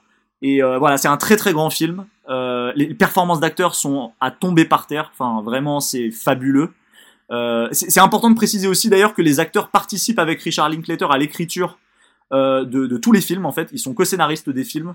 Euh, je le dis parce que du coup, euh, je pense que ça joue vraiment sur la musicalité des dialogues et tout. Enfin, ils, ont une, une, manière de les avoir en bouche qui est vraiment très singulière et qui crée des effets de réel qui sont hyper puissants dans le film. Euh, voilà, non, j'invite juste les gens à regarder tout ça. Ça va vous faire fondre le cœur. C'est magnifique. C'est des films de confinement superbes. Euh, regardez-les. Le, le, le, le, film est génial et c'est un des plus beaux projets cinématographiques que je trouve qui est qui est, qui est jamais été euh, qui est jamais été fait. Incroyable. Euh, j'ai hésité à le mettre dans mon top et je dois t'avouer que j'ai un peu triché. C'est euh, si je l'ai pas mis, c'est parce que je savais que Arthur le mettrait dans son euh, top et qu'on pourrait en parler. De Bien joué, il est bon, il est bon. Et et en fait aussi c'est c'est un, un, des trucs qui le rend passionnant, c'est évidemment son travail sur le temps, qui est un des sujets de Linklater. Il a d'ailleurs fait un autre film aussi dans les années 2000 sur ce même sujet. Il s'agissait de Boyhood où euh, il avait filmé, euh, qu'il a filmé sur 12 ans, où on voit en fait l'éducation d'un jeune garçon de 6 à, de 6 à 18 ans. Et, euh, et cette idée en fait de, de, de, de voir comment un, euh, comment euh, un être humain évolue comme ça dans le temps, avec cette idée d'être d'être parti sur une série de films sans savoir au début que ça allait être une série de films, qui est devenue par le hasard des choses une série de films parce qu'il s'est très bien entendu notamment avec ces, ces deux comédiens, et, et comment le projet a muté pour devenir une, euh, devenir une réflexion sur le temps et sur euh, la place d'une histoire d'amour dans le temps et comment elle évolue. Et euh, Before, Before je me souviens, moi j'adore les deux premiers films et quand ils en, ont fait un troisième, je m'étais dit que c'était une très mauvaise idée. Et je pensais détester le film et quand je suis allé le voir, il m'a complètement bouleversé quoi. C'est vraiment maintenant il me il me tarde qu'ils en fassent un tous les 10 ans jusqu'à leur mort. Ah mais c'est clair, mais moi aussi tellement, c'est tellement une fresque incroyable. Quand il pense, c'est fabuleux. Ok, alors euh, mon numéro 4, c'est un film euh, que je pense énormément de gens ont vu. Euh, c'est un film de 2013.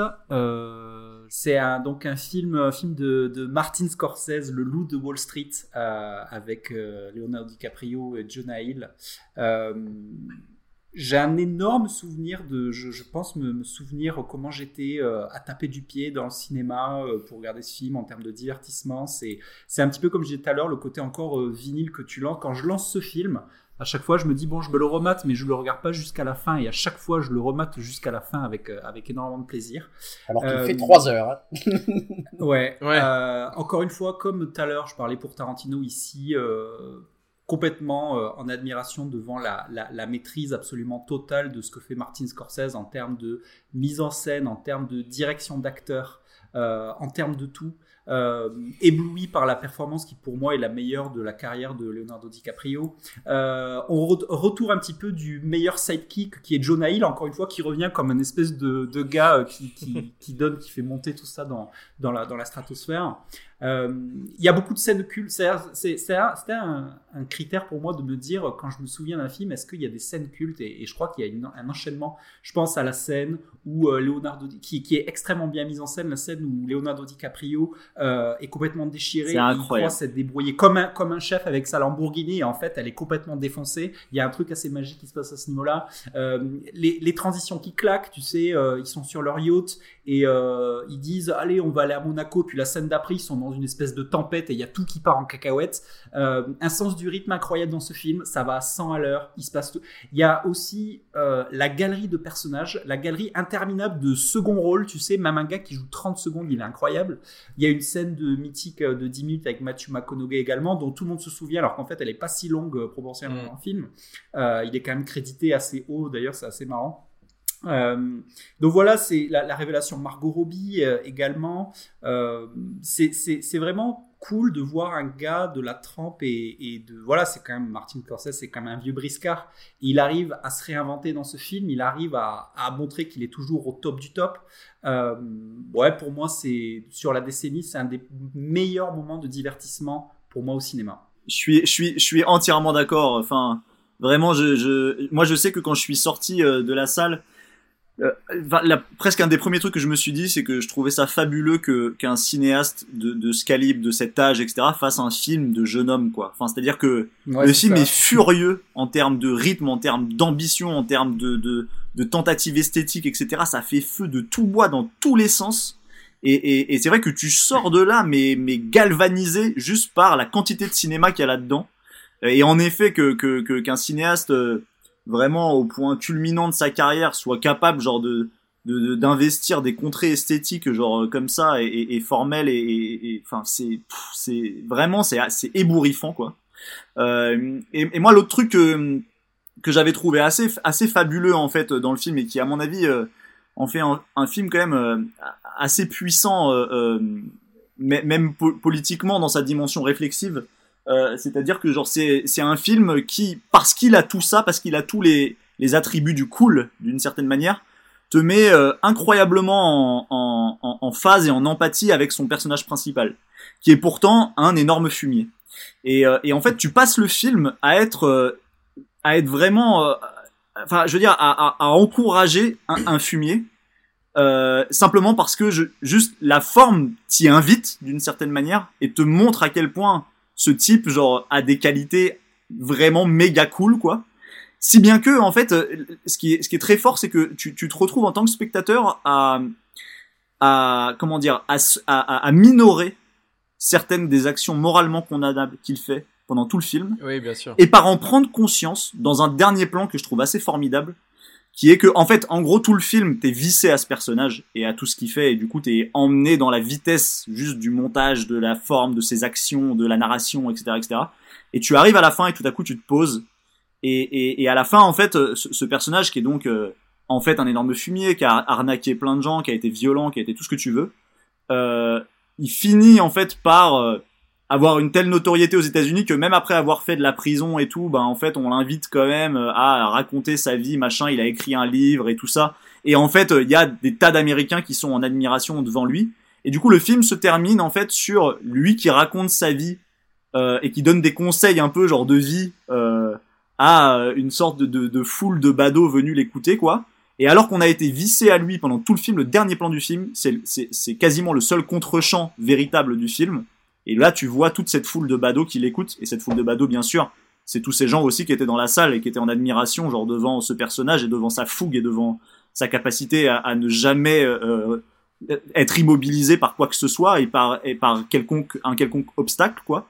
Et tout à coup, tu te sens super euh, euh super sale un peu de, de ça parce que le plan est dégueulasse et que tu vois tous ces types ils ont tous l'air tristes et, et, complètement paumés quoi et, euh, et en fait le film euh, ouais réussit genre euh, je sais pas à produire une sorte de mise en abîme à la fin genre qui m'a fait sortir tout à la fois genre excité comme toi Jean-Yves et en même temps ouais je sais pas genre un peu plongé dans des abîmes de perplexité sur moi-même enfin.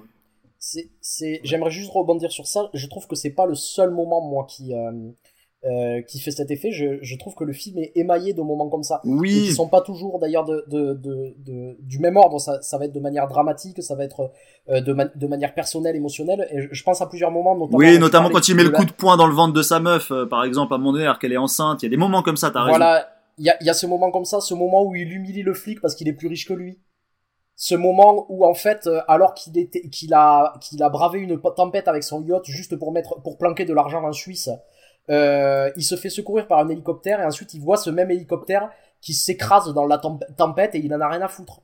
Euh, le, le, moment où il y a son ex-femme qui vient le voir et où tu comprends que grosso modo euh, son ex-femme il l'a jeté parce qu'elle ne correspondait plus au standard de richesse qu'il avait maintenant parce que c'était seulement une coiffeuse. Donc en fait le film est émaillé de, de, de, moments où il t'oblige à sortir du personnage et à, et à le juger à ces moments-là et je trouve que c'est pas que à la fin, c'est bah alors, le fait à plusieurs moments et de manière. Euh, je vois ce que tu veux dire mais mais ceci je l'ai pas vécu tout à fait pareil que toi dans le sens où t'as raison ces moments genre t'invites à prendre de la distance avec le personnage et en même temps tout va si vite dans le film que t'es tout de suite rattrapé genre juste par le personnage, rattrapé par l'empathie que t'as pour lui, rattrapé par toutes les péripéties qui se posent. C'est des moments et après il te fait replonger. Ouais, c'est ça. Mais ce que je veux dire c'est que ce que je veux dire c'est que genre ces moments genre que tu évoques, euh, je me, en fait, en tant que, en, pour te détacher du en tant que spectateur, je me mets jamais à entièrement genre condamner le personnage. C'est-à-dire que genre, je me mets à être très ambivalent momentanément genre vis-à-vis -vis de lui, à me dire ah putain mais en fait il est quand même vraiment douteux. Et en même temps, la force de la narration me rattrape à chaque fois et me remet des œillères, genre juste derrière. Et c'est là que c'est très très fort en fait. C'est-à-dire que le, film a une capacité euh, euh, presque euh, hallucinatoire, genre que je trouve.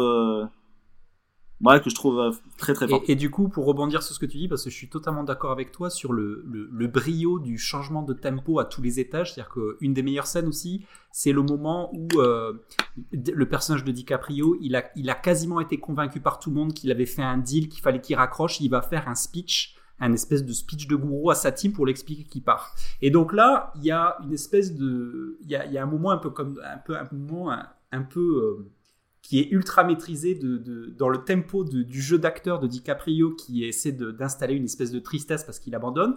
Et finalement, il va pas abandonner. Donc il va se remettre dans un, il va incarner ce monologue à la perfection. Et là, tu as, un des contre-champs dont tu parlais, un autre contre-champ, c'est tu vois en fait euh, la tête des gens qui sont complètement galvanisés par le fait qu'il n'arrête pas. Et là, on est quasiment à la limite du fondamentalisme religieux, quoi. C'est-à-dire que c'est des gens qui sont carrément, euh, carrément de, hallucinés, quoi. On et là, des animaux, dis, quoi. Et c'est ça. Et là, là, comme tu dis, voilà, on est emballé, le tempo et le film repart à 100 à l'heure, tu vois. C'est-à-dire, on est euh, dans les avions avec les, les putes, la cocaïne et tout. Et c'est ça, quoi. Tu vois. Et là où je te, je te rejoins, c'est vraiment cette, cette, euh, cette facilité qu'a Scorsese à ramener du tempo, te, te claquer avec du tempo en une fraction de seconde. C'est parce que c'est un film qui est très drôle aussi en fait. C'est-à-dire oui. qu'en fait, il te fait oublier justement les petits moments où ça pourrait, euh, ça pourrait te faire un peu enlever l'empathie qu'il y a pour euh, pour le personnage, parce que, bah parce que déjà aussi le film il est sous coke en fait, comme le personnage, et ça repart avec un rythme encore plus plus rapide. Moi, je trouve que c'est, franchement, c'est l'un des des films les plus drôles euh, de, de Scorsese. Et, euh, et j'adore le fait que, bah, tu le disais euh, du coup Arthur, le fait que, tu vois, à son âge, il est assez de, j'allais dire, d'énergie pour se dire, je vais faire une satire euh, de de ce, de ce culte de l'argent, de, en fait, de tous les thèmes d'ailleurs que qu'ont ces euh, hommes, on va dire trentenaires euh, aux États-Unis, culte de l'argent, de la drogue, euh, des femmes, euh, l'admiration qu'on a pour ces espèces de de personnalités charismatiques qui font des TEDx pour te dire comment vivre ta vie et comment gagner de l'argent. Euh, et qui, qui d'ailleurs cette personne qui est Jordan Belfort qui donc a, a, a écrit un livre de, dont est tiré ce film.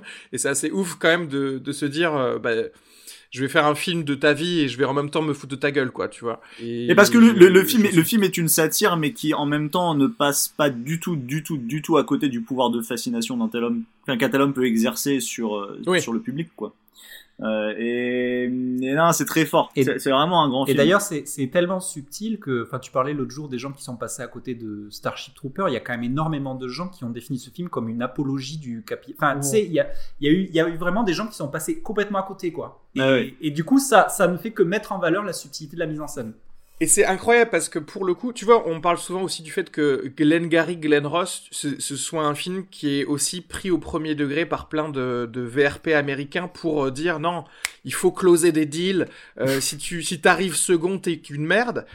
Ouais, il, il, pense que le monologue de Baldwin est au premier degré dans Glenn Gary. Et, est au premier degré. Et, ouais. et en fait, tu te dis non Scorsese le fait d'avoir injecté autant d'humour et autant de, de, de, scènes justement cultes et, satiriques tu te dirais que là, là on ne peut que prendre le truc au second degré et non effectivement parce que en fait euh, je, dès qu'il y a du charisme quelque part il y a, une personne qui va vouloir être à, ce, à ce même niveau. Et je suis totalement d'accord avec toi euh, de le placer si haut euh, dans ton top puisque je vais squeezer euh, juste Arnaud pour te dire que j'ai mis ce film en quatrième également. Ah, euh, J'arrive, donc on est deux. Nice. voilà. Et bah du coup, à toi, Arnaud, pour ton quatrième. Écoute, euh, Jean-Yves, j'ai envie de te dire, euh, quel dommage. Quel dommage d'échouer si près du but. j'y crois pas, j'y crois pas une ah seconde. Ah non Puisque la Golden... Mon numéro 4, c'est Burning de Lee Chang-dong. ah là là là là. Euh, bon, qui est qui est un film euh, euh, coréen de 2018 et, et, et que j'adore. C'est adapté d'une nouvelle de, Murakami et euh, ça raconte l'histoire d'un d'un jeune d'un jeune d'un jeune homme fils de fils de fermier qui qui galère un petit peu dans la vie et qui tombe fou amoureux d'une d'une fille qu'il qu'il a qu'il revoit et qu'il avait connue dans son enfance alors que leur histoire commence elle part euh, quelque temps en, voyage en Afrique et lorsqu'elle revient, en fait, euh, elle lui demande de venir le chercher à l'aéroport et à l'aéroport, elle débarque avec un, un type au bras qui est tout ce que le, le héros voudrait être peut-être. C'est un type, il, est jeune, il est beau, il, est très très riche.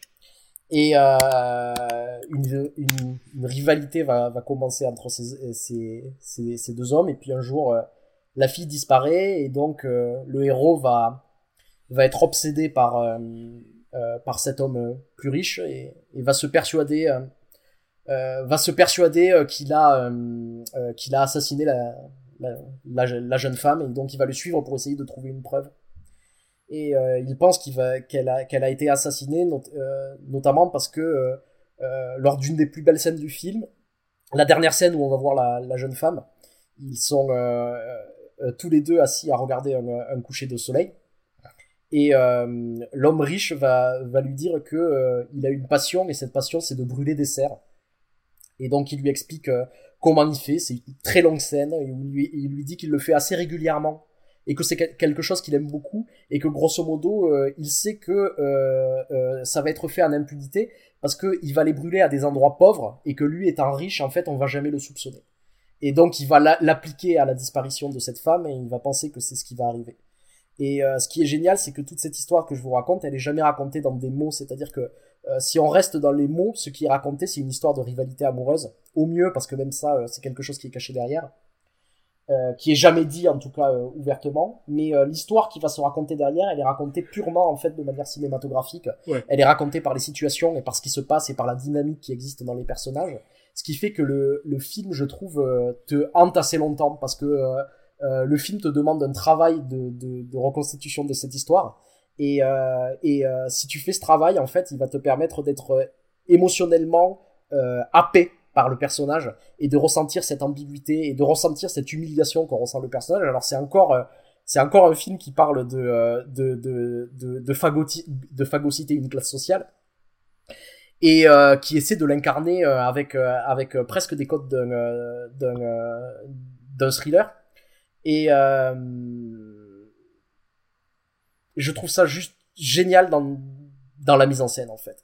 Et euh, une des meilleures scènes du film, c'est celle où euh, la fille revient de l'aéroport parce que ce qui se joue euh, dans la rivalité entre les personnages, c'est quelque chose de génial. Et il y a, une scène que je trouve hyper bien. C'est à un moment donné, il y a euh, à la fin de cette séquence, il y a euh, une question qui va venir, c'est qui va raccompagner la, jeune femme. Et il se trouve que donc le héros a la camionnette de, ferme de son père et le, type riche a évidemment une, bagnole superbe. Et en fait, au moment de partir, le sac de la jeune femme est dans la camionnette de la, de la voiture de ce type. Et par un jeu de regard, on va comprendre en fait que la, que la, que la jeune femme va choisir de partir avec le, le mec qui est plus riche. Et tout se joue uniquement dans des jeux de regard. Et l'humiliation du personnage principal se joue uniquement par ces regards qui se, qui, qui se transmettent de, d'un personnage à l'autre. Et tout est raconté comme ça, euh, de manière, euh, de, de, manière euh, incroyablement subtile, et pourtant la, la chose va monter jusqu'à arriver à la folie. Et enfin voilà, c'est une des plus belles choses, je trouve, que j'ai que j'ai vu cette décennie. C'est un film qui m'a terrassé.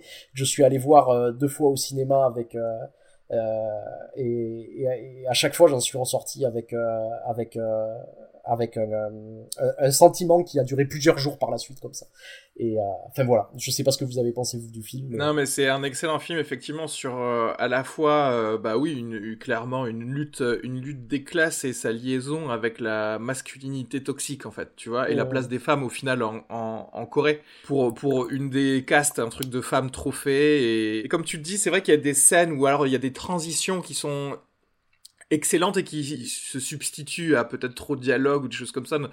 Je me souviens, oui, notamment de, voilà d'une scène en fait où ils sont dans un nightclub et ça passe tout de suite aux travailleurs seuls dans une étable avec des avec des vaches tu vois, pour vraiment te montrer un peu le contraste entre les, euh, les, types de vie des deux. Euh, il y, a, y, y, a, un truc génial, c'est-à-dire que le personnage, il est, il est incarné par son euh, rapport au travail, c'est-à-dire qu'au début, on le voit comme livreur, il fait des boulots difficiles, et à un moment, il va dans, dans une ferme, je crois, et il y a le, le manager qui leur dit grosso modo que il va les exploiter jusqu'à la moelle et qu'il va rien les payer, et c'est ça n'est de trop, et alors que le personnage lutte juste pour joindre les deux bouts, il, il décide de se barrer, mais sans rien dire même. Il se barre juste, il en a marre.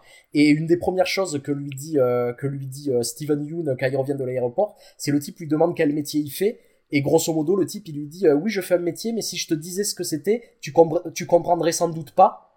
Et de toute façon, en fait, ce que je fais, c'est quelque chose de très amusant parce que je trouve qu'aujourd'hui, la différence entre l'amusement et le travail a disparu. Tu ne penses pas et juste par cette question, en fait, il, détruit complètement en fait euh, euh, la psyché de de de, de, l'autre. Et euh, le truc sur, euh, enfin, la, la, violence symbolique dans ce film, elle est, euh, elle est, elle est, elle est très très forte et, et ahurissante quoi. Y a un truc du coup, avec toute cette passion, j'ai quand même encore beaucoup de mal à croire que ce film ne soit que numéro 4 Enfin bon, bref, passons.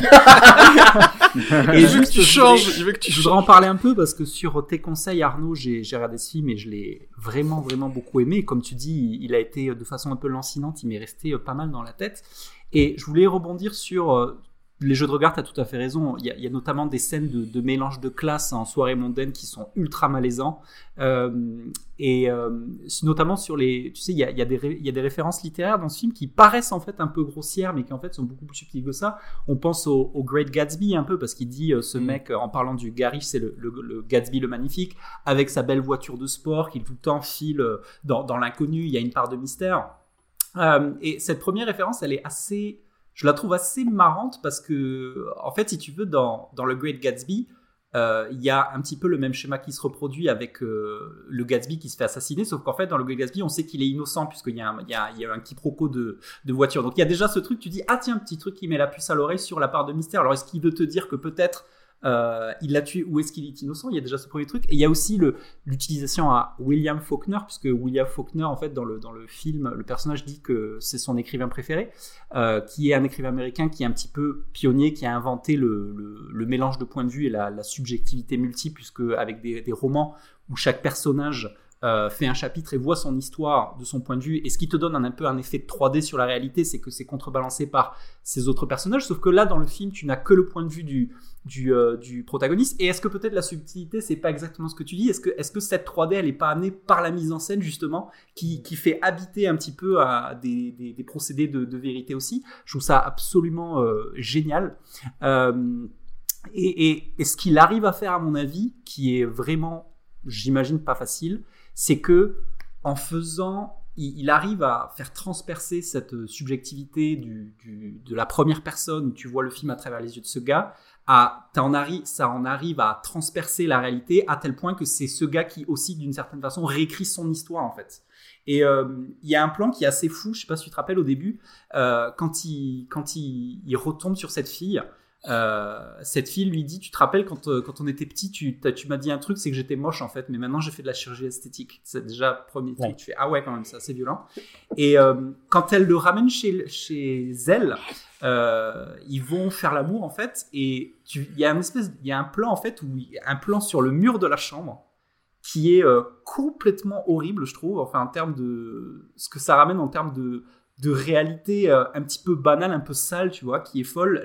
le rapport aux espaces aussi, où tu sais, tu as en permanence euh, l'impression qu'on est dans des grands trucs, mais en fait son appart il est tout petit.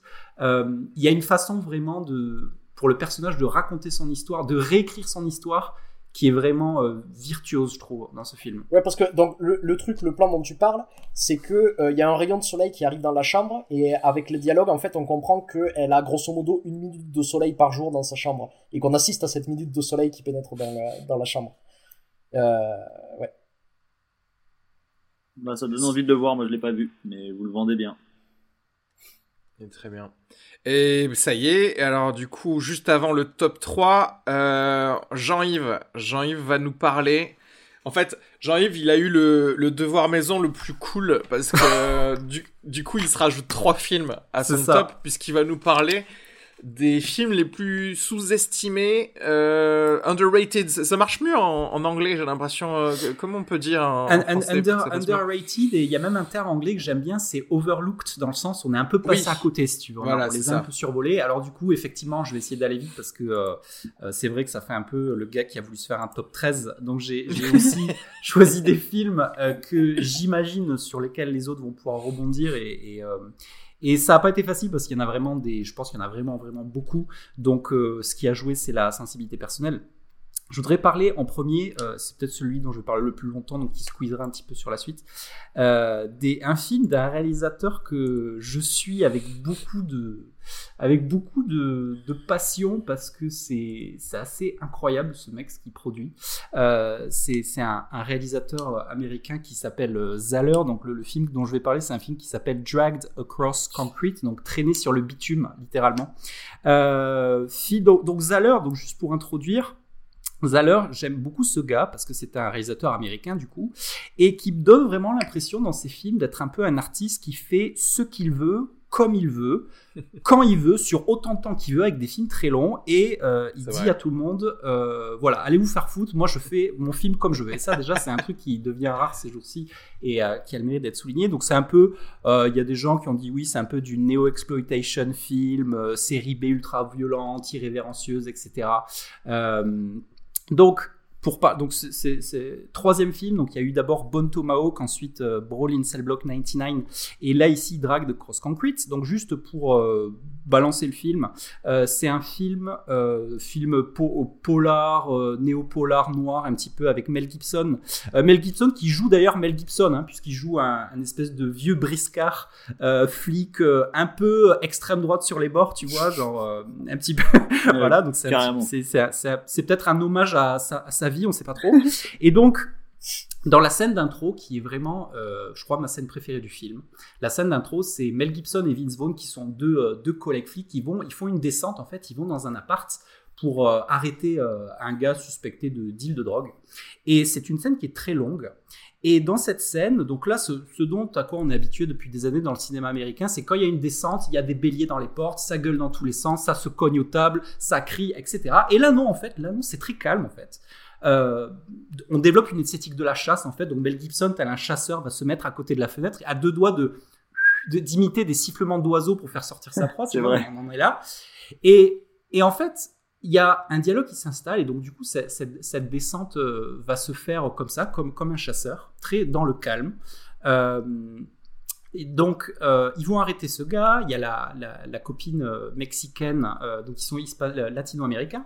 Euh, la copine mexicaine va être interrogée, genre limite torturée en mode Guantanamo système B pour les nuls, quoi, en, la, en, la, en lui jetant de l'eau dessus Parle. et en lui laissant avoir froid jusqu'à ce que jusqu'à ce qu'elle dise où est la drogue. Et on va on va lui dire qu'elle parle, on va lui dire qu'avec son accent, on dirait un dauphin, tu vois. Enfin, il y a des donc là déjà, t'as des premières, t'as des premiers dialogues genre ultra chauds en termes de, de racisme qui apparaissent.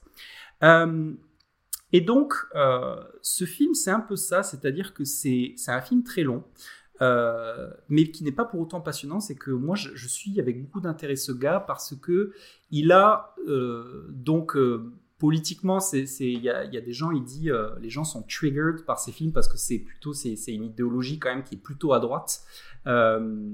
et il y a quand même cette façon de revendiquer. On retrouve ça un petit peu. Donc, tu, tu vois, j'ai pensé à ça quand tu as parlé de Comancheria on retrouve ça un petit peu euh, dans une autre forme totalement, mais chez, par exemple, chez Cormac McCarthy, ce, cette espèce de truc culturel américain que les États-Unis se sont construits et continuent de s'inscrire dans une espèce de dynamique euh, même euh, sociologique et géographique d'un Far West ultra violent. Quoi. Et donc du coup, ça, ça va, ça va décrire la, logique du, film. On est sur des, euh, des, scènes de, des scènes de planques, de, de filatures ultra longues. J'ai jamais été autant passionné par des, des, gars qui attendent dans une voiture. Tu sais, t'es avec Mel Gibson et Vince Vaughn, t'entends le, tu sens le, le, vieux cuir de la voiture, tu sens l'odeur du café chaud. Enfin, t'es es vraiment, vraiment bien avec eux. T'as as des dialogues vraiment super bien.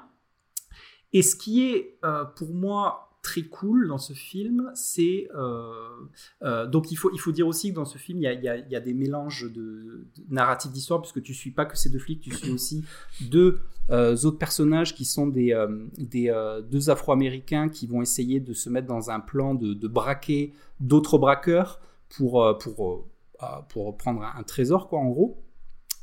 et en fait il y a, y a aussi y a, y a un mélange assez assez cool, assez bizarre avec des moments très étranges de mise en scène.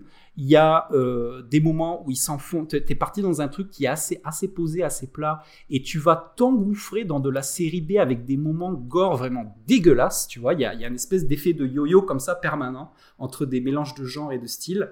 Euh, donc c'est un film que je conseille parce que et, je l'ai mis aussi dans Overlooked Underrated parce que c'est un film qui n'a pas qui est sorti en direct euh, direct VOD direct Blu-ray en France et qui a eu d'énormes problèmes de distribution aux États-Unis parce que la Metropolitan devait le distribuer. C'est un film qui a coûté 15 millions de dollars et qui devait être distribué par la Metropolitan et qui à l'arrivée ne l'a pas fait parce qu'il a rien cédé sur le director's cut. Donc à l'arrivée ils ont perdu certainement de l'argent. Ça a été euh, extrêmement euh, chaotique. Mais à l'arrivée le gars, cet artiste arrive à proposer son film comme il le voulait. Ça fait 2h45, je crois. C'est et, c'est pour ça que c'est pour ça que je suis, content. C'est un, un, film qui dit beaucoup sur le politiquement correct. Euh, c'est un film qui tombe à poil parce que vraiment il y a, il y a des moments très étranges sur l'accumulation des stéréotypes, euh, euh, les stéréotypes raciaux notamment. ça va assez loin en fait. C'est assez, c'est assez malaisant. Et au moins, ça a le mérite de te rappeler que c'est un film qui a le, qui, qui, je trouve, qui fait bon d'exister dans le climat actuel. Yes. Je sais pas si vous avez vu ce film. Oui, oui, je l'ai vu. Il y a une émission de troisième rang dessus d'ailleurs euh, que vous pouvez euh, que vous pouvez écouter. Et euh, euh, ouais, je suis d'accord. C'est c'est un film que je trouve pas parfait. C'est un film qui m'a beaucoup intéressé. C'est c'est vraiment un réalisateur que j'ai envie de suivre. Et avec des moments, euh, comme tu disais, moi, le, moment le plus ahurissant du film, c'est à un moment donné, il y a une digression d'un quart d'heure sur une femme qui va être victime d'un euh, euh, braquage.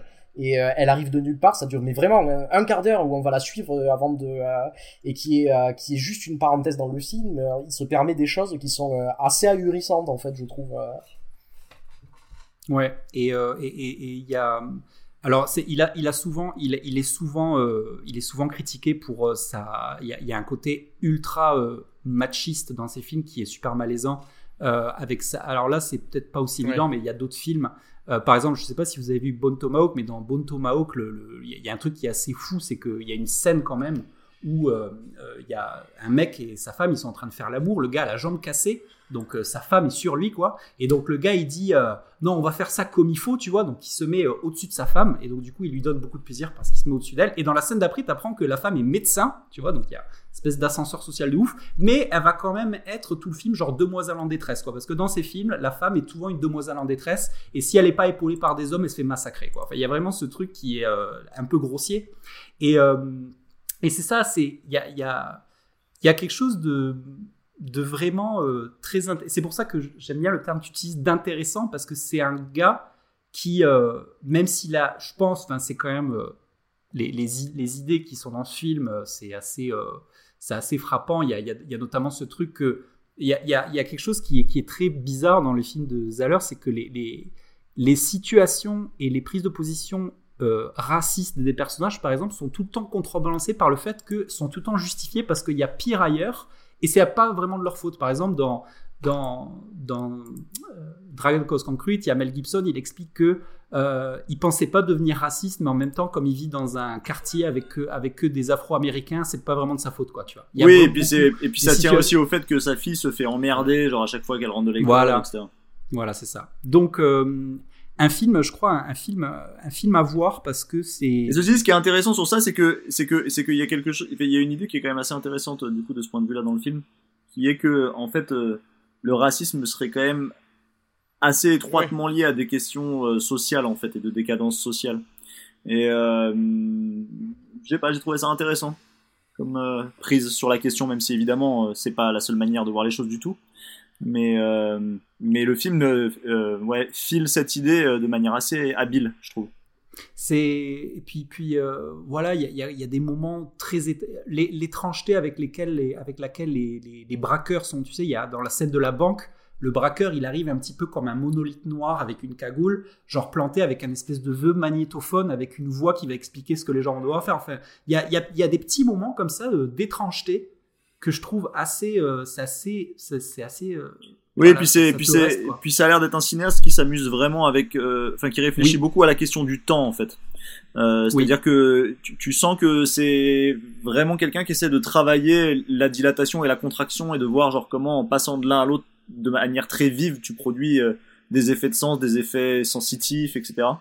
Et, euh, et, de ce point de vue-là, le film est aussi assez expérimental et, et, et vraiment intéressant. Je, je, suis d'accord avec Arnaud. Je, moi, j'aime pas tout dans le film. Je trouve le film euh, euh, un peu boiteux et tout, mais en même temps rempli de choses euh, vraiment, et, en fait, qui m'ont interpellé. Ce que tu dis, le, le côté boiteux, c'est parce que ça reste aussi de l'exploitation de série B, en fait, tu vois. C'est ça aussi, c'est que dans l'identité du film.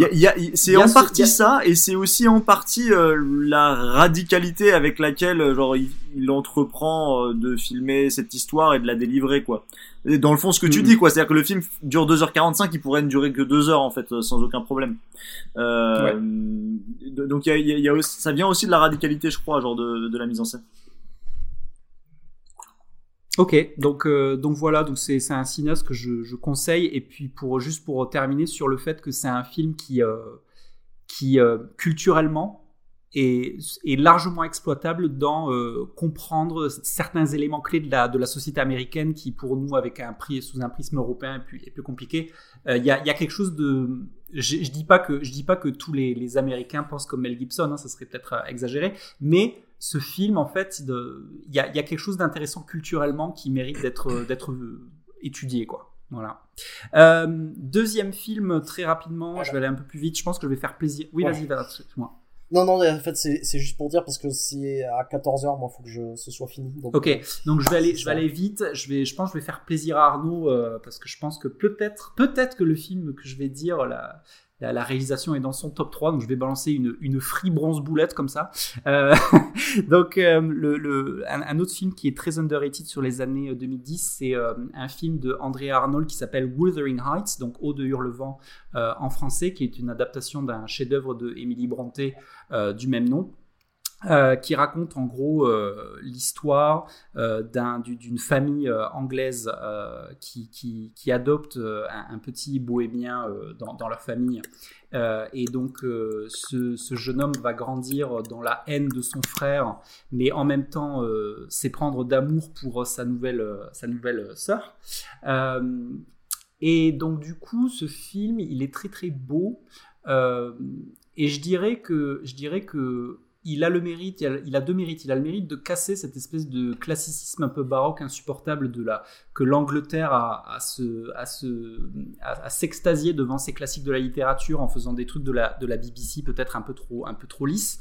Et là, il y a quelque chose d'assez moderne dans la mise en scène avec une, caméra à l'épaule tremblante et, euh, et ultra réaliste. Et là où la mise en scène est intéressante d'André Arnold, c'est qu'elle arrive à sublimer le thème de la nature qui est très fort dans le roman. Et là, euh, clairement, c'est une des meilleures en termes de, poésie lyrique euh, de, à faire, euh, à transcender tout ça en fait. Il y a des plans, en fait, c'est typiquement le truc, le truc de le plan qui, en fait, a l'air de servir à rien, de un plan un peu évasif sur des feuilles avec du flou d'arrière-plan. Et là, en fait, ça marche à tous les coups.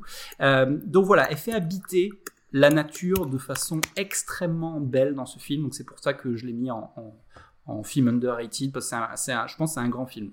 Ouais, j'adore ce film. Ce qui a eu licence sur l'adaptation, c'est que le, dans, le, dans le livre, il y, a des, euh, il, y a, il y, a, des pages et des pages de dialogue partout. C'est quasiment que du dialogue et elle fait un film presque muet en fait à, partir de ça. Et elle garde juste l'émotion, le sens, le fond, etc. etc. Ouais, ouais.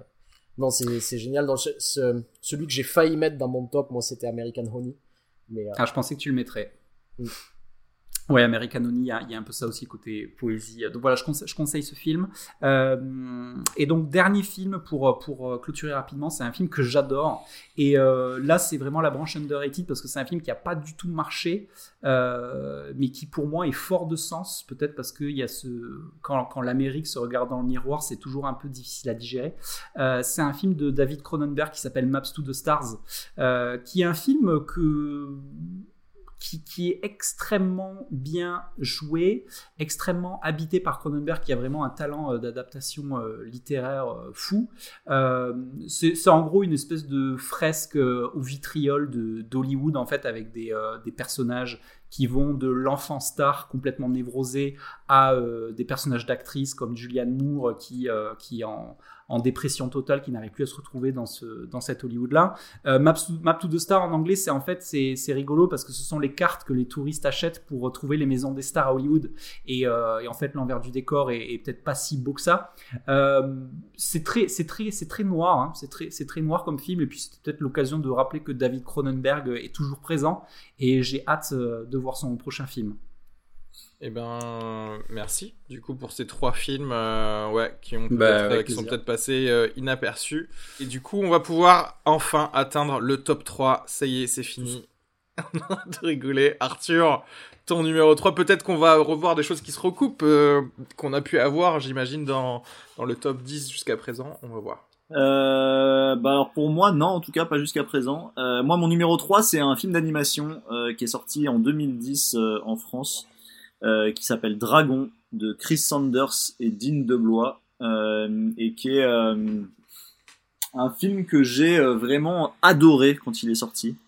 alors juste pour donner un tout petit élément de contexte en fait il est sorti au moment où où la 3D était un peu en train de faire son comeback avec Avatar et tout. Et c'est vrai que c'était un moment où, où il y a eu une sorte de, comment dire, de petit temps un peu 3D exploitation où genre tout était foutu en 3D et où, euh, voilà, il y avait un peu tout et n'importe quoi qui, qui nous parvenait dans, dans ce régime d'image, quoi.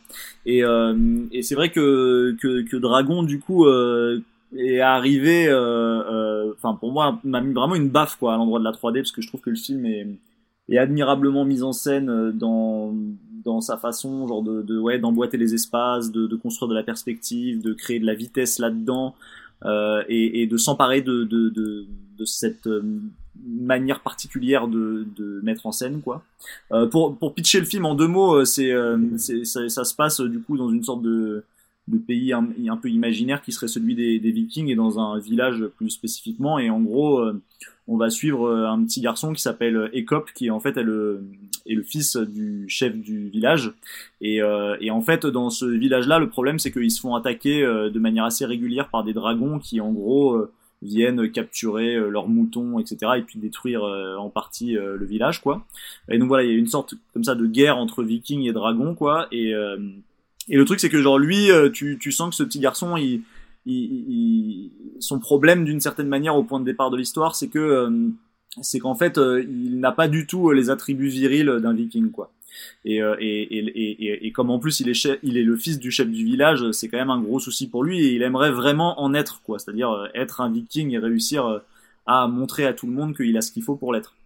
Et, en fait l'élément perturbateur du récit est que parmi les dragons il y a une sorte de de dragon légendaire qui s'appelle le Night Fury et qu'on voit jamais parce qu'en fait quand il se déplace, euh, il se déplace de manière invisible et on entend juste son bruit passer. Et, euh, et en gros, euh, euh pendant une attaque, le gamin genre va essayer genre de participer à la défense du village et va tirer genre en l'air un peu au pifomètre en écoutant le bruit du Night Fury. Et en fait, il va apercevoir dans le ciel qu'il a réussi à toucher le Night Fury et que le Fury genre euh, est euh, tombé genre euh, à quelques kilomètres de là dans la forêt. Et évidemment quand il se met tout de suite hyper excité à raconter ça genre à tout le monde dans le visage, tout le monde le prend pour un gros mytho etc. Et donc il va se mettre en tête de, de, de, de retrouver le dragon qu'il a qu'il a touché en plein vol quoi. Et, euh, et, voilà, et en fait va commencer à partir de ce moment-là une sorte de, on pourrait dire, de, de, de récit initiatique de euh, rencontre pour ce garçon avec euh, l'altérité quoi qui va être donc ce dragon quoi. Et comment en fait euh, alors qu'au départ il a juste envie d'aller le récupérer comme un trophée pour le montrer à tout le monde et en fait devenir un vrai viking quoi et ben en fait il va se lier d'amitié avec lui et du coup va se retrouver un peu en porte-à-faux par rapport à tout son peuple puisque euh, évidemment euh, les dragons sont euh, les ennemis un peu ultimes quoi. Et voilà, c'est un c'est c'est vraiment du coup un très très très beau film sur justement sur la sur la découverte de l'altérité et sur ce qu'on peut en faire en fait si si on si si on s'en empare de manière positive quoi et, et, et surtout c'est un grand film je pense sur la filiation parce que il y a une relation au père dans le film qui est vraiment qui est vraiment extrêmement belle euh, et où euh, et où ouais, en fait j'ai vu des choses dans le film en termes d'incarnation que j'avais absolument jamais vu dans, dans un film d'animation. C'est-à-dire que euh, par, par exemple, il y a un moment dans le film où il y a une très très grande dispute entre le père et, et, et, son fils, parce qu'évidemment, bon, le père à un moment donné va découvrir que que qu'il protège un dragon, quoi, euh, et que du coup, il trahit son peuple. Et, et, et, du coup, il y a une immense dispute entre eux, et en fait, au sortir de cette dispute, on sort de la dispute en fait avec le père et euh, et il y a un, instant, juste quelques secondes, où on voit en fait euh, le père euh, tressaillir, quoi. C'est-à-dire tressaillir, genre de, de, de, de s'être embrouillé si fort avec son film et d'une avec son fils, pardon, et d'une certaine manière d'avoir rompu les liens enfin, filiaux avec lui, quoi. Et, et, et, et, et, le, et tu vois le personnage en animation tressaillir et c'est extraordinaire. C'est-à-dire que il y a une force d'incarnation dans l'animation à ce moment-là que j'avais jamais vu quasiment avant, je pense, et qui m'a vraiment bouleversé, quoi.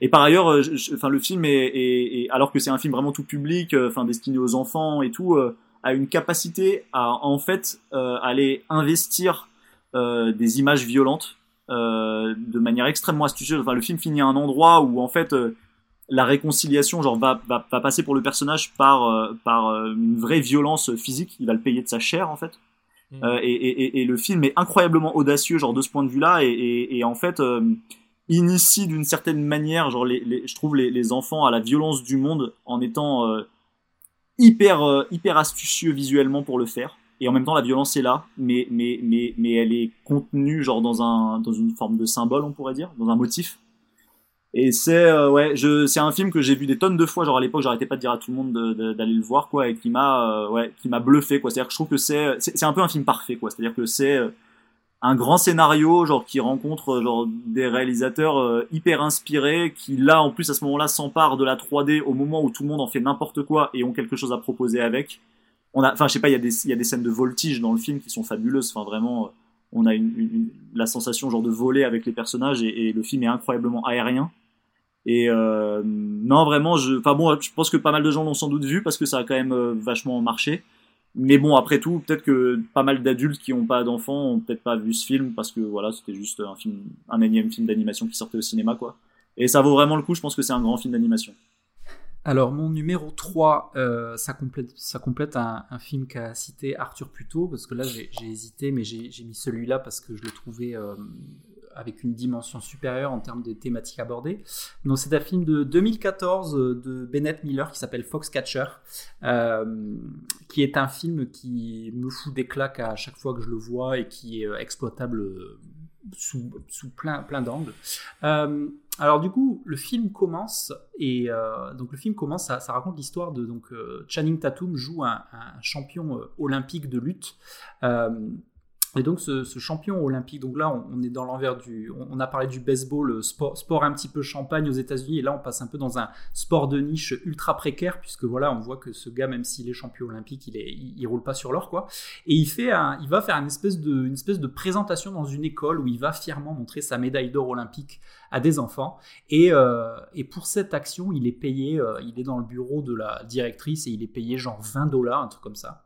Et dans la scène d'après, tu vas voir euh, Channing Tatum qui mange furieusement un cheeseburger comme un animal dans sa, dans sa voiture, comme un parking. Donc le film commence très très fort, très très sombrement, quoi, j'ai envie de dire. Et il va croiser la route de d'un personnage joué par Steve Carell, une espèce de, milliardaire euh, un petit peu qui, qui, au début est un peu mystérieux, enfin qui qui, qui, paraît mystérieux, puisque ce milliardaire va se transformer en mécène qui va vouloir acheter euh, les lutteurs pour euh, créer une équipe de lutte sous le estampillé Foxcatcher pour aller remporter les Jeux Olympiques. Et donc va s'en suivre une espèce de, de, de relation ultra toxique et ultra étrange entre Steve Carell, euh, espèce d'hérité milliardaire, euh, un, peu, un, peu, un peu gamin sur les bords, et à côté de ça, Channing Tatum, euh, sportif, un petit peu... un petit peu simplé sur les bords. Enfin, je, dis ça vraiment pas avec du mépris, mais avec la, la, la, le côté brillant avec lequel Channing Tatum arrive à jouer ce gars d'un gars un petit peu un petit peu bête mais jamais en le caricaturant. C'est un film extrêmement noir, un film euh, avec des scènes qui restent sur euh, le rapport au puissant, le rapport à l'argent. Euh, je pense notamment à une scène qui est terrible où Steve Carell met une gifle à Channing Tatum en le, traitant de singe ingrat. Il y a des scènes assez assez folles, des scènes où, où, Steve Carell chez lui il se fait livrer, il se fait livrer genre des machines de guerre, des vrais, euh, tanks. Et puis, genre, il se met à faire un caprice parce qu'il manque, une mitraillette sur le tank, il le renvoie, tu vois, des trucs comme ça. Euh, c'est un film très très fort qui dit beaucoup sur le, rapport de classe, le rapport à l'argent. C'est un, message euh, c'est un film assez fort quand même sur le, capitalisme moderne. Donc moi, c'est je pense, un des, grands films de ces années 2010. Et d'ailleurs, le, le, film investit même cette dimension presque par le prisme du genre parfois, parce qu'on on pourrait presque avoir le sentiment à certains moments d'être dans un film de vampire. euh, dont, dont Steve Carell serait Dracula quoi. Et, et je veux dire c'est investi d'ailleurs même très directement puisque quand euh, Channing Tatum arrive pour la première fois dans sa propriété, je veux dire euh, on a l'impression d'être face à une sorte de château genre gothique qui pourrait être en Transylvanie. C'est vrai, c'est vrai. Excellent, ouais, c'est vrai et à quel, à quel point Steve Carell est complètement déconnecté du monde, quoi. C'est ahurissant. C'est-à-dire que euh, la manière dont il est montré, euh, la première fois que tu le vois, t'as l'impression que euh, c'est un type qui maîtrise tout, qui est, qui, il, le joue comme si c'était quelqu'un qui, s'il est à la tête d'un empire financier, c'est parce que il a le talent pour naviguer dans tout ça. Et en fait, tu te rends compte que le type, en fait, c'est un médiocre. C'est, c'est, c'est juste un héritier fin de race, quoi, de. ouais, ouais, c'est ça, exactement. Des, des Habsbourg, tu vois complètement qui est au-dessus et que en fait la, seule raison pour laquelle il est là c'est parce qu'il est né dans la bonne famille quoi. Et c'est c'est ahurissant. Il est complètement déconnecté de tout ce qui existe autour de lui Et, la façon avec laquelle il, il, il, joue de façon complètement déshumanisée avec avec ces pauvres gens avec d'ailleurs Marc Ruffalo a une super interprétation en fait du frère qui est un petit peu plus la tête sur, sur les épaules qui a sa famille et tout. Et euh, il y, a, y a une autre scène à un moment qui est qui est d'une tristesse sans nom il est en train de, s'entraîner au tir avec, les flics du coin. Et euh, t'as Channing Tatum avec les potes, ils passent en courant, ils sont super sympas, ils lui font un check de loin. Et il a un espèce de mépris de, regarder ces, gars qui passent, qui est mais vraiment extrêmement tragique. quoi. Et d'ailleurs, euh, d'ailleurs il y a, les, scènes qui restent aussi, tu parles du côté héritier, la, relation avec sa mère qui est vraiment mais, euh, mais abject quoi tu sais où sa mère quand elle vient le voir pour voir ce qu'il fait il joue il joue comme avec des petits soldats tu sais avec tous ces lutteurs qui sont dans la précarité la plus la plus la plus sordide. Et, euh, et donc du coup dès que sa mère vient le voir il se met un petit peu comme si c'était le patron à faire ses petits cours de sport de façon euh, un petit peu moyenne. Et ça souligne la, la, la prestation de Steve Carell qui n'est pas juste un acteur de comédie qui dans ce drame a une façon d'habiter le personnage à la perfection. Oui, et d'ailleurs, et d'ailleurs même le fait d'être allé chercher un acteur de comédie comme Carell pour lui faire, pour le faire jouer totalement à contre-emploi est assez intéressant, quoi. C'est-à-dire que c'est, il y a presque cette idée comme ça que, que, que, désormais, genre les puissants américains seraient évidés presque de, de, de toute humanité et, et, prendre Carell pour ça, qui est quand même un peu un monument d'humanité dans la, en tout cas dans la manière dont il rentre dans le cinéma américain euh, par 40 ans toujours puceau et tout, c'est quand même assez astucieux, quoi. Oui, parce que ça rajoute pas mal de, de, de malaise en fait. Euh, quand on a l'habitude de voir un visage et que. Exactement, on, est très mal à l'aise, je suis d'accord. Et puis ce qu'il arrive à dire, donc j'attends, j'attends avec impatience, je sais pas s'il va compléter ça avec un, un triptyque sur le sport, mais la, ce qu'il arrive à dire ah, au, au, travers du sport, quoi, puisque dans le stratège il y avait ça aussi. Et là, pareil, il y a ce, ce, ce monde de la lutte qui, qui, est intéressant parce que c'est vrai que c'est un, un vrai thème, la, la, la précarité dans certains sports. Et là, Là, c'est vraiment, euh, il va, il, rentre à fond dedans et c'est exploité vraiment euh, merveilleusement bien. Ouais. En tout cas, c'est vraiment un des grands cinéastes, je pense, des années 2010, hein, Ben ah, Miller, assez ah clairement. Enfin, le mec a fait deux films et, et c'est quand même deux films superbes qui. Euh, non, attends. Truman Capote. Capote, c'était. Non, mais Capote, c'était avant. C'était pas en 2008, 2009. Ouais, c'est plus vieux. Ouais, c'est plus. Ah oui, c'était, c'était année 2000. Je croyais que tu parlais de sa filmographie juste. non, non, pardon, je parlais des années 2010, pardon. Non, mais tu vois, t'as raison, ça fait partie de ces gars qui, tu sais que dès que tu sais que son film va sortir, tu vas, tu vas courir le voir avec plaisir. voilà quoi. Ce qui me fait juste penser d'ailleurs que c'est bizarre, j'ai l'impression que le monde du sport, en tout cas par cet angle-là, euh, l'angle de, de, manager ou l'angle de, euh, de, de, de, l'argent dans le, dans le sport, c'est un peu tabou en France, non? Il n'y a pas de film comme ça il n'y a pas de film de sport. Ouais, de non, après, après, très bizarre parce que quand même il y a. Non, c'est pas si c'est pas si bizarre parce que déjà on n'a pas la même culture sportive que les Américains. Non. Et par ailleurs, on lit pas aussi intimement en France le, le, le sport et l'argent. Ouais, euh, alors que bon, ça existe. Alors que aux États-Unis, c'est très très intimement lié. Je veux dire, euh, euh alors évidemment, genre chez nous, il y a du, il y a, je veux dire, il y a des sports un peu stars, il y a le foot, machin, des gens qui gagnent beaucoup d'argent. Mais je veux dire qu'il n'y a pas du tout cette dynamique comme aux États-Unis euh, euh, hyper agressive, genre par exemple de, de, de, de, d'achat de très très très jeunes joueurs, etc. Alors un petit peu euh, avec le PSG, genre qui peut-être genre ben, ouais. est venu incarner peut-être un peu ça, genre aujourd'hui, mais je veux dire c'est pas quelque chose de si systémique que ça. Euh... Il, y a, aux États-Unis, il y a des trucs ritualisés, quoi. Il y a la période du drafting où euh, ils vont chercher euh, mais alors, les jeunes. Mais, c'est ça le truc, c'est que autant là-bas, je le comprends parce qu'effectivement, comme tu comme tu dis, c'est un peu sacralisé le truc de tu vaux ce que tu t'es fait transférer euh, dernièrement, mais j'ai l'impression que, enfin, justement, il y a peut-être même un film à faire sur le fait que ce soit un peu tabou en France, c'est-à-dire que il y a quand même ces échanges d'argent, mais on n'en parle pas en fait. Je pense que le, le, stratège est difficilement, difficilement adaptable parce que comme tu parlais, il y a, il y a le côté PSG, mais je pense que en France, il y a quand même le, le, le, foot est quand même étiqueté un peu un peu beau sur les bords comme sport, donc ça retrouvera pas la, la même face. Bah, le baseball aussi quand même. Rassemblé.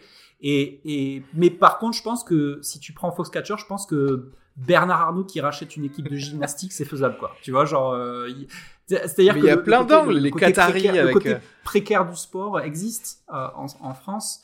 Et euh, mais, mais je, je, rejoins ce que ce qu'a dit Arthur, c'est qu'il y a et, et c'est là que le, le, ces films sont intéressants parce que ils amènent énormément culturellement pour comprendre euh, la culture américaine. Non mais parce qu'en en fait le truc c'est que c'est que dans la culture américaine il y a un truc qui est, qui est assez euh, crucial en fait c'est le sport universitaire.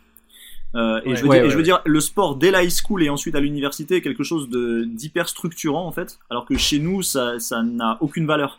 C'est-à-dire que genre le, le, le, seul sport que les gens regardent et auquel les gens s'intéressent globalement, je veux dire, c'est le sport professionnel de haut niveau. Alors voilà, bon, nous on a quelques sports de prédilection, genre le foot, le tennis, euh, et puis trois trois autres trucs.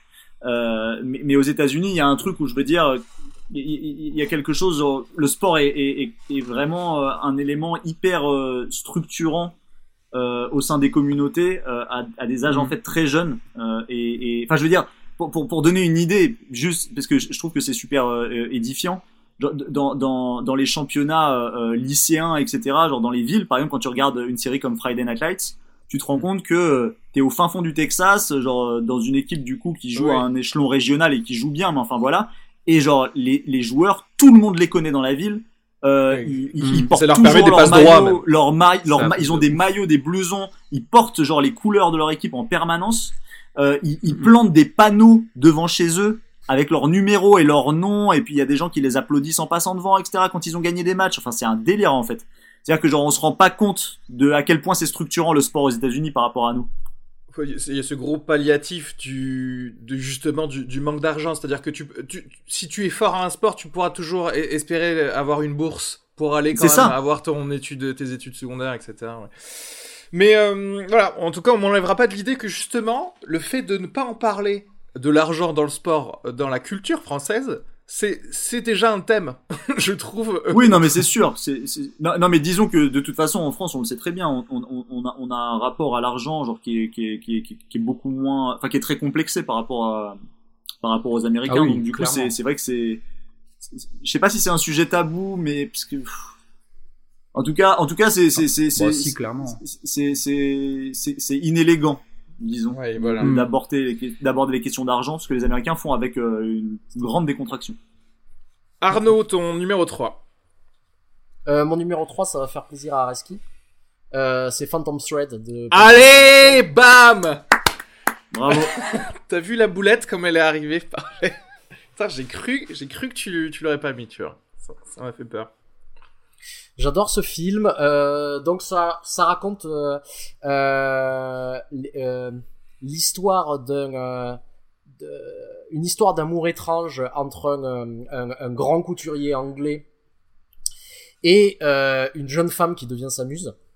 Et alors, ce que je trouve génial dans ce film, c'est au début, on a l'impression d'une introduction qui est programmatique. C'est-à-dire, euh, on voit le début d'un cycle, c'est le moment en fait où il se sépare de son ancienne compagne de son ancienne muse, parce que grosso modo, il l'a essoré jusqu'à la moelle et il reste plus rien, donc euh, il reste plus qu'à la jeter et il la jette pas lui-même. Il a une relation très étrange avec sa sœur et c'est sa sœur qui s'occupe de faire, euh, de faire, de faire ce genre de choses. Et alors on a l'impression que euh, ce qui va se passer, c'est qu'on va avoir l'histoire d'un ogre, quoi. L'histoire d'un barbe bleue qui va euh, qui va phagocyter sa, sa, sa, nouvelle compagne. Et en fait, on se rend compte au fur et à mesure que le film avance que les euh, l'histoire de rapport de pouvoir qui existe entre les deux est beaucoup plus trouble et beaucoup plus complexe que ça. Et donc ça va être une exploration d'une d'une relation hyper étrange entre entre ces deux personnages. Et euh, l'idée, l'idée justement, c'est de montrer ces, ces, rapports de pouvoir qui existent, mais de pas du tout faire de la femme une victime en fait. Et, euh, et euh, la manière de, de l'incarner, c'était euh, quelque chose qui était hyper culotté puisque euh, on va assister à un duel d'acteurs entre euh, Daniel Day-Lewis qui incarne le couturier et Vicky Krieps qui euh, incarne la jeune femme. Et l'idée, ça, ça a été de, de, trouver une actrice qui pourrait faire jeu égal avec Daniel Day-Lewis, qui n'était pas un truc qui était, euh, qui était joué d'avance. Et ils ont trouvé une actrice complètement inconnue et qui arrive, je trouve que c'était la, la, vraiment la révélation du film, qui arrive à tenir tête au niveau de son jeu à, à Daniel Day-Lewis. Et donc, euh,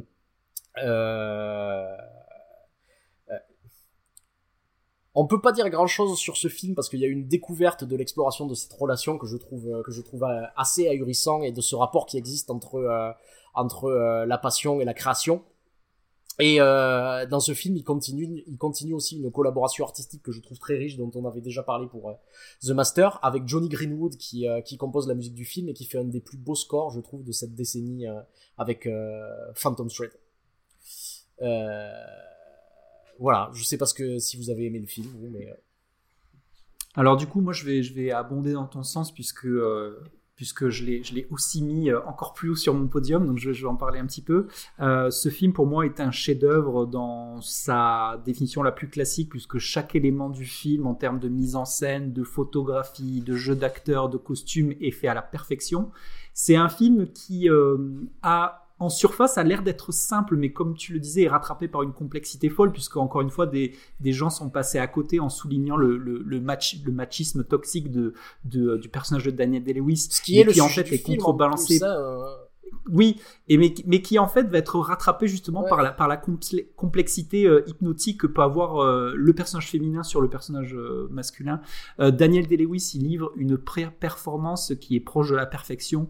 même justement, la, la, qualité de l'anglais qu'il parle, il parle quasiment un anglais parfait les scènes, euh, la, la, la, scène ou de la rencontre avec euh, cette serveuse euh, où euh, il y, a une, y a un moment où Daniel Day-Lewis se met à commander tout le menu, ça dure des plombes et euh, c'est d'une poésie folle. Il y a, y a l'esthétisation de, de, la, de la rencontre amoureuse est parfaite.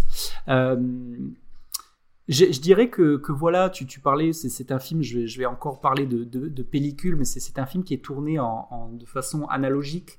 Et là, pour le coup, c'est peut-être, ça peut être aussi un, effet de style, mais en termes de beauté, j'ai beaucoup, j'ai revu ce film euh, en, prévision de ce top, en, me, consacrant à, la photographie, et je crois qu'en termes de beauté, je pense qu'il atteint des sommets qui sont pas atteignable numériquement euh, sur beaucoup de scènes de beaucoup de scènes euh, en faible luminosité dans des scènes d'intérieur qui, amènent un espèce de d'écrin de, beauté euh, assez assez dingue à ce film et, donc pour ça et pour la musique, ce que tu disais, il y a, y a, une scène qui est absolument folle, c'est, le, parce qu'il y a l'histoire des champignons.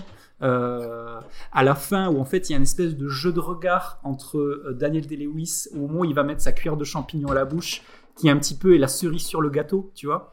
Euh, donc voilà, c'est un, film qui, qui est vraiment euh, qui est pas loin qui est pas loin de la perfection en fait, je crois. Hein. Et ce qui ce qui est génial aussi dans ces relations, c'est de voir euh, comment ça alterne, c'est-à-dire que l'intérêt amoureux de, de Daniel Day-Lewis, c'est là où on voit que qu'il a ce côté ogre aussi, c'est que il commence à s'ennuyer des, des histoires d'amour à partir du moment où il y a quelque chose qui lui résiste plus. C'est-à-dire, on dirait que son intérêt, c'est de complètement détruire une personne et qu'une fois que c'est fini, euh, et justement, le, le, truc qui va faire rebondir cette histoire en permanence, c'est qu'à ces moments-là, il va y avoir euh, une, une, défense de, de la part du, du, du, personnage, euh, du personnage féminin avance, qui, qui va retourner le rapport de force, en fait. C'est, elle comprend, elle comprend exactement comment fonctionne le personnage et elle va jouer à son propre jeu, quoi. Et la, et la façon, j'aimerais juste euh, euh, en, mettre une couche sur la performance de Daniel Day-Lewis, qui vraiment dans ce film, on a l'impression qu'il a, qui s'est, euh, s'est infiltré pendant dix ans dans le milieu de la mode pour être le couturier parfait. Tu vois, il y a ce niveau de, de, de perfectionnement, tu vois. Et, et la façon qu'il a de maîtriser toutes les strates au niveau méta du jeu d'acteur. Et je reviens à cette scène du petit déjeuner, puisque dans une interview, euh, Paul Thomas Anderson explique que euh, une des finalités de cette scène, c'est que Daniel Day-Lewis se moque de la façon que PTA a euh, de manger des, des petits déjeuners abracadabrantesques complètement ridicules. Et donc, il arrive à prendre ça à à la fois se moquer un peu, à lui faire un petit clin d'œil au réalisateur et puis à en faire une grande scène quoi. Donc c'est vraiment euh, c'est vraiment magique. Il y a un truc génial dans cette scène, c'est on comprend donc il y a son, il y a son ex en fait qui lui euh, euh, qui qui a envie de se disputer avec lui parce qu'elle est pas heureuse et grosso modo plutôt que se disputer avec elle, il lui dit euh, non en fait je suis pas d'humeur à me disputer donc on va pas se disputer euh, ce matin et c'est juste après où il demande à sa sœur de se Ouais. débarrasser d'elle, c'est-à-dire que même ça, elle a pas droit quoi. C'est euh, Alors moi, ça, je vais te dire, ça fait plusieurs fois que je tente cette stratégie avec ma femme et ça rate euh, lamentablement à chaque fois. hein. C'est-à-dire que début de dispute, genre chérie, je suis pas d'humeur. Si on se dispute, la journée va mal se passer. Alors je peux te dire que ça ne marche pas du tout. N'essayez pas ça à la maison. Euh, alors bon, bah du coup, Phantom. Euh, mon numéro 3, c'est Billy Lynn's Long Half Time Walk, un film de 2016 de Ang Lee. Je, je crois que j'en avais parlé déjà, parce que je l'avais déjà mis forcément dans mon et top 2016 et top 2017, je crois, parce que je crois qu'il y avait une faille dans... Euh... puisque je crois qu'il n'était pas encore sorti, non, en 2017 en France, mais je l'avais vu. Et je pensais à cette époque-là qu'il allait jamais être distribué en France. Et finalement, genre, il a été exploité en France euh, pendant une semaine Ouais, euh, en, en 2017. Donc, euh, donc voilà, parce que c'est un film assez particulier. Euh, alors, pour simplement pour expliquer, en fait, euh, on prend, on a le point de vue d'un soldat de 19 ans de la de la deuxième guerre euh, en, en Irak qui revient aux États-Unis avec son escadron après avoir été malgré lui un peu le héros d'une petite escarmouche qui a été filmée en Irak et, euh, et le fait que euh, cette, euh, ce petit euh, film euh, soit passé sur les, les chaînes de télé américaines, on va s'en servir pour justement euh, participer, on va dire, à l'effort de guerre culturelle et médiatique aux États-Unis. C'est-à-dire qu'ils vont faire un victory tour lui et son euh, escadron aux États-Unis, aussi bien dans les, euh, sur les chaînes de télé, mais aussi euh, dans les stades de football américain où on va les présenter comme euh, la gloire de l'armée américaine et, euh, euh, le vecteur de la démocratie dans, les pays du, Moyen-Orient.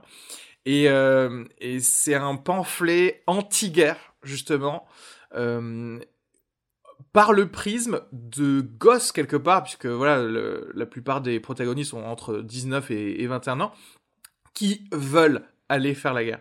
Et parce que ils ont connu une espèce de, communion euh, et de, petites euh, euh, communautés ultra soudées quand ils étaient là-bas. Et c'est génial parce qu'on a dans ce film un contraste entre les paillettes que, euh, que ces soldats peuvent avoir quand ils sont chez eux et la réalité de la guerre assez, assez sale par certains flashbacks euh, qu'on a justement quand ils, quand ils étaient en Irak.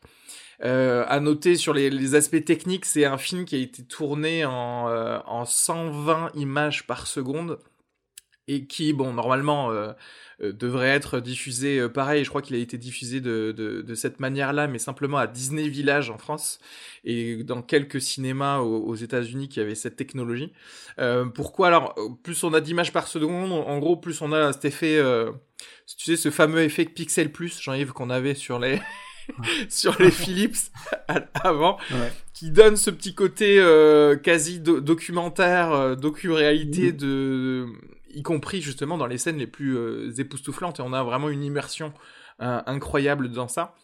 Je crois qu'aujourd'hui, même le Blu-ray est en euh, 48 FPS. Euh, je crois que tu l'as acheté, non? Euh, Jean-Yves, non Oui, je, je, je, je l'ai regardé, ça, ça donne un effet euh, complètement dingue au film, puisque déjà, moi, un de mes plus grands regrets, c'est de ne pas avoir pu voir ce film en 3D au cinéma, et Ang Ouais. Lee est quand même un gars qui a le mérite de donner euh, une dimension autre à la 3D que plein d'autres gens. Et effectivement, le Blu-ray 4K, c'est du 60 FPS, Ah, et comme tu dis, c'est assez dingue l'effet, parce que tu as vraiment l'impression que la, la fiction transperce la réalité, et que tu regardes un truc réalistique au point de devenir un documentaire. en Voilà. fait. Donc c'est assez, dingue. Et, et la forme, pour le coup, là, sert aussi le fond parce qu'on est tout, dans, on est dans une narration de la guerre, forcément, auprès des, gens chez qui ils font le, Victory Tour. Mais dans le film lui-même, on va proposer au, au jeune euh, Billy Lynn, justement, de- de- d'acheter son histoire à, Hollywood pour en faire un film. Encore, un film progrès, donc on a encore une autre strate de la narration de la, de la réalité et, euh, et, le, fait qu'on lui répète, tu vois, que, que c'est un, un héros, euh, à, tout bout de champ et lui ne se sent que quelqu'un qui a juste, euh, enfin tu vois, qui a juste fait les, les choses qu'il fallait faire euh, à, à, ce moment-là et puis surtout euh, le tout contrebalancé avec un avec un truc assez intime qui est sa, sa sœur qui est jouée par Kristen Stewart qui tout simplement ne veut pas que lui puisse retourner en Irak et au contraire essayer de de, et qui, rester en vie. Qui est la seule d'ailleurs. Hein. Oui, c'est la, seule, la seule à, à, voix de la raison vouloir, hein. quelque part. Ouais, ouais, parce qu'il est entouré de, bah, forcément, c'est-à-dire qu'il est glorifié pendant pendant tout le tout le film par tous tous les gens autour de lui. Euh, il voit qu'il a accès à des mondes auxquels il n'avait pas accès, c'est-à-dire que tu vois, euh, dragué par euh, une cheerleader et, et etc. toutes ces choses là.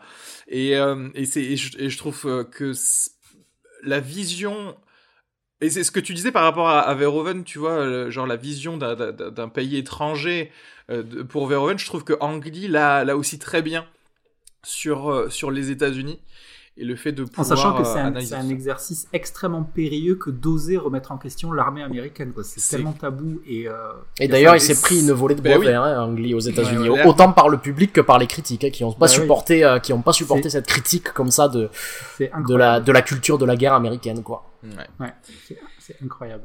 Et, euh, et, voilà, c'est pour ça que moi, par contre, voilà, moi, ça m'avait foutu une, une, claque. Et à chaque fois que je le vois, ça me, ouais. ne serait-ce que visuellement, mais aussi dans la portée de, du, du, discours, je le mets en numéro 3.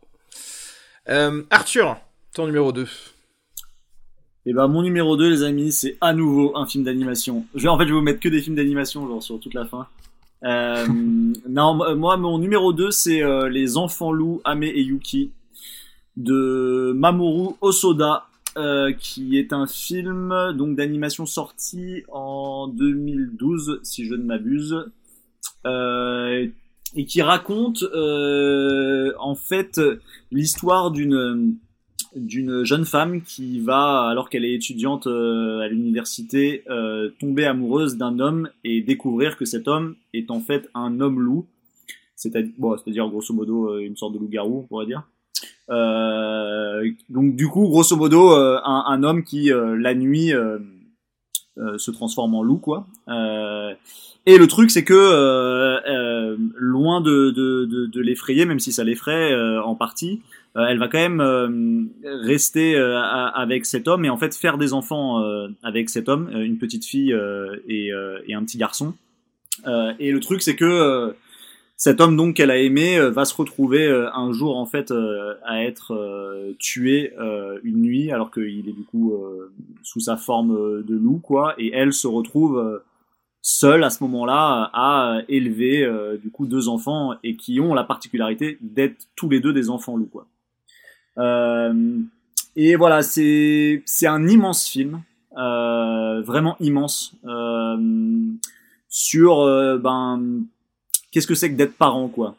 Euh, qu'est-ce que c'est que d'être parent et, et, et qui là s'incarne en fait euh, de manière hyper intéressante via la mythologie que ça convoque, que ça convoque puisque euh, ces enfants bah, sont tout à la fois des êtres humains comme elle et en même temps des loups, donc c'est-à-dire une sorte de des sortes de figures comme ça, genre un peu euh, monstrueuses et parfaitement extérieures à elle, quoi. Et, et du coup, le film, par ce prisme-là, en fait, réussit assez bien à à cerner quelque chose qu'on ressent euh, quand on est parent, c'est-à-dire euh, le sentiment euh, tout à la fois genre que bah, notre enfant est une émanation de nous et que c'est presque un prolongement de nous et en même temps une sorte d'immense sentiment d'altérité à plein de moments, c'est-à-dire comme la sensation genre d'être face à un, étranger mais qui serait un prolongement de nous, c'est ça qui est très bizarre. Et, du coup par, cette mythologie-là, le film investit complètement euh, cette question et de manière assez bouleversante et va s'aventurer dans des contrées qui sont celles de euh, voilà les espoirs qu'on place euh, dans nos enfants, la manière qu'ils ont d'évoluer, comment ils changent aussi avec le temps, parce que en fait un enfant bah, c'est très changeant, euh, contrairement à ce qu'on pourrait croire, et, euh, et du coup ben ce qu'elle projetait sur par exemple sa fille et ce qu'elle projetait sur son fils vont bouger tout au long du film, et c'est comment cette femme leur va réussir à, à, à, malgré tout genre rester proche d'eux, les accompagner et aussi euh, savoir euh, les laisser partir quand, euh, quand, quand il faut laisser partir ses enfants pour qu'ils puissent voler de leurs propres ailes. C'est, c'est vraiment un film qui est d'une très très grande subtilité ouais, sur ce que c'est que la parentalité.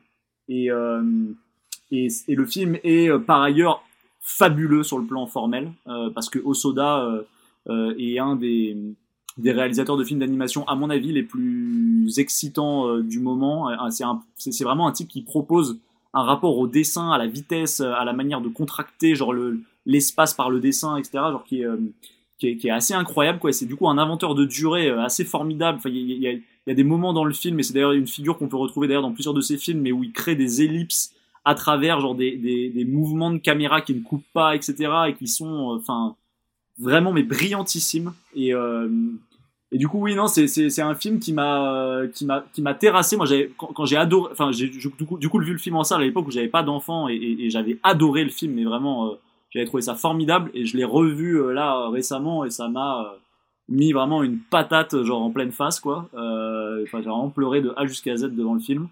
et voilà, je dis ça sachant qu'en même temps, c'est il y a plein de moments qui sont hyper drôles, qui sont des, des, des, des, des moments, euh, enfin voilà quoi, genre de, de, de, vie incroyablement ludique comme ça peut être le cas, genre quand, euh, quand, quand, quand on est parent aussi et que du coup bah il y a juste des moments de jeu pur quoi. Et euh, ouais non, je, je, je, je, sais pas quoi vous dire d'autre, juste je pense que enfin je pense que c'est un très très très grand film et que par ailleurs Osoda est vraiment un grand grand metteur en scène d'animation. moi c'est un type du coup que j'avais commencé à, à, à, suivre à la fin des années 2000 à travers La Traversée du Temps et Summer Wars, qui étaient déjà deux films vraiment superbes. Et voilà, et ensuite il a continué dans les années 2010 avec euh, avec Les Enfants Loups, puis ensuite avec Le Garçon et la Bête et Mirai, qui sont aussi des films magnifiques. Voilà, je pense que c'est, c'est avec euh, euh, c'est avec merde comment il s'appelle le plus grand cinéaste d'animation japonais Miyazaki? Avec Miyazaki, je pense que c'est pour moi les les les deux réalisateurs d'animation les plus importants du moment, quoi. Enfin, à l'heure actuelle, quoi. Euh, voilà. C'est un film bouleversant et qui explore hyper bien, je trouve, le rapport entre la construction de la, de la personnalité et euh, le conformisme social. Complètement. De, de, de, de c'est vraiment une analyse assez méticuleuse de comment se transforme un enfant au fur et à mesure du temps, à, mesure qu'il est exposé à la société. Et ça, c'est un truc que j'ai pas souvent vu et qui est fait ici de manière hyper subtile, je trouve. Complètement. Et qui, et qui trouve une conclusion, je pense, absolument bouleversante entre cette mère et son fils, euh, c'est assez. Ouais, t'es obligé, t'es obligé, t'es obligé de chialer. T'es obligé. t'es ah obligé. Ah ouais, c'est plus que tu chiales, c'était dévasté vraiment, genre, émotionnellement par ce qui se passe. Beaucoup de films euh, sur la parentalité et la filiation de la part de, de Arthur. ouais, je sais, que peut-être pour être un bon cinéphile, au bout d'un moment, t'es obligé d'avoir un enfant en fait. pour tout comprendre du cinéma. Ce qui me fait dire que ma prédiction, je la sens bien. On va voir. Euh, donc ça c'était le numéro 2 d'Arthur, numéro 2 de Jean-Yves. Bravo, euh, bravo Arthur, du coup tu débloques le compteur médaille du Japon dans ces, ce top 10 olympique. Euh, et donc du coup voilà, moi numéro 2 Phantom Thread, donc c'est bon, on peut passer. yes. Arnaud, ton numéro 2 euh, Oui, alors mon numéro 2, on en a déjà parlé, c'est Parasite de Bong Joon-ho. Euh, Voilà, parce que c'est génial. euh, très bien. Et mon numéro 2, on n'en a pas encore parlé, même si euh, voilà, on avait un épisode spécial sur ça, et je crois que ça va faire plaisir à, je crois que c'est Arnaud qui avait mis cette golden bullet. Il s'agit de Joker, film de Todd Phillips de 2019. Alors bon, un film assez récent, euh, qui pour moi était m'a laissé vraiment assis sur sur ce siège pendant, tu sais, 15 minutes après de réflexion euh, personnelle. Euh, y a, je pense qu'il y a un maître mot qui commence à arriver dans le dans le cinéma euh, de manière générale, c'est le, le mot empathie. Et je trouve que c'était assez génial de la part de Todd, de Todd Phillips de pouvoir nous faire ressentir de l'empathie pour ce qui est censé être le plus grand des vilains de comic book et surtout de créer un film aussi puissant alors que c'est un film de DC. Chose que je n'aurais jamais euh, pu, prédire en fait.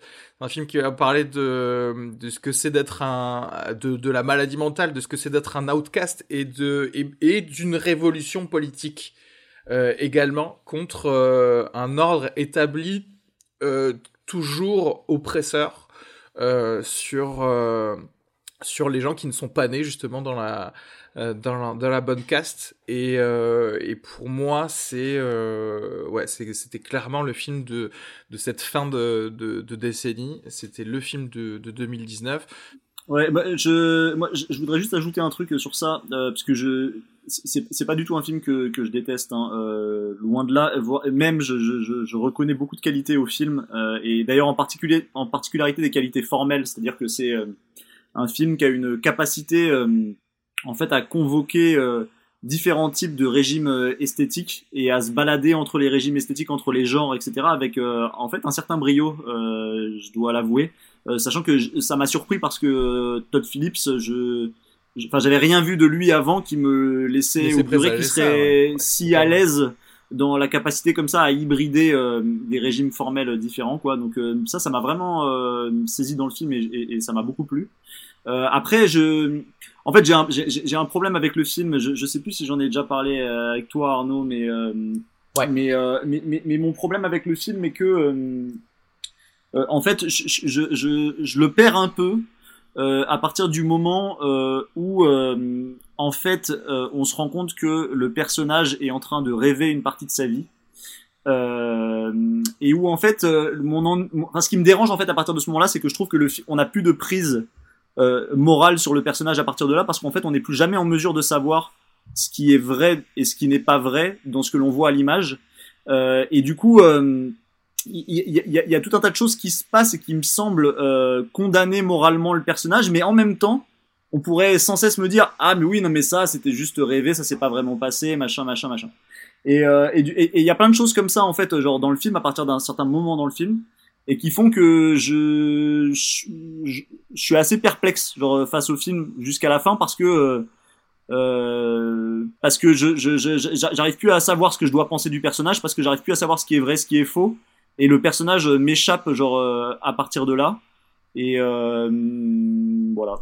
Euh, ouais non moi c'est c'est un c'est un film qui m'a qui m'a assez étonné que je trouve hyper intéressant mais sur lequel j'ai j'ai beaucoup de réserves aussi c'est-à-dire euh, c'est pas un film du tout que je trouve parfait ou que je trouve c'est un film que j'ai trouvé intéressant surtout dans le dans le paysage des blockbusters américains qui m'a qui m'a surpris mais je, je trouve que le film a a aussi beaucoup de défauts, donc je le, je le, moi je le mettrai, je le mettrai pas aussi haut, voilà, mais c'est un film que je trouve très intéressant. D'accord. euh, D'ailleurs, euh, épisode 91 de fin de séance où on en parle peut-être un petit peu plus euh, longuement. Est-ce que on n'arriverait pas au numéro 1 là? Le meilleur film de la décennie euh, pour vous, Arthur. Alors moi, le meilleur film de la décennie pour moi, c'est Faute d'amour de Zviagintsev. C'est pas vrai. Non, non, je plaisante. non, je plaisante. Plaisante. C'était le père tel fils de, de Coréda. je, suis, je, suis, je, je suis dégoûté. Genre, euh, donc Arnaud avait vu tout à fait juste. Euh, tel père tel fils, du coup, qui est un film euh, sorti euh, je vais vous dire ça tout de suite euh, en 2013 euh, et, et, dont le pitch est le suivant c'est un pitch très très fort en fait c'est l'histoire de d'un couple de on va dire de bourgeois japonais enfin de l'upper class japonaise et qui ont un enfant qui a environ 5 ans euh, et, euh, et en fait, euh, une des particularités genre de, de, de ce point de départ, c'est que le, le, père en fait euh, ne se sent pas proche de son fils. C'est-à-dire que genre la sensation que son fils est différent de lui et tout. Et en fait, l'élément perturbateur du récit est que le la maternité dans laquelle la femme de ce couple a accouché les appelle pour leur dire qu'ils se sont rendus compte cinq ans après que en fait il y a eu une interversion de bébé euh, à la maternité et que en fait leur fils euh, n'est pas leur fils biologique. Euh, et du coup elle leur propose de rencontrer les autres parents avec qui un enfant a été interverti de manière ensuite à pouvoir de manière enfin de façon concertée discuter de est-ce que les enfants biologiques doivent retourner dans leur famille ou pas dans leur famille biologique s'entend. Et et du coup le truc c'est que le le, le père de cette famille bourgeoise va euh, euh, œuvrer, genre dans un premier temps, à essayer de reconstituer sa famille euh, biologique euh, parce que à nouveau il est convaincu que bah, il était déjà convaincu genre dans sa chair quoi qu'il y avait quelque chose avec avec son fils du coup genre de fait qui, qui, qui n'allait pas quoi. Et, et voilà et c'est un film qui, qui qui à partir de ce point de départ extrêmement fort va aller explorer qu'est-ce que c'est que le lien filial quoi. Euh, qu'est-ce que c'est vraiment que la filiation? De quoi c'est fait la filiation? Est-ce que c'est est-ce que c'est une pure affaire de, de biologie ou est-ce que c'est une construction? Est-ce que c'est c'est une, une fiction? Euh, qu'on écrit. Euh, et, euh, et, le film est vraiment absolument formidable de ce point de vue-là. C'est-à-dire qu'il va vraiment embrasser tout le sujet dans sa, dans sa complexité psychologique, morale, etc.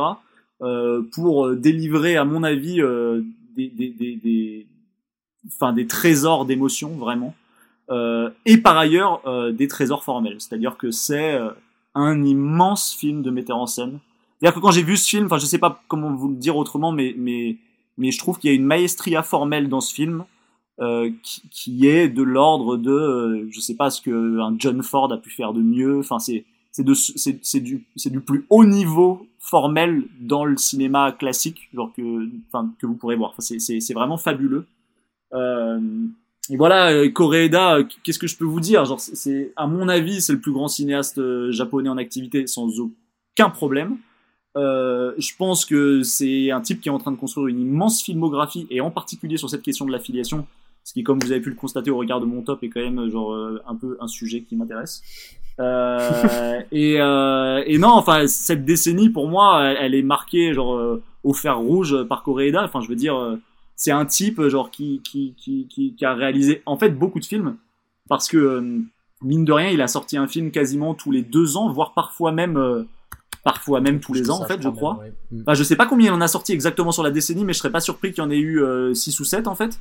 Et en plus de ça, euh, il n'est pas du tout resté toujours au même endroit, c'est-à-dire que il y a des films qui sont un petit peu euh, euh qui, qui, comment dire qui appartiennent un peu à la même famille de films. Enfin, je pense au film qu'il a fait juste derrière qui s'appelle Notre petite sœur et qui s'interroge aussi très exactement à cette question, même si ça le fait par un angle différent et qui est aussi un immense film et une immense chronique euh, familiale. Euh, mais c'est aussi un type genre euh, qui a pu s'aventurer dans le thriller par exemple en réalisant The Third Murder, genre qui était un film hyper passionnant. Enfin bref, c'est un cinéaste genre qui en fait a plus d'un tour dans son sac et qui, à mon avis, ouais, est le grand grand grand cinéaste de la famille quoi. vraiment et, et, et de, de, de, ouais, de la déconstruction genre de la cellule familiale japonaise quoi. Et c'est formidable, vraiment. J'invite les gens à voir bon, Tel Père Tel Fils, qui est pour moi son chef-d'œuvre, même s'il a fait tellement de grands films que c'est euh, difficile de les hiérarchiser, pour être honnête. Là, c'est vraiment purement subjectif euh, de ma part, euh, parce que je pense qu'il y a au moins quatre ou cinq autres films qui sont très très très très très hauts et, et, qui, et, qui, et qui méritent absolument d'être vus par tout cinéphile qui se respecte. Ouais, j'adore ce film, et je crois que chaque année où il a sorti un film cette décennie, il était dans mon top 10, quoi. Non, mais pareil. Euh, euh Koreeda, donc il y a un truc. Euh, je pense que mon préféré, moi, de la décennie, ça doit être une affaire de famille.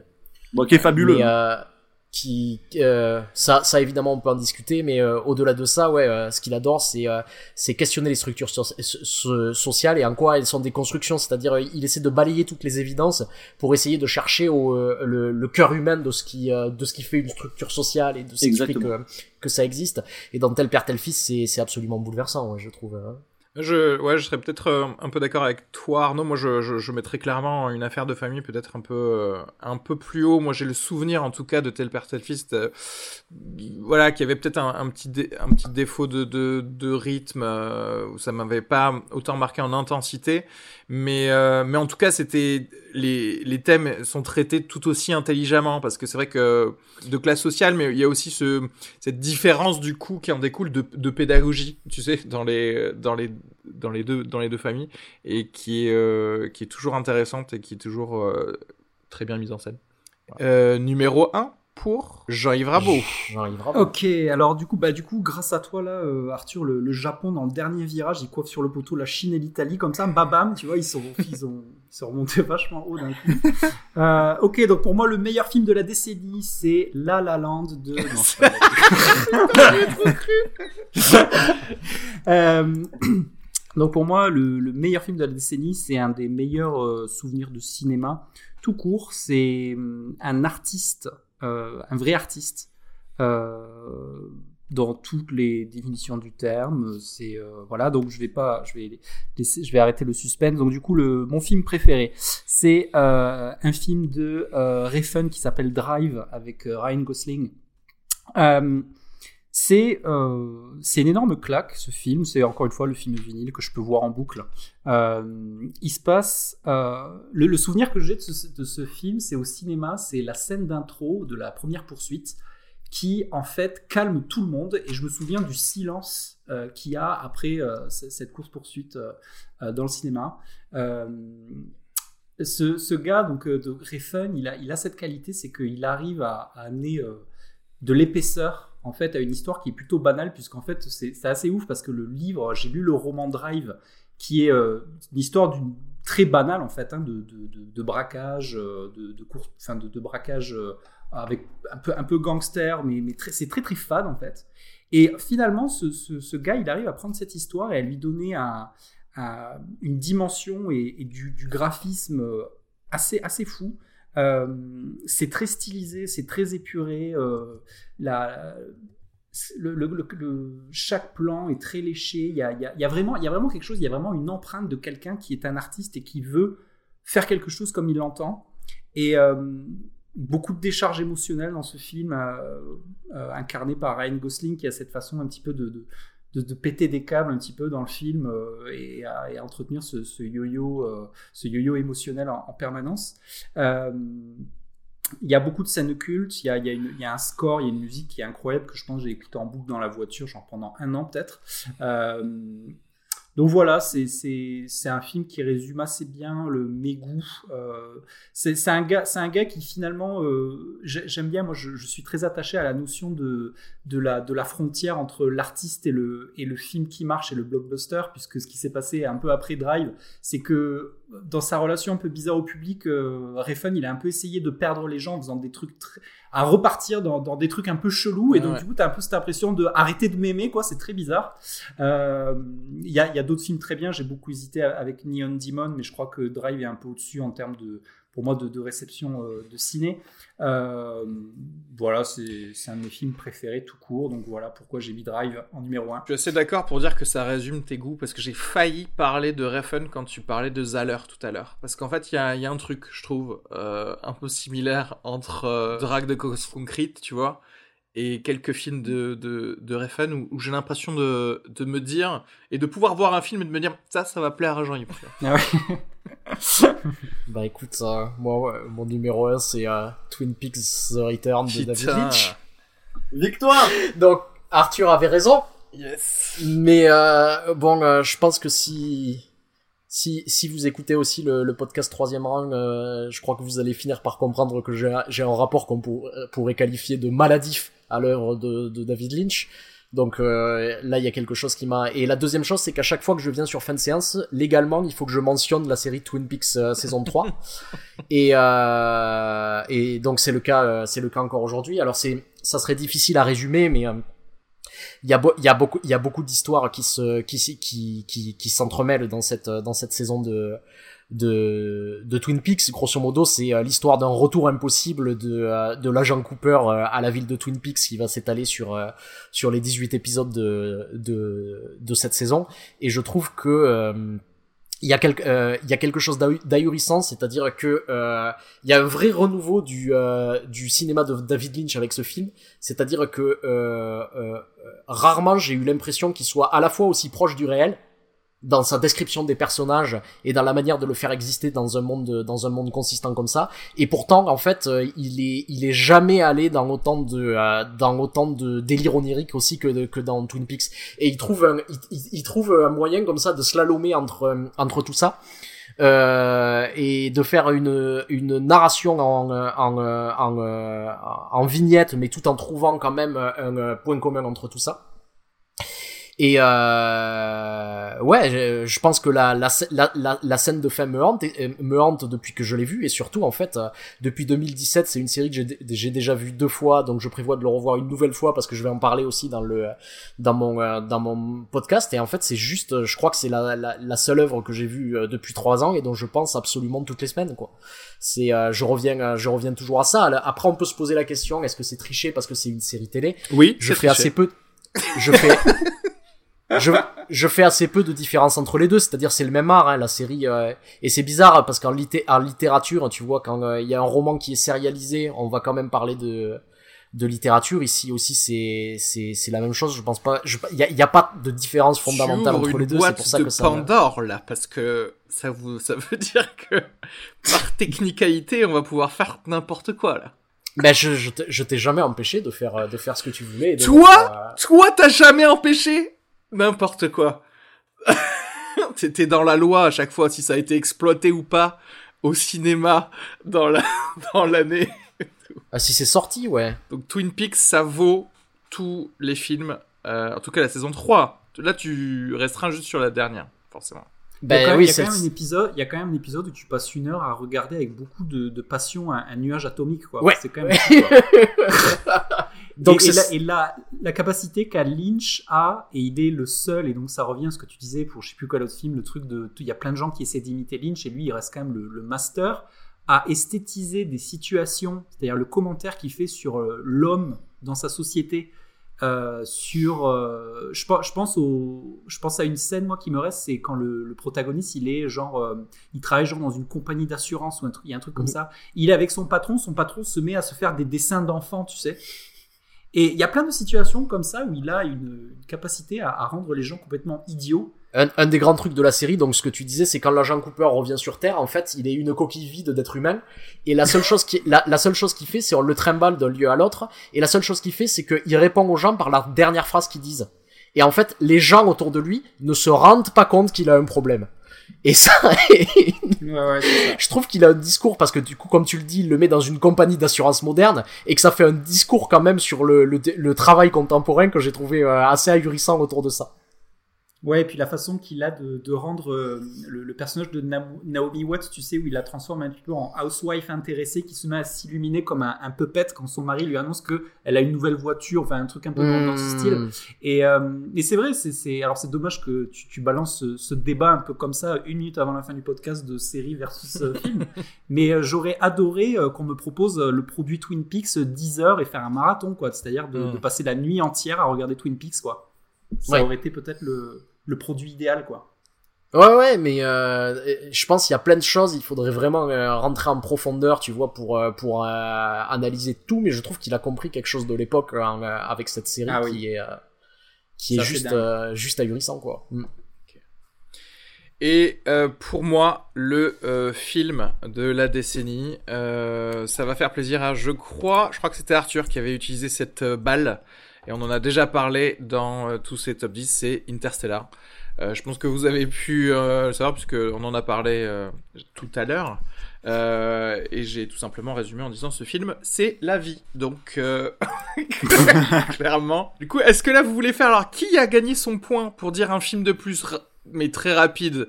Alors moi j'ai gagné du coup puisque j'ai dit Phantom Fred pour pour Arnaud. Donc j'ai le droit de dire mon onzième. Mon onzième, c'était le film Mommy de Xavier Dolan, voilà, qui est arrivé euh, juste après euh, le mon dixième. Euh, en dixième -hmm. position. À regarder, je crois qu'il est sur Netflix et je pense que ils ont corrigé le problème qu'ils avaient de format, euh, non? Okay. sur, sur, Netflix. C'est possible. Euh, ouais. Donc ça vaut le coup de le regarder. Oui, je dis qu'il y a un problème de format parce que justement tout ce film, il y a un petit jeu de format parce qu'il y a des bandes noires pendant pas mal de temps du film euh, sur les côtés et euh, Netflix n'avait pas pris en compte ça, mais c'est un film vraiment euh, vraiment excellent sur euh, un enfant euh, à problème. qui fait pas ses devoirs. Non, je pense qu'on va aller très rapidement sur les 11e, comme ça on va, on va juste... Vite fait, parce que moi aussi, j'ai, du coup, je vais prendre le, yes. le relais. Moi, mon 11e, c'était La Flore de, de Mariano Linas, donc le film argentin de 14 heures. Euh, qui qui, ah, qui oui. était sorti au cinéma. J'ai trouvé ahurissant, qui est complètement inégal, mais qui a les moments de cinéma les, les parmi les plus passionnants que j'ai vu cette décennie. Ouais. Voilà. Yes. Et que je conseille vraiment. Alors ouais, mon onzième, mais je vais pas m'étendre hein, dessus, mais euh, mais en fait, euh, c'est un vrai regret de pas l'avoir mis dans, dans le top 10, c'est Mad Max Fury Road. Ah, oui. Simplement parce que euh, bon, la raison pour laquelle je l'ai pas mis dans mon top 10, je pense, c'est que euh, je pense que c'est une histoire qui m'a pas suffisamment ému et pris au trip sur le plan émotionnel pour que je la mette dans un top 10. Euh, mais, et c'est un énorme mais, euh, le film est une folie formelle de tous les instants. C'est-à-dire que c'est, enfin, quand tout à l'heure on parlait de de Scorsese et de sa capacité euh, à, se réinventer et avoir l'air d'être un, un, jeune homme alors que c'est un vieux monsieur. Je pense très exactement la même chose de, de Miller. Euh, qui, euh, à mon avis, genre fait le film le plus rapide, le plus furieux, le plus le plus hardcore en termes d'entrechoquage d'images que j'ai vu cette décennie quoi et j'ai trouvé les courses poursuites genre dans ce film mais mais monumentales enfin vraiment j'ai trouvé que c'était euh, une déflagration esthétique ce film. Voilà. Et, et, et puis il a, il a le mérite, euh, il a le mérite de ramener ce, sur le devant de la scène le, le blockbuster analogique sans l'essence un peu. Tu sais, il, y a, le feu dans ce film. C'est vraiment à, à incroyable. Et il était, moi perso, il était sur ma shortlist et, et je dois t'avouer, et ça pourrait être une discussion, c'est que moi ce film n'a pas supporté le revisionnage. Ouais. Et ça pose vraiment la question du, tu sais, du gros blockbuster un peu à usage unique où tu vas au cinéma vraiment pour en prendre plein la gueule.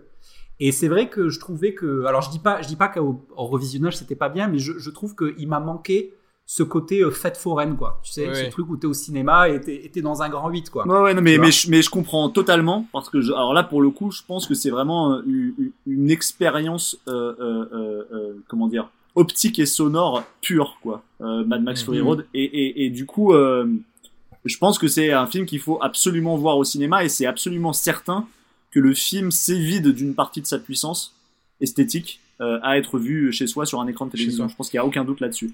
Mais pour te rejoindre encore plus, parce que euh, je, je, vois le, le côté, enfin, encore une fois, pas, pas, pas, jetable, mais le côté de la première euh, cartouche, la première fois que tu le vois, ce sera de toute façon plus impactant. C'est-à-dire que même si tu le revoyais là au cinéma, ce serait un peu moins. Moi, je, Mad Max Fury Road, je le lirais presque à, à du spectacle vivant. C'est presque à la limite si on n'était pas genre dans un Universal Studio à voir tous les gens arriver avec des flammes partout, euh, tu vois, nous-mêmes quoi. Non, mais c'est, c'est, je sais pas, c'est vraiment, c'est un emboîtement d'espace, mais genre c'est tellement délirant, mais en fait, vraiment, je pense que il y a, il y a, il y a, y a, à part Miller, il y a peut-être Spielberg qui peut emboîter des espaces aussi complexes, mais c'est affolant ce qu'il fait dans le film. Vraiment, c'est affolant.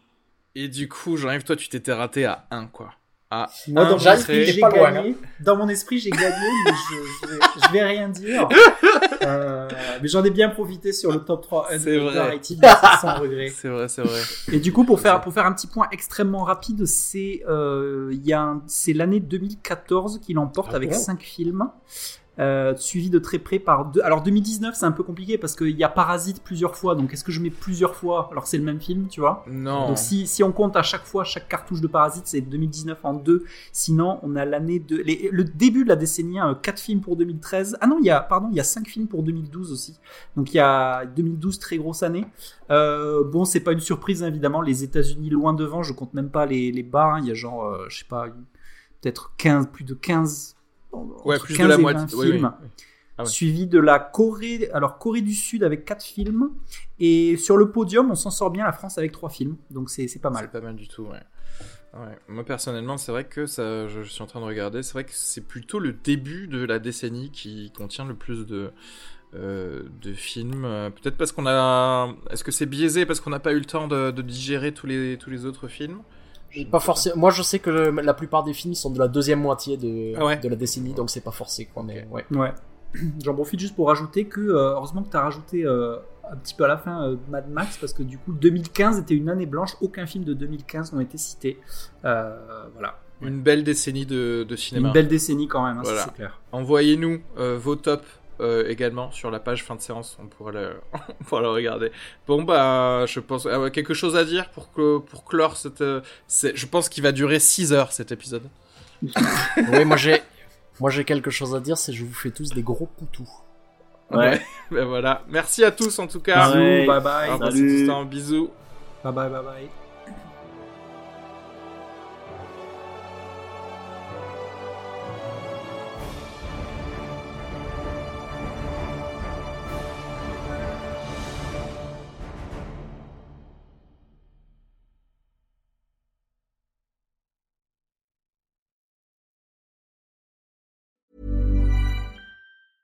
Even when we're on a budget, we still deserve nice things.